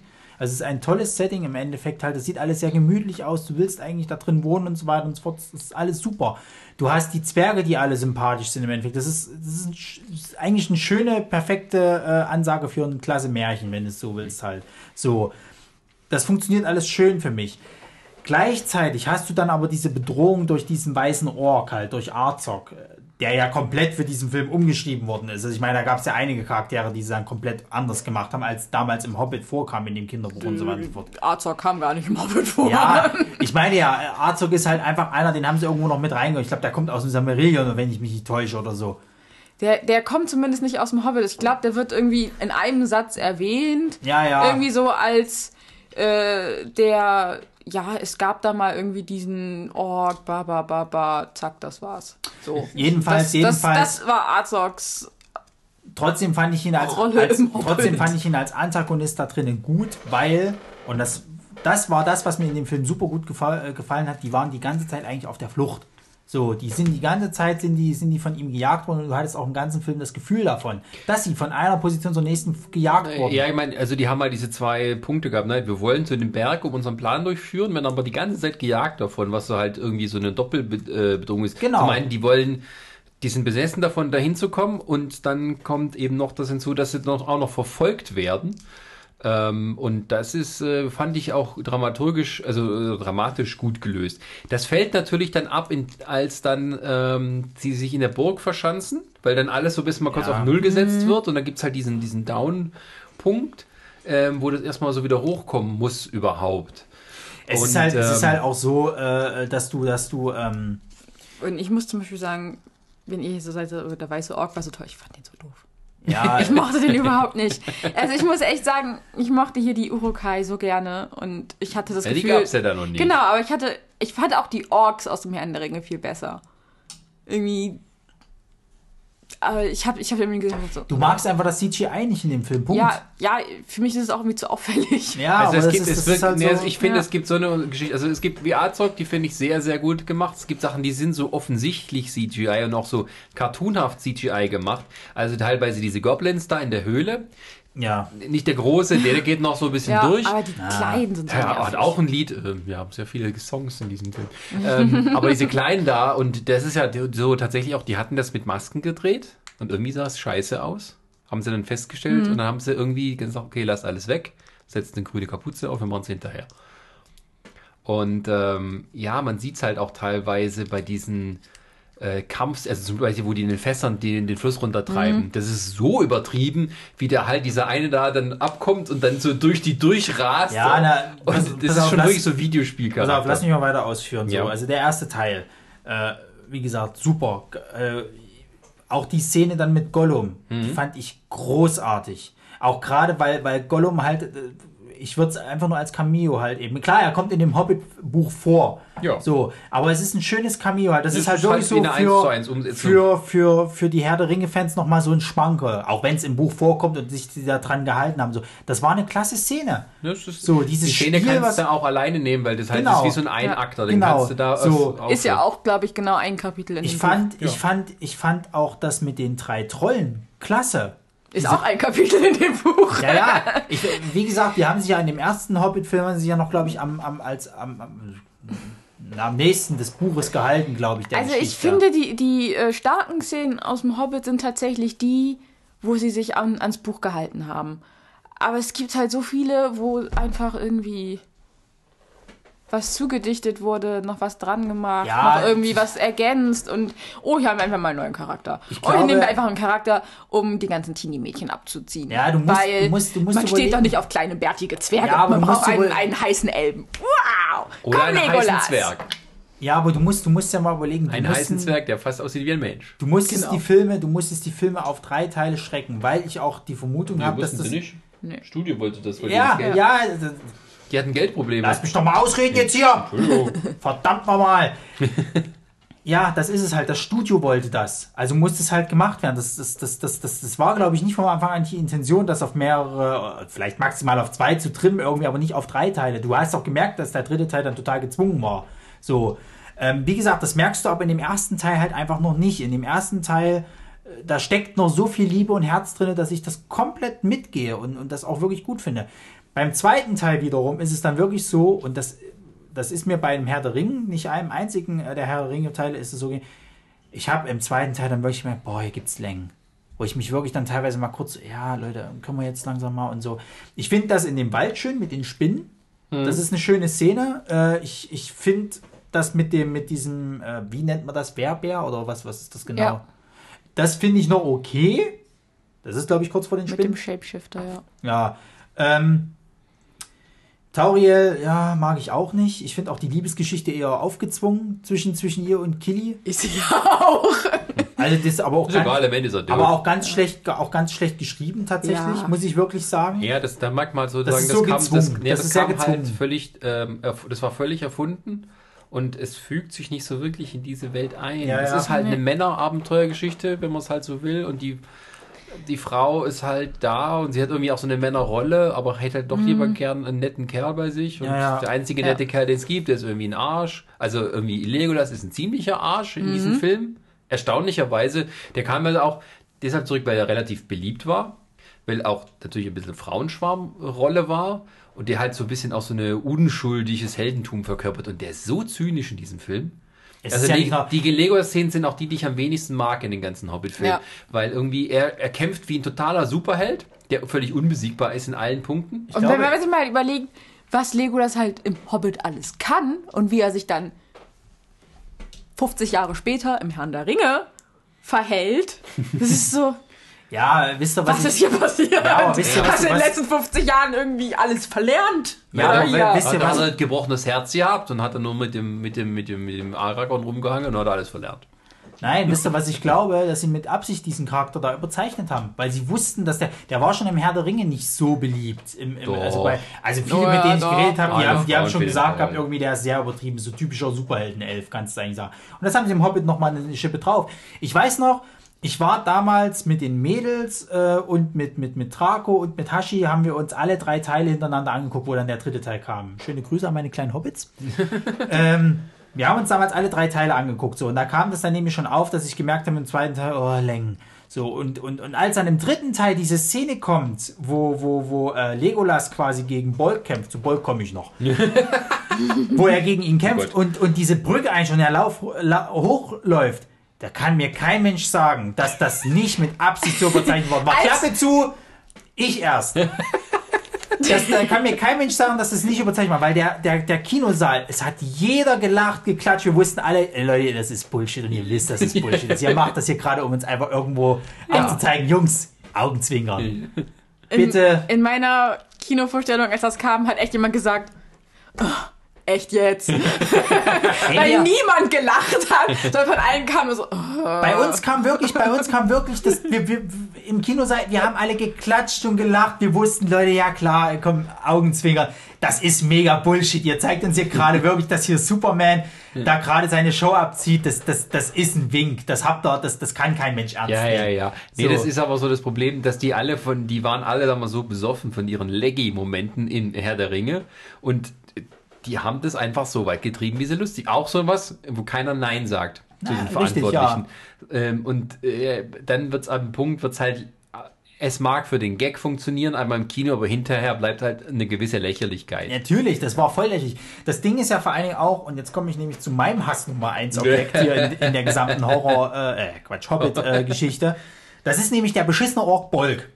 So, der glaube ich sogar im Hobbit vorkommt. Ja, ja, der ist, glaube ich, der eigentliche. Der ist eigentlich, glaube ich, der, der, der den eigentliche Antagonist. Arzog, genau. Part äh, äh, einnimmt. Bolk ist ein Arschloch, ein dummes. ne? Nicht nur, dass er, nicht nur, dass er stinkend hässlich ist.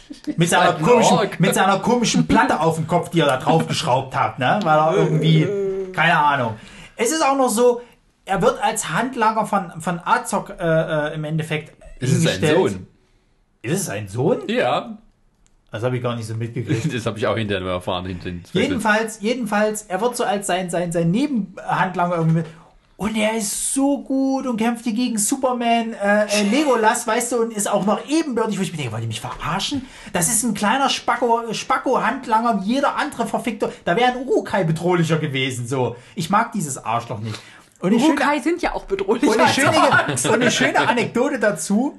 Ähm, dann kam ja irgendwann das Spiel hier äh, äh, Shadow of Mordor äh, quasi raus, also hier äh, Schatten Schatten von Mordor, äh, wo du ja äh, quasi halt auch irgendwie so, so Menschen mit einem mit einem Elbenprinzen oder Elbengeist halt später von einem Elbengeist besessen ist.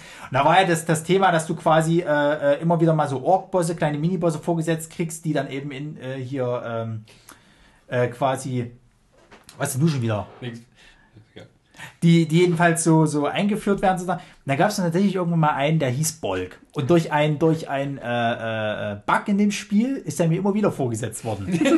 das Geile ist an der ganzen Sache, ich habe den halt immer verletzt und getötet sozusagen. Und dann kam er, das ist in dem Spiel halt so, wenn du jetzt quasi einen, einen Ork-Häuptling irgendwie verletzt hast und du lässt den auch, also er kommt, entflieht oder so, und du triffst das nächste Mal wieder auf ihn, hat er dann tatsächlich die Narben und weiß auch, wer du gerade bist und versucht sich halt an dir zu rächen. Dieses Arschloch kam durch diesen, durch diesen Bug immer wieder. immer wieder oder Bolk, Bolk, Bolk, Bolk. Dann kam der wieder so, oh, du hast mich beim letzten Mal verletzt, aber jetzt wirst du sterben. Und ich denke mir, du blödes Arschloch, bist doch schon dreimal gestorben. Ich habe dann, ich habe dann ein Foto gemacht, weil ich diesen, ich habe diesen Ork wirklich äh, in den Hobbit-Filmen richtig abgrundtief gehasst. Ich habe dann ein Foto von ihm gemacht, wo ich das erste Mal auf ihn getroffen bin, habe das den Mädels geschickt und habe gesagt, ich, ich, ich töte den jetzt. Das ist mir scheiße. Der kommt nicht in meine Armee, weil du kannst ja die Orks in dem Spiel auch bekehren. Ja. Der kommt nicht, nö, der stirbt aber auf die grausamste Art und Weise, die ich finde irgendwie so. Und dann hat mir dieses Spiel immer wieder diesen Vogel gezeigt, weil dieser Bug halt da war. Ich dachte mir wirklich, das ist doch, das ist doch wie meine persönliche Hölle gerade, oder? Ihr wisst, ich mag nicht so ordentlich, ich setze mir immer wieder, ich muss immer wieder gegen dieses Arschloch kämpfen. Ah ja. Ja, und ähm, äh, wie gesagt, also der zweite Teil, der hat schon echte Längen. Ich finde auch den Part mit dem Drachen tatsächlich sehr lang gezogen halt. Uh. Obwohl aber das ja noch einer der besseren Parts ist. Also im, im, ich, im finde, es ist der, ich finde, es ist von den, von allen drei Filmen der hervorstechendste Part. Auch weil die halt mit dem Drachen nicht untergeliefert haben. Nee, um Gottes Willen. Also, also die, die Szenen sind gut, aber sie sind halt sehr auch wie der gezogen. aussieht, weil alle drauf gewartet haben und so und die haben halt wirklich abgeliefert, ja, muss ja. man sagen. Ja, so wie der aussah und dann noch Cumberbatch dazu, wie er es spielt und so ist großartig so.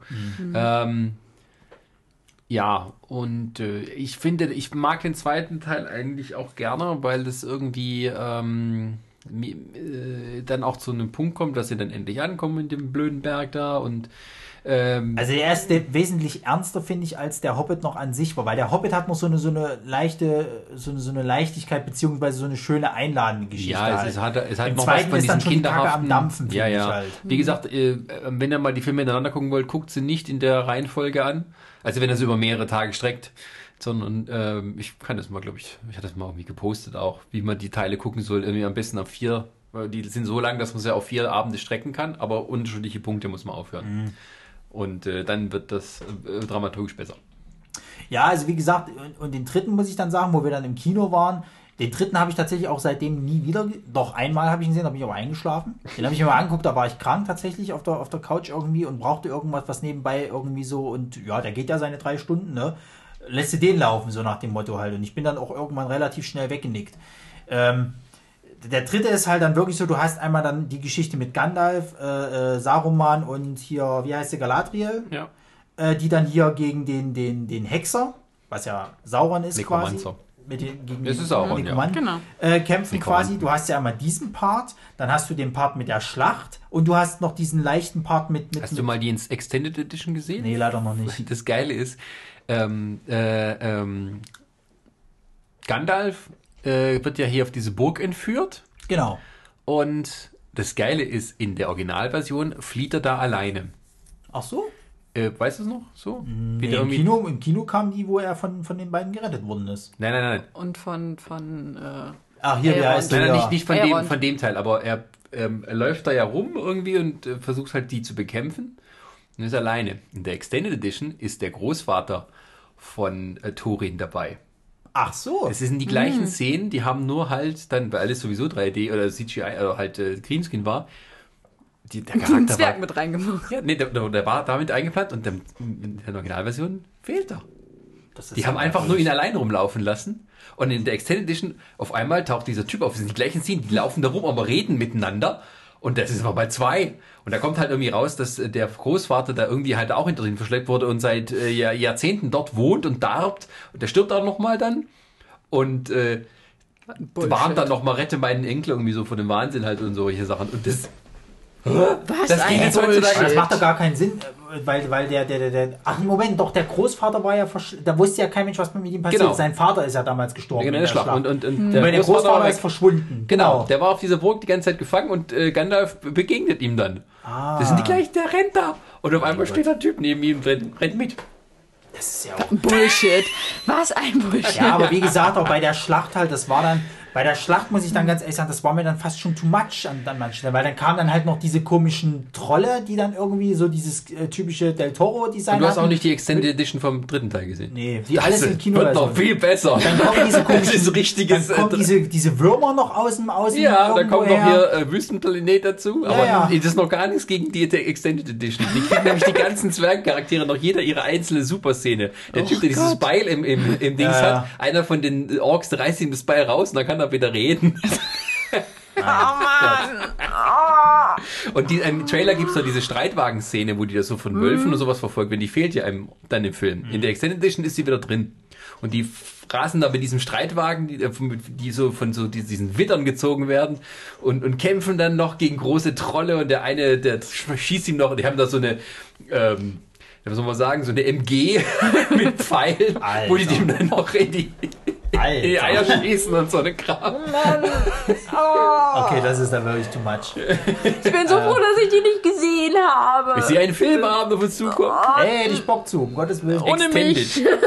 Ich habe sogar auf Blu-ray, ist in Day.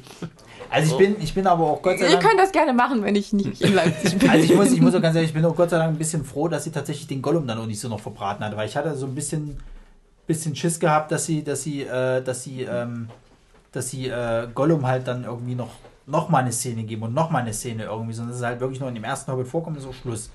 Weil das, das, das, das wäre dann zum Beispiel auch sowas, das wäre mir auch sauer aufgestoßen. Nee, das, haben das, das war ja okay auch. Ja, ich sag ja, wenn sie, dass sie nur die eine gegeben haben, nicht, dass er dann irgendwann nochmal auftaucht oder so. Das, das, das wäre mir dann wirklich sauer aufgestoßen. Nur um den Fanservice halt zu zeigen. Ja, ich sage, das war ja das Gute dran, dass sie dem auch so widerstanden haben, da Mhm. irgendwie sich da mehr äh, dem hinzugeben. Aber im Prinzip hat jeder von den Zwergen auch nochmal eine große Szene im, in, der in der Extended Edition. Äh, und glaube ich sogar einer von den Zwergen, der vorher nie was gesagt hat, der kriegt auch nochmal einen Satz. Aber das ist halt auch sowas. Das ist ja ne, das Lustige dabei. Diese Zwerge Ja, sind ja das ist alle so halt extra designt und sowas und Ja. zwei oder drei davon sprechen kein einziges Wort während des ganzen Aber ich weiß nicht, das ist halt auch sowas, wenn du mir, wenn, wenn du jetzt mal die, die Schlachten gegenüberstellst, halt mit welchen aus Herr der Ringe halt. Ich meine, ich finde bei Herr der Ringe im, im, im, im dritten Teil, im hier äh, Rückkehr des Königs, finde ich die Schlacht nicht so gut wie im zweiten Teil der zwei Türme. Die ist großartig halt. Das Und liegt aber Urukai, auch an der Geschichte, weil irgendwie die Bedrohung anders ist. Ja, das andere ist ja, halt aber- noch aber du- einmal aber- ba, ba, aber- ba, große Endschlacht. Aber es ist halt, es ist, ist ja trotzdem so irgendwie bei den, bei den Schlacht der fünf Herren ist es ja auch so, dass sie sich erstmal alle so ein bisschen gegenüberstehen und es soll halt so, so, hm, dann geht's halt los irgendwie so. Ich finde das dramaturgisch auch nicht irgendwie großartig. Mir war das dann auch scheißegal, dass Kili und Philly noch draufgegangen sind. Das war eher so ein Mittel zum Zweck. Ist das nicht sogar im Buch so, dass irgendwie der, der Bilbo fällt irgendwie in Ohnmacht und Ja, verpasst die ganze das Schlacht? Genau, genau. Bilbo ist wird irgendwie niedergeschlagen erfunden. Und noch- noch am. Ende, am Ende wird ihm das nur erzählt, was in der Schlacht Dass irgendwie passiert ist. Thorin, Kili und Philly irgendwie dann in der Schlacht gestorben sind. Genau. Tori und, äh, Kili und Philly sind Und gestorben, was, um glaube ihn ich, auch nochmal so eine Sache und- ist, ich glaube, das Begräbnis von Thorin ist auch nur eine Extended Edition. Ja. Und nicht im normalen Film, wobei das tatsächlich mal wichtig wäre. Genau, Ja, das aber sieht man das nämlich, ist- dass der Vetter von ihm neuer Aber das ist, das ist wird. genauso wie damals beim Herrn der Ringe, wo sie, wo sie äh, dann die ganze Geschichte, die in, in, äh, in äh, Auenland noch passiert ist, halt eben, Aber haben das sie ist ja immer in der dasselbe- Extended Version so ein bisschen Aber das ist ja auch dasselbe wie Die bei dem Herr der Ringe, nicht. weil der, der Tod Im von Auenland ist überhaupt nichts großartig passiert. Im, im, im Buch in der ja. Extended Äh, meinst du jetzt oder was? Nee. In den Filmen ist im Auenland nichts das haben die passiert. auch mit Absicht weggelassen. Genau. Das haben die gesagt, In das ist so antiklimaktisch, das kannst Ich sag ja, die haben es aber wenigstens thematisch ein bisschen eingebaut, indem sie noch wenigstens Saruman halt eben da draufgehen lassen haben dort bei den zwei Türen. ja, aber Das gab's ja in der normalen Version gar nicht. Und du Nö. hättest dir gedacht, du Ja, aber passiert wie, wie, wie gesagt? Saruman stirbt da halt auch in Isengard und nicht im Nein, Auenland. aber es, es ist Es- wenigstens ein bisschen was davon Ja, genommen ich, worden. Ja, sehe ich auch ein, aber das ist zum Beispiel auch eins der Dinge, die ich halt wirklich schade finde, dass halt die, die, dieser, das, was halt im Auenland passiert ist, dass es in den Filmen nicht nochmal gezeigt wurde. Denn Ja, es- für mich, finde ich, war das halt nochmal so, so, so ein Zeichen, so, ja, Sauron ist zwar jetzt äh, Der wäre der vernichtet, ja noch länger gewesen. Hätten immer noch kein Ende gehabt. Sauron ist, ist zwar vernichtet, aber das Böse ist halt trotzdem noch da. So, das ist eigentlich, ja das noch ist halt so für mich so die, das, was halt aus diesem Ja, Es aber. ist, macht sie ja auch nochmal aber- zu ultimativen Helden, wenn du es so willst. Halt, ja, gut, aber ändert nichts daran, dass es beim Hobbit äh, eben halt dann teilweise auch wieder sehr lang, lang geschrieben war. Wie gesagt, mir macht das gar nichts aus. Ich, mir ist auch klar, dass das dramaturgisch nicht so deutlich ist, aber ich mag Nö, das. Ich also- gucke gern Mittelerde. Ja, das ist halt das. Also allein dieses in die Welt wieder reingezogen worden zu sein und so, das fand ich schon alles schön. Und ich will, ich, ich finde die drei Filme auch nach wie vor immer noch gut. Also wie gesagt, den ersten hervorragend und die zwei anderen immer noch gut. Die gucke ich mir immer lieber an als noch andere Filme, sage ich jetzt mal. fand den ersten gut, den zweiten, Aber dritten. Genau, die, die Endfrage. Aber- Was guckt ihr, wenn ihr die Auswahl habt aus diesen ganzen Filmen, welchen würdet ihr euch angucken? Hobbit Avatar, Titanic, Hobbit Eindeutig, eindeutig Hobbit. oder House of the Dead? Warum? Wir haben Oder noch Deadpool. aber da würde ich mir trotzdem lieber Hobbit angucken, muss ich ganz ehrlich sagen. Ich weiß, dass du den Hobbit nicht magst, aber deswegen kann ich ihn ja großartig finden. ist ja auch in So, Ordnung. das, ist- das ist halt, das ist halt wirklich so. Wenn ihr die Auswahl zwischen Avatar und Titanic, was guckt ihr? Frozen. Nein, dann mache ich den Fernseher aus und gehe ins Bett. nee, aber es ist halt. Ja. Keine Ahnung. Also ich glaube, das Samarion dürfen sie nicht verfilmen. Ja. Gott sei Dank. Das Silmarillion, Silmarillion ist auch so unglaublich langweilig. Ich hab's nie durchgelesen. Es ist halt auch wieder, das ist halt auch wieder so eine Sache halt. Es ist, ist jetzt auch gut. Wir haben jetzt alles erzählt, es ist gut. Lass Ja, es bitte ich ruhen. mein, ähm, dass du Endeffekt- hast halt diese, diese, diese wunderbaren Geschichten. Ja, in so 20 gekriegt, Jahren das gibt es dann das Remake, wo man dann eine düstere Version Könnt ihr auch präsentieren will. Das könnt ihr auch machen. In 20 Jahren ist mir das scheißegal. Das könnt ihr auch machen, aber Es wird Zeit, dass man das mal auf tricktechnisch der Höhe der Zeit dann wieder bringt. Und so. nee, das, äh, ich meine, die Filme stehen jetzt so erstmal für sich und sind auch so das große, sagen wir mal, Övre von, von Peter Jackson. Na klar. Und ich glaube, der hat auch äh, erstmal die Schnauze voll von Mittelerde. Also das ist jetzt Der so. hatte ja auch nach Herr der Ringe eigentlich erstmal die Schnauze voll und wollte nie wieder dann was machen, weil das so.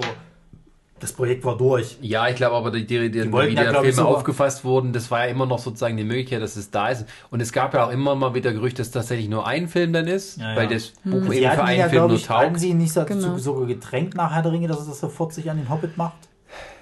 Ja, Also es, es, das- gab mal irgendwie das Gerücht, dass Peter Jackson den Hobbit erst dann, weil das sein Lieblingsbuch ist, dass er das erst dann verfilmen will, wenn er sich selber in der Lage dazu fühlt, den Film so umzusetzen, wie er es gerne hätte.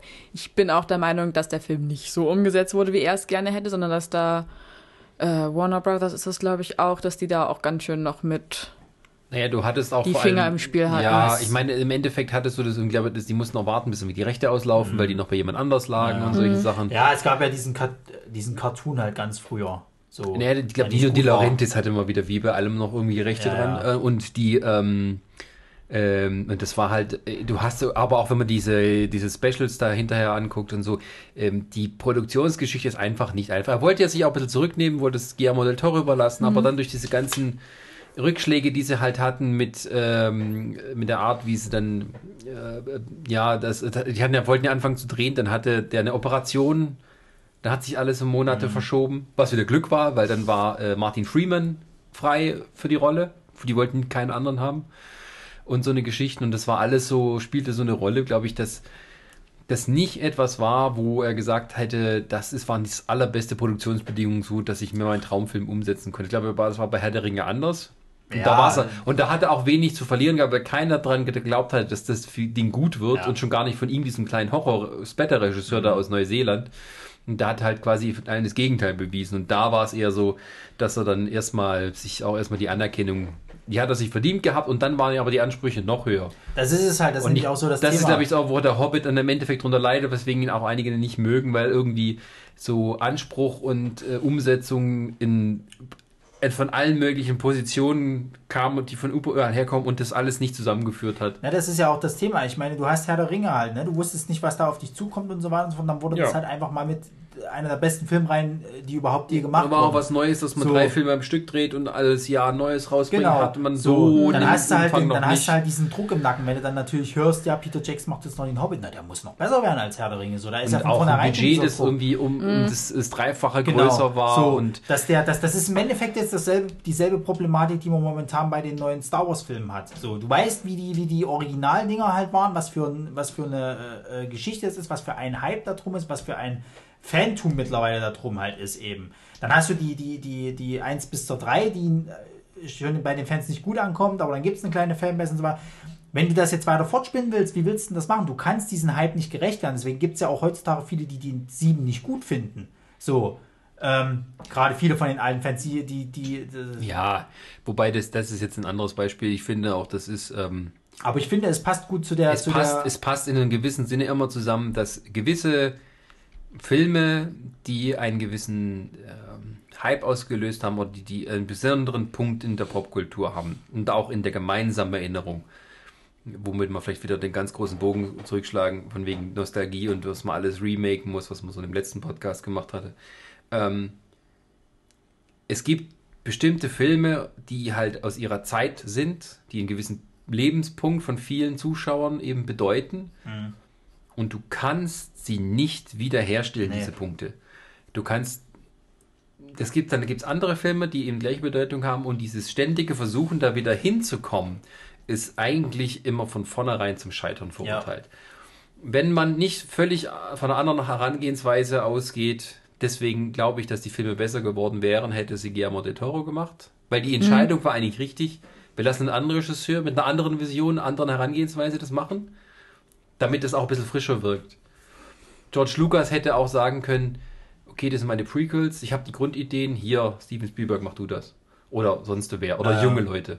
Ähm, aber der war halt auch so besoffen von seiner eigenen äh, Genialität, die ihm dann hinterher zugeschrieben wurde.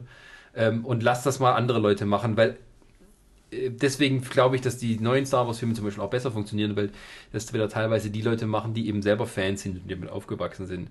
Hat aber auch seine eigenen Probleme, weil eben der Druck so groß ist. Ähm, und von daher äh, muss man das sehen. Also ich, das sind alles so Sachen, die ähm, wo man selber weiß, aus künstlerischer Sicht braucht es keine Fortsetzung. Also Star Wars hätte nie irgendwelche Vorgeschichten, Nachgeschichten was gebraucht. es ist halt, es ist halt immer Und- diese, diese, diese, Das und, und, und Herr der Ringe ist so, ähm, es hätte einen Film auch gelangt, vielleicht entweder ein ganz langer Film, der irgendwie drei Stunden geht, wo dann auch mal hier Smaug seinen Auftritt kriegt, oder zwei Filme meinetwegen, wo man halt wirklich jedes einzelne Kapitel dann zeigt. Ja. Aber ähm, dann wäre es auch gut gewesen. Ja. Und die, äh, wenn sie jetzt vielleicht irgendwann doch nochmal, wenn die Erben von J.R. Tolkien Geld brauchen, denen die Rechte für Silmarillion oder sonst was abluchsen und dann eine Netflix-Serie draus machen. oder HBO sagt, die jetzt endlich können wir drauflegen. Das wird nie dasselbe sein. nein, Nee. wird's auch nicht. Und das, da, da muss man auch sich gar keine Illusion machen. Es ist halt, es ist halt wie in aller, in, in aller Geschichten ist es ja meistens immer so, dass damit halt einfach nochmal Geld generiert werden soll. So, du hast die Studienbosse, die haben halt die Rechte immer auch von den ganzen Kratsch und gucken, wie kann man da jetzt nochmal Geld rausholen. So beim Hobbit war ja einfach dadurch, dass die Produktionskosten von vornherein schon so ordentlich, musste ja natürlich dementsprechend auch was einspielen. So war, also da geht's schon los, wo man dann sagt, was machen wir jetzt? Tun wir, tun wir sagen, Del Toro äh, hauen wir halt ran, also jemanden wie Del Toro, der da halt vielleicht sein eigenes Ding macht, aber wo wir vielleicht sagen können, ah, vielleicht wird es nicht so erfolgreich. Oder wir spielen die sichere Bank und holen nochmal Peter Jackson ran, der ja sowieso schon Nee, halt das so war anders ist. tatsächlich. Das war nicht so, dass Del Toro rausgeschmissen Es wurde. war ja der Toro, der gesagt hat, er schafft das nicht, er kann das nicht irgendwie. Nee, das Problem war, dass irgendwie diese Vorproduktion schon so lange gedauert hat und durch diese ganzen Verzögerungen war der Punkt an ihm erreicht, er sagte, ich kann hier nicht, nicht noch länger warten, weil er hatte schon irgendwie anderthalb oder zwei Jahre in Neuseeland verbracht und es ging immer noch nicht los. Und wo er dann sagte, er will jetzt einfach, entweder wir machen das jetzt oder ich lasse es. Ja, ja. Und dann haben die auch noch überlegt, ob die jemand anderes dafür engagieren sollen, als Peter Jackson. Und dann hat aber er sich entschlossen, doch, er macht selber. Ähm, und ähm, ja, ich meine, es ist im Endeffekt auch egal. Ähm, aber ich glaube, viele solcher Filme und warum die den Leuten nicht gefallen, hängt auch, auch damit zusammen, dass deren eigene Gefühle von damals nie wieder hergestellt werden können. Und ähm, das ist auch bei, sind wir bei Star Wars so, das haben viele Leute, die halt die Filme abgöttisch lieben, haben diese Filme als Kinder gesehen. Viele Leute, die die Filme als Erwachsene gesehen haben, sagen, es sind ganz schön, aber mehr ist es auch nicht. Aber es ist vor allem dieser Punkt, wenn man ein gewisses Alter hat, um in diese Filme so richtig reinzukommen und die greifen dann ein und es ist, es, es hängt immer was damit zu tun, man wird, wie man gerade erwachsen wird oder man aufwächst und man sieht die Welt noch mit anderen Augen und dann kommen diese Filme und die passen genau, genau in dieses Alter und diesen Erfahrungsbereich rein. Und wenn das nicht genau in diesem Sweet Spot ist, sozusagen, dann haben die Filme auch nicht die gleiche Bedeutung für dich. Und dann kann es aber auch nie wieder einen Film später geben, der das gleiche für dich bedeutet. Nee, deswegen ist es halt eben auch schwierig, wenn du jetzt dann eben auf so einen Film wartest und dich vielleicht mal nicht von dem Hype so anstecken lässt und versuchst alles zu vermeiden, was mit Informationen damit zu tun hat und du guckst dann den Film, dass du, du hast ja trotzdem diese gewisse Erwartungshaltung halt sozusagen, ne? Und, und das kann dann nicht nochmal reproduziert werden, sondern du bist dann, glaube ich, eher noch enttäuscht, dass das eben doch nicht das ausgelöst hat, was, was, was, was du dir vorgestellt hast. Ja klar, irgendwo. sicher. Ich meine, äh, also dass sie jetzt hier so, hatte ich auch schon mal erklärt, was sie jetzt beim neuen Star Wars Film machen, wir- oder dass, dass sie den so nachgemacht, also dass sie die gleiche Handlung hat. Also Star Wars Episode 7 und Star Wars Episode 4 ist ein schönes Beispiel für, dass Handlung nicht gleich Geschichte ist. es ist die gleiche Handlung, aber es ist eine andere Geschichte. Ähm, ähm, aber äh, ähm, ich selber zum Beispiel fand die Filme auch immer großartig. Ich habe die im Fernsehen zum ersten Mal gesehen, als ich so 12 oder 13 war. Und äh, wenn jetzt hier der neue Star Wars, ich habe den Trailer gesehen, dachte mir, jo, okay, meinetwegen, gehe ich auch rein, aber es ist nichts, was mich greift. Ich, Ja. dafür bin ich dann irgendwie auch zu alt und ähm, kenne die ganzen Tricks und, und Kniffe schon. Wenn der Film jetzt mal irgendwie was Neues bringt, dann ist es vielleicht anders. Das ist so, ähm, man versucht auch immer sozusagen dieses Moment, was man da hat, so einzufrieren und dann immer weiterzubringen, anstatt sie sozusagen eine erwachsenere Geschichte machen. Hätte George Lucas zum Beispiel bei den Prequels wäre da so rangegangen zu sagen, okay, meine ganzen Zuschauer sind jetzt alle 20 Jahre älter, ich mache auch etwas, was zu deren Lebenspunkt passt in meinen Prequels. Aber hat er nicht gemacht, sondern hat versucht, sogar noch ein jüngeres Publikum als damals anzusprechen und hat daraus so eine dusselige Kinderschau gemacht. Ich äh, muss aber auch sagen, mir geht es momentan genauso da wie dir. Mir geht es aber mittlerweile bei vielen von diesen Blockbuster-Filmen halt so. Und ich kann ja immer noch nicht so richtig sagen, woran es liegt. Also bei dem Ja, ist bei dem. Star, ja, das, das ist halt meine, meine erste. Und ich glaube auch, wenn man es mal bloß einen Punkt, äh, Bogen zurückschlägt, der Hobbit war auch so ein bisschen fanal dafür, dass man nicht alles reproduzieren kann. Es wird vielleicht finanziell erfolgreich, weil genug Leute dann nochmal Lust haben, sowas zu sehen, aber es bleibt wenig hängen. Also es ist Mhm. Aber trotzdem muss ich sagen, von den, hatte ich- hatte ich da von den Hobbit-Filmen wirklich wenig in der Popkultur. Also aber- außer Smaug, Ja. nichts Ja. hängen geblieben. Im aber trotzdem muss ich Gegensatz zu den sagen, bei, den, bei dem. Film war es halt so, ich habe mich trotzdem jedes Jahr zu Weihnachten auf den nächsten Teil gefreut. Bei Star Wars ist es jetzt zum Beispiel so, mir ist es gerade scheißegal, dass der achte kommt. Ich habe keine Karten vorbestellt für die, Mhm. für, die, für die Vorpremiere oder für die Mitternachtspremiere, was auch immer. Ähm, ich bin jetzt auch nicht darauf versessen, den sofort am ersten Kinotag zu gucken. Mir ist es momentan ein bisschen scheißegal, muss ich halt ehrlich sagen. So. Obwohl ich Ja, jetzt weil du sage, auch dass weißt, ich der Film läuft lang genug, dass du nichts verpassen wirst, wenn es ist. Und ja, aber es ist halt auch so, ich, ich bin momentan absolut nicht in diesem Hype drin. Das ging mir jetzt aber auch so mit Tor 3. Äh, Mir wäre es auch scheißegal gewesen, wenn er nächstes Jahr es kommt. Mir ist es momentan Ja. scheißegal, ob die Justice League nächstes Jahr kommt. Das sind alles so Filme, wo ich momentan sage, da ist ein Hype es ist aufgebaut, halt, es ist wo ich bisschen, nicht mal mit aufsteige. Ja, es ist halt so, es ist ein bisschen viel. Es ist auch so, gewisse Dinge laufen sich irgendwann auch so nicht tot, aber irgendwie, naja, ich, ich sag mal so, ich glaube, ein Punkt, warum Serien heutzutage auch beliebter sind, wenn man weiß, die enden irgendwann. Von Walking Dead mal abgesehen. aber äh, so gewisse große Serien, so, ich meine, nächstes Jahr kommt dann die letzte ähm, Game of Thrones Staffel. ja, ja. Und es ist auch wichtig, dass man sich auf ein Ende freuen kann. Und ähm, bei den Star Wars-Filmen oder auch sonstigen hast du nie das Gefühl, dass die irgendwann aufhören. Die werden immer noch irgendwas finden, um das, die Schraube weiterzudrehen und, ja. und das Fass aufzumachen. Ich meine, es ist Und das Disney. merkst du auch bei den Superheldenfilmen. Ja, Ja. Und ich denke, da wird es auch irgendwann ein Punkt kommen, wo es dann irgendwie kracht und so ein Ding einfach mal äh, total vor die Wand fährt und alle sagen, was ist denn jetzt passiert?